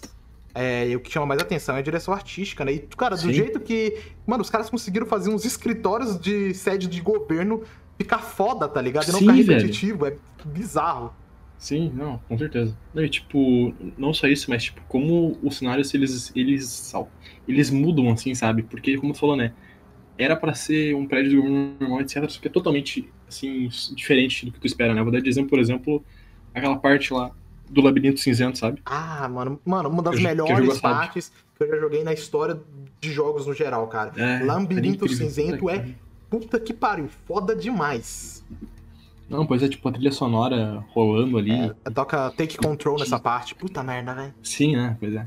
Inclusive, uma curiosidade, essa a banda é, que toca essa música, né? É, chamada o- de É o... Old Gods of Asgard. É, que é uma banda ficcional que Essa- existe dentro do universo de Alan Wake também. Que Exatamente. É a... exatamente. que, é, que é basicamente a Poets the Fall, né? Que é um subnome que eles usam dentro do universo. Ah, aí, tipo, saindo dessa parte, assim, de direção artística, e eu gostei muito também da gameplay, porque, tipo, no começo eu vou te falar, tipo, ela parece, assim, que não é nada demais, sabe? Parece que é só um, um, um joguinho onde tu, tu tem uma pistola e tem poderes telecinéticos, né? Só que ao longo fica muito mais além disso, sabe? Tu, tu libera o dash, tu, tu libera a habilidade que tu pode voar, né? Tem como fazer escudo. Eu já vi gente criticando, por exemplo, a falta de variedade de arma que tem no jogo, etc. Mano, é pra mim é burrice, cara, isso aí, velho. É, porque, tipo assim, eu acho, eu acho meio que sem sentido, na verdade, pra dizer o mínimo, né? Porque, tipo, por mais que tu não tenha, por exemplo, uma metralhadora, tá ligado? Tu tem um modo de arma. Mano, Que atira igual uma metralhadora. Sim, porque você tem sentido, porque é arma Entendeu? de serviço ali, cara. É arma que afeta as criaturas, mano. Tipo. Sim, e a, tipo. a sua arma, ela vira, tipo, ela vira uma metralhadora, ela vira uma 12, ela vira uma pistola, ela vira, tipo, uma sniper. Uma sniper, ela uma lança-granada. Um lança-granada. Tipo, mano, eu acho burrice É, você reclamar exatamente. de variedade das armas. Entendeu? Mas, Não é por causa que não e- parece uma metralhadora que não é uma metralhadora. E mais uma coisa também que isso aí não faz sentido é basicamente criticar que o jogo é coeso, né? Porque a história inteira gira em torno, praticamente, não é só exatamente sobre, mas a jogabilidade gira em torno por quê? Porque você tem uma arma. E essa Uhum. arma te dá acesso a você ser diretora. Tipo, Sim, sim. o jogo é literalmente gira em torno daquela arma. Se você criticar que não tem mais armas, você tá sendo burro. Porque você tá criticando basicamente o jogo ser coeso, tá ligado? Mesmo se não fosse esse, nesse negócio aí, como o, o Hunter ele falou ali antes, né? E ele, o tipo, o tipo arma, ela vira um monte de coisa além daquilo, entendeu? Não só isso também, mas tu tem um Mano, monte de uma coisa habilidade que paranormal. no gameplay Dá pra do... pegar, por exemplo, as coisas e tacar nos inimigos. Dá pra, Mano, dá pra controlar os inimigos. É um dos. tipo, Mano, eu vou te falar, o Control ele tem um dos melhores gameplays de jogos de ação em terceira pessoa que eu já vi, sim, em Sim, questão de tiro. certeza. Cara, é incrível você misturar a questão dos poderes com, a- com as armas. E uma coisa que eu gosto no Control, que é diferente do, do, do Quantum Break, Quantum Break é mais você pegar cover e tal, porque o Jack ele morre bem Uhum. rápido. O Control, ele te enx... É igual. Eu comparo muito ele com Doom.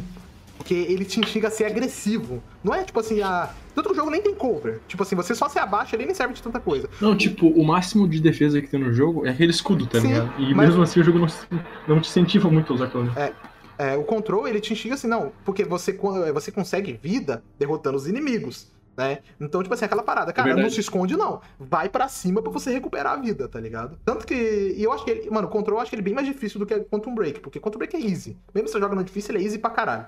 O Uhum. control, ele não tem nem nível de dificuldade. Eu gosto do, do nível de dificuldade dele, que ele tem de padrão. É bem legal. É uma dificuldade justa, É uma né? dificuldade bem justa, é bem legal. Os meus problemas de control mesmo é os loadings no PC, deixei bem longo. Eu não joguei ele no console, e eu sei que a versão do console é bem ruinzinha, né? A gente citou isso aí. A versão do É, Xbox vai lembrar que o One e do é PlayStation 4. É, do Xbox One e PlayStation 4 é bem ruim. Tem muito problema de frame rate. Você abre o menu, o jogo trava. E Pois é. acho que a, mas a minha maior crítica ao Control como jogo é a questão narrativa, cara. Eu acho a narrativa do Control extremamente fraca. É, toda a lore do jogo ali é muito bem feita, é bem legal. A história da casa mais antiga, as histórias que o cenário conta são incríveis. Mas em questão narrativa, do que a gente já tava acostumado. Uma coisa, sei lá, é a própria. É, Arcane, porque os jogos Arcane nunca tiveram uma puta da narrativa incrível. Uhum. Mas tem uma história ali, um- um- uma lore muito boa. Enquanto os jogos da Remedy sempre tiveram uma tanto uma lore boa quanto uma narrativa boa. Pô, Quantum Break, Alan Wake, Max Payne, todos têm uma lore e uma narrativa forte. Aí você chega no Control, ele tem uma boa lore, mas a narrativa é muito fraca. É, o jeito que eles escolhem pra contar a história, que é através dos arquivos de texto, não fica legal. É muito arquivo de texto. Você entra nessa sala, tem três, quatro, sete arquivos pra você ler. É, perderam a mão Então, nisso, não eu legal. acho, eu acho que, tipo, o meu problema não tá em si como a, narra- tipo, em como a narrativa é, entendeu? Eu Uhum. concordo que ela é confusa às vezes. Eu, quando terminei o jogo, eu tava, tipo, tipo, a minha cabeça tava, tipo, bugada, tá ligado? Eu tava tentando processar o que, que eu tinha acabado de, de, ver ali na minha tela, tá ligado? Só que, tipo, eu, eu concordo, sim, que eles realmente exageraram um pouco nos documentos. Tipo assim, eu vou dar um exemplo. Se tu pegar, por exemplo, se, sei lá, tu, tu ignorar os documentos, tipo, no começo, tá ligado? Tu fala assim, ah, aí, aí, aí tá, sei lá, perto de gerar o jogo e fala, ah, agora eu vou ler os documentos tudo, tá ligado? Tu não vai entender muita coisa porque tu já. Porque, tipo, tu não vai estar já acompanhando a história ali, ahn, tipo, junto com os documentos desde o início, né? E tu vai, tipo, ler, ter que ler muita coisa. Muita coisa mesmo, entendeu? Né? Sim, sim. E eu acho que isso realmente, como o Shima falou também esses dias, eles meio que exageraram mesmo, eles perderam a mão, né? Como É, o sim, em parte faz Não. até sentido. Tipo assim, ah, você tá na sede do governo, você acha documentos, essa parte faz sentido, tá ligado? Mas Não, eu acho sim. que a narrativa poderia ser mais bem O- explicada. Exatamente. O problema é que a Cara. narrativa seja tão dependente desses documentos. É, né? exatamente. Se podia ter esse tanto de documento, mas se a narrativa fosse forte, tá ligado? Pior que não é. Parece que é o quê? Parece que a, a narrativa em si é assim. Ó, galera, agora vai entrar um bagulho foda, hein? Vai começar um bagulho foda. Aí beleza. Aí você joga numa sala. Chega na sala, sete documentos. Pá, li os sete documentos. Fiz lá a missão. Aí de novo. Cutscene. Pá, agora a narrativa vai, galera. Te joga. Mais sete documentos. E assim por diante, cara. Parece que, tipo assim. Não é que. Parece, é bom, tá ligado? Não é ruim o jogo. A história do jogo é boa. Só que é muito dependente disso e, tipo, a ideia de um documento meio que complementar o outro, sabe? Não é Sim, ruim sim. essa ideia. Uhum. Pô, é legal. Só que quando você começa a ver que é tanto, tanto, tanto, tanto, tanto documento faltando metade, faltando metade, você não vou me dar vontade de ler de novo aquele documento que eu peguei no começo. Eu não vou ter vontade, cara. Só vou ignorar. Aí, ó, aí tava incompleto, eu não vou entender o bagulho direito, vai ser meio merda, mano. Tipo, eu não gostei dessa parada. Eu achei uma parada meio muito desnecessária. Eu acho que a narrativa podia se desenvolver de maneiras mais interessantes, melhores. Não só ficar dependente dessa merda de documento. Esses documentos incompletos pra mim ferram o ritmo também. Então pra mim é uma se- sequência de sabotagem do próprio ritmo, tá ligado? Mas ainda assim eu acho a jogabilidade muito legal, eu acho que a história ainda não zerei, né? Mas parece caminhar pra um bagulho legal. Mas, Uhum. sei lá, pra mim parece que só caminha. Parece que nunca Assim, chega. é, porque uma coisa que eu sinto com o contexto também você falou, o control ele parece uma preparação pra algo maior, tá ligado? Que vai existir no futuro. É, é aquele problema, tipo assim, que eu até critico a DC no, no cinema. É uma comparação meio doida, né? Tá normal, do nosso podcast comparações idiota. Mas é aquela coisa, tipo assim, é os caras preparando um futuro e esquece do presente. Desde o começo aqui eu tô percebendo que parece que desde o começo do jogo eles já deixam bem claro que eles querem criar um universo compartilhado da Remedy. Sim, é exatamente Porque isso. logo no, no começo você já tá ligado que tem uma, uma- um monte de referência, principalmente a, a Alan Wake, né? Aí Sim, tem sim. uma parte que eu não sei se é um documento, eu não lembro o que era, que cita um policial que matou várias pessoas. Isso pra mim foi uma clara referência ao que? Max Payne. Exatamente. Eu pelo menos senti uma clara referência a isso. Só falta daqui a pouco continuar andando aparecer uma, um documento de um cara que viajou no tempo. Aí vai se fuder, velho. Não, mano, Aí assim, não- as referências mais claras desse aí, óbvio, eu não sei, não é spoiler porque a DLC foi anunciada, e é com, com Alan Wake, né, a DLC AOE, onde o Já Alan Wake lançou, na aparece, verdade, ela já lançou a AOE, e, cara, eu gosto dessa DLC e tal, do jeito que ela linka as paradas, é um puta de um fanservice bacana pra caralho, Sim. tá ligado? Quem, tem, quem jogou, gosta de Alan Wake, tem que jogar a AOE, é muito foda. E é basicamente isso, tipo assim, o meu problema é isso, tipo assim, é a preparação pro terreno pra algo maior no futuro, e a gente não sabe se esse maior vai vir, né? Vindo da Remedy, a gente tem que duvidar se vai vir esse algo maior. É porque, tipo assim, igual, eu ainda tô tendo que jogar. Mas o control pra mim, tipo, não é que tá chato. É um jogo que parece. Um jogo que parece ótimo. Eu tô me divertindo com a jogabilidade, só que parece que é um jogo que só vai pedalar até o final, tá ligado? Uhum. Parece que é um jogo de construção de terreno. E Eu não acho Uhum. necessariamente ruim, porque eu não ligo, mas. Putz, eu acho que eles podiam pelo menos fazer algo autossustentável, sabe? Sim, O sim, negócio entendi. sustenta por si só e ao mesmo tempo constrói. Eu entendo o Sunley que- aqui querer fazer essa jogada, por quê? Porque é o primeiro jogo da Remedy depois do, do- da parceria com a Microsoft lá, que durou um tempo. É uma nova Remedy que agora já tá rica, tem mais, mais funcionários e tal. Eu entendo eles quererem fazer um bagulho pra preparar pro futuro, sabe? Pensar a longo prazo. Uhum. Sim. eu acho que eles pensaram tanto no longo prazo que eles esqueceram o curto prazo. Sim, foi o que eu disse. esses- eles focam muito, tipo assim, não, vai ter o tal jogo, vai misturar o Remedyverse lá e tal, mas tá aí o presente, tá ligado? Tipo, e aí? E o control? Isso, não é ruim o control, a história. O lore do jogo é boa, mas pra mim que a narrativa ficou super enfraquecida, velho. Tipo assim, pra quem não liga pra narrativa e só quer jogar o control pelo gameplay, pô, foda, o gameplay do jogo é incrível. A ambientação ali, a direção de arte, mas pra quem gosta, para quem tá acostumado, igual tipo eu e Shima, gosta do estilo narrativo que a Remedy usa, é uma é em certa parte decepção. Mas assim, é um jogo que eu ainda gosto muito, como eu disse, ele não entrou na minha lista por pouco. É, é, eu acabei colocando o Quantum Break, porque Quantum Break eu acho que ele, tem, ele é mais redondo do que o Control. Mas ainda assim é um ótimo jogo, cara. É um jogo que eu gosto muito. E inclusive eu quero zerar ele de novo assim que possível. Eu também gostei bastante também. E é isso, eu recomendo pra quem pegou ele na Plus agora. Só que, só que assim, é meio complicado jogar no PS4 por causa da otimização ruim, né? Mas. ah, tem no Game Pass? Ou... Tem no Game Pass, tá no Game Pass, tanto do PC Game quanto do. Xbox. Tem no Game Pass e tem no PC também. ah, Acho que agora tá na Steam, né? Ou Tá, Epic? tá na Steam já. Tá na Steam, E ele né? fica Então- barato, cara. Eu já encontrei o controle, tipo, 40 reais, velho. Porra, tá barato, tá? Eu paguei É, 80 reais. e caso você não quiser pagar, tem o Game Pass também. Então, tipo, não tem motivo pra Ah, não jogar, daí cara. é Play Anywhere, né? É, não, não é que ele é Playnware, mas eles colocaram as duas versões. Ah, tá. Então, Eu o paguei. Game Pass já dá pra jogar, né? Eu paguei 60 reais no jogo já com as DLCs. É isso que eu falei, tipo assim, o jogo às vezes é, você vai pagar isso. Então não, não é um jogo caro, não, mano. É um jogo bem de boa pra você conseguir. E ele não é tão pesado assim no PC, tá ligado? Assim, apesar de você quiser habilitar Ray Trace, os caras é 4. Mas eu mesmo consigo rodar ele a 60 FPS e minha placa não é poderosa. É, então é isso, eu recomendo bastante ele. E como o Shima disse, né, quem tem interesse um, ah, na Remedy, ou joga, jogou algum jogo- algum jogo da Remedy, tipo Alan Wake, Max Payne ou Quantum Break, que gostou, tá ligado? Acho que vale a pena jogar esse sim. Mesmo com os problemas que a gente citou aqui, ele é um jogo bom.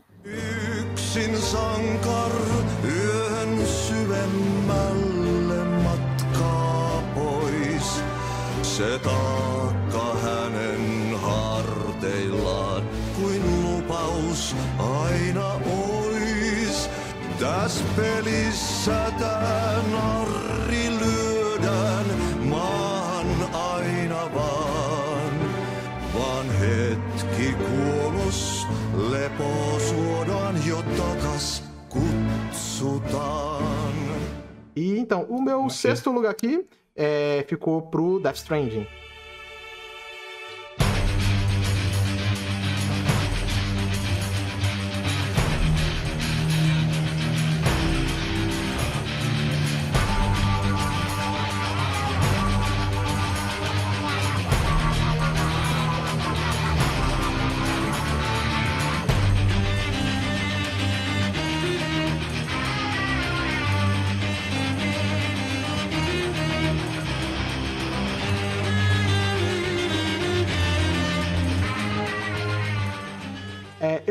Ser um pouco mais curto, porque foi a mesma coisa do Resident Evil 7 e de alguns outros jogos. É, a gente já falou dele no top de 2020, então se eu falar vai ser mais repetição do que o que eu já tinha falado. É, é um jogo que eu gostei muito, cara. É um jogo que eu tinha certo hate quando ele foi anunciado. E eu virei a cara, falei, mano, não vou jogar esse jogo, parece uma bosta, jogo de caminhar. E como eu quebrei a cara, cara, porque, mano, uma das coisas que eu mais gosto de fazer é simplesmente sentar aqui e ficar fazendo entrega secundária porque, e botar uma música, porque é muito relaxante, velho. É incrível o gameplay do jogo. Tipo assim, ah, é só andar. É, mas andar no Death Stranding é diferente, é gostoso. Sei lá, você pega pra você ir numa distância no Assassin's Creed, você vai só caminhando, você fala, ai, que coisa cansativa, cara, que chato. Agora você pega no Death Stranding, é gostoso, cara, de você jogar, de você fazer as caminhadas. O jogo ele tem muitos problemas também. É, aquele capítulo do Deadman e o da neve é terrível. É, é capítulo da depressa, é capítulo chato. Mas o jogo compensa em todo o resto. Porque é incrível. Mano, ele é mundo aberto, mas. é, não tem porra nenhuma pra você fazer, mas faz tudo sentido dentro da lore do jogo. Eu fazer crítica aos- a- às entregas, missões secundárias, eu fazer crítica ao sistema do jogo em geral, porque a, a base do jogo é toda essa, então não faz sentido eu criticar isso. Mas eu acho que assim, se eu fosse pra citar os problemas reais do jogo, seria o sistema de combate. Não é um jogo pra ter sistema de combate, não funciona legal. Tanto que as partes lá da Segunda Guerra que você passa, é, elas são lindas em questão de design. Mas em questão de gameplay são fracas, porque basicamente o jogo vira um TPS e o jogo não serve como TPS, o sistema, a gunfight do jogo é péssima. O sistema de combate corpo a corpo já é ruim, mas a gunfight pra mim é pior ainda. Então não ficou bacana. E eu também diria que a física dos veículos também não é muito legal. Tipo, não, é, é bem estranha. E isso acaba atrapalhando um pouco a experiência do jogo. Mas, cara, eu acho que se você for olhar em questão narrativa do jogo, eu gosto também da, da questão de como o jogo ele experimenta coisas, né? Ele é um jogo AAA, mas ele é um jogo meio fora da caixinha ali também, coisa que indies costumam fazer. E o Stranding faz muito que bem. tu falou aí do dele ser meio fora da caixa, né? Eu lembro que um tempo atrás, eu não joguei o jogo, né? E acho que nem o Shima jogou também. Acho que na real só tu jogou. não- Não sei É, se o Takeshi jogou também. Enfim, eu, eu não joguei o jogo, só que me parece assim que ele foi talvez o jogo assim com um orçamento grande mais diferente, né, que foi lançado assim, Sim, cara, É, porque. é, exclusivo assim, eu digo da Sony né, no caso, né? Sim, é, Agora não, é mais, só- mas na é, época. é, no geral, assim, eu acho que assim, desses jogos do estilo mais diferentão, Sim, ele foi o que mais só, teve Walking orçamento. pô. Simulator, tá ligado? É, porque você pega, sei lá, né? você pega, sei lá, o Death Premonition, que é um jogo bem diferentão também, ele tem um orçamento de nada, tá ligado? Tipo, Uhum. Ele é basicamente tipo assim, é o diretor fora da coleira, só que com alguém que deu um puta de um orçamento pra ele. E é isso o Death Strange, cara. E, cara, sinceramente, eu queria mais vezes esse tipo de coisa. Eu sei que o Mikami quer fazer isso, eu espero que a Microsoft e a Bethesda deem essa liberdade pra ele fazer o jogo que ele quer. Eu Uhum. queria que o Suede tivesse isso também, a oportunidade de fazer o jogo do jeito que ele quer, com um puta de um orçamento. Porque, assim, tem chance de sair um jogo merda, um jogo ruim? Tem. Mas a chance de sair um jogo foda e único é muito maior. E pra mim é isso que é o Death Strange, cara. Ele é um jogo único. É difícil a gente apontar um jogo que seja igual ele no mercado. É principalmente no mercado de AAA, não tem nada igual a ele. Sim, é, é. Eu gosto muito do sistema de mundo compartilhado dele, né? Onde você faz a construção, aparece um cenário do outro. Cara, e eu acho que principalmente o ano que a gente que eu tô jogando ele, que é o ano de dois, que eu joguei ele em 2020, e quase dessa pandemia, cara, eu acho que o jogo ele pegou mais ainda, entendeu? Isso que é, que é bem legal. O tema do jogo pegou muito forte. Pelo que eu vi do jogo, meio que as pessoas elas se escondem em bunkers, né? Sim, são Aí pessoas isoladas, né? E é, são os entregadores e tal. É, que, É que não- literalmente do 2020 aí, ó. É, literalmente Você é um 2020, grid funcionário do iFood. Exatamente. E, cara, o jogo ele trabalha esse negócio, né? É, o tanto que o jogo é conecte esse mundo que tá desconectado. É basicamente isso que o Death Strange é. E, Uhum. sinceramente, cara, eu, cara, vou dizer que até uns anos atrás eu era hate do, hater do Kojima por nada, hater por hater mesmo. Tá ligado? E antes dele ir pra Sony, era, sei lá, eu achava Metal Gear superestimado, sendo que eu mal tinha encostado. Esse aí tá fazendo Tipo- falta na Capcom. É, falta fazendo falta na Capcom. E, cara, depois que eu joguei o Death Strange, joguei Metal Gear 5, eu não terminei Metal Gear 5 ainda, mas eu quero terminar. É, cara, eu tô apaixonado pelos jogos dele, quero jogar cada vez mais, quero voltar pros antigos Metal Gear e jogar eles. Tô hypadaço pro próximo jogo dele, que não sei o que, que é, mas eu já quero ficar de olho. E que eu falei, e outra crítica que eu faço ao jogo é as boss fights, não são legais, as boss fights são basicamente spawn de itens em cima deles. Eu acho que poderia ter sido trabalhado um pouco melhor. Mas eu gosto muito de, de todo o jeito que o, que o Death Stranding trabalha em todos os restos dos conceitos dele. Ele brinca até um pouco ali, meio que com meio de terror, tá ligado? Ele não é exatamente um jogo de terror, mas ele brinca um pouco. Os BTs no início do jogo você fica bem preocupado. Depois do jogo você já fica, ah, de boa, as BTs é só pra encher o saco. Mas no início dá um climazinho ali de jogo meio de terror. É, pô, a primeira hora do jogo, tipo assim, você sente, tipo assim, que tem umas ideias bem de jogo de terror que você fica, tipo assim, porra, principalmente a primeira aparição do Higgs. Inclusive, que personagem da hora, cara. Eu gosto muito do Higgs, do Cliff. Death Strange é um outro de personagens fodas, cara. Todos ali. Eu não consigo falar um personagem que eu não gosto dentro do Death Strange. Eu gostei de todos. então, é um jogo que eu recomendo muito. Quem tem PlayStation 4, ele tá na reta do PlayStation 5. Quem tem PC, infelizmente tá caro pra caralho o Death Strange, mas é um jogo incrível, é único. E é uma experiência que ficou muito marcada pra mim. Eu provavelmente vou querer jogar ele outras vezes, cara, porque apesar de ser um jogo que ele tende a ficar repetitivo depois de um tempo, é um jogo incrível. Puta que pariu. Que trilha sonora foda, cara. A gente já tinha falado isso no outro podcast, mas é impossível não ressaltar isso de novo. A trilha sonora do Death Strange é perfeita, cara. Eu tenho a playlist no Spotify, sempre que eu posso eu fico escutando. E eu sou viciado principalmente na, na PEF, que é a música do trailer da, da banda apocalíptica, e a BBTM também, que é incrível, cara. Essa música é, faz Eu você não- até chorar, cara. É de tão foda que ela é. Eu não joguei o jogo, mas só que eu conheço a banda que fez a, tipo, a trilha sonora, né? A Assim, Churches. a, a Low Roller. Ah, né? Low Roller. E Essa banda é muito boa mesmo, cara. Pior que, sério.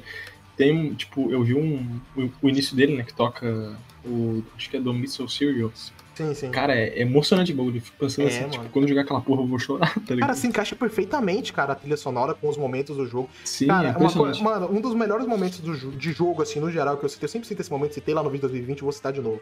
Que é quando você tá indo pra Port Knot City e quando você tá se aproximando da cidade começa a tocar a música Asylum for the, the Feelings.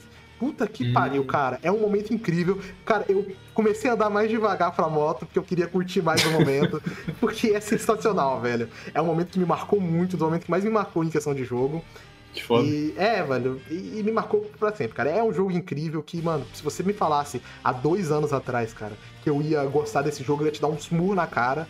É, o Hunter de 2019 provavelmente espancaria o Hunter de 2020 e 2021 por gostar desse jogo. Mas eu falei, ele era um otário que tava criticando o jogo sem nem ter encostado nele, porque o jogo é foda, cara. É incrível. Eu, todo mundo tem que jogar esse jogo, mesmo que não goste, mas pelo menos pra poder ver se vai gostar. Porque, cara, vou falar, você vê o gameplay de Death Strange, é muito capaz que você não vai gostar. Porque se você assistir alguém jogando, é, diferente das outras da maioria dos jogos, cara, porque você realmente vai achar o jogo chato. Mas quando você pega pra jogar, não, cara. Tipo, é uma experiência completamente diferente. Então, pessoal, é o Hunter aqui no final. É, esse foi a nossa primeira parte do nosso especial de melhores jogos da geração. Espero que vocês tenham gostado. Lembrando que a segunda parte aí ela sai logo logo, né? Logo no próximo episódio aí ela já vem, porque esse arquivo ficou extremamente gigante. Foram 8 horas de arquivo bruto, é, então não dava para colocar tudo só num episódio. Eu fiz um questionamento lá no Twitter e vocês preferiram que eu dividisse em duas partes em vez de lançar em três. Então vai ser lançado em duas partes mesmo, beleza? Lembrando que todas as redes sociais aqui, do, seja dos integrantes ou do próprio Ben, que estão aí na, na descrição, né? O nosso Twitter. Não esqueça de seguir a gente lá na Twitch também. A gente costuma fazer lives lá, principalmente quando rola eventos e também de algumas gameplays ocasionalmente. Então é isso aí. Muito obrigado por tudo e a gente se vê no próximo episódio.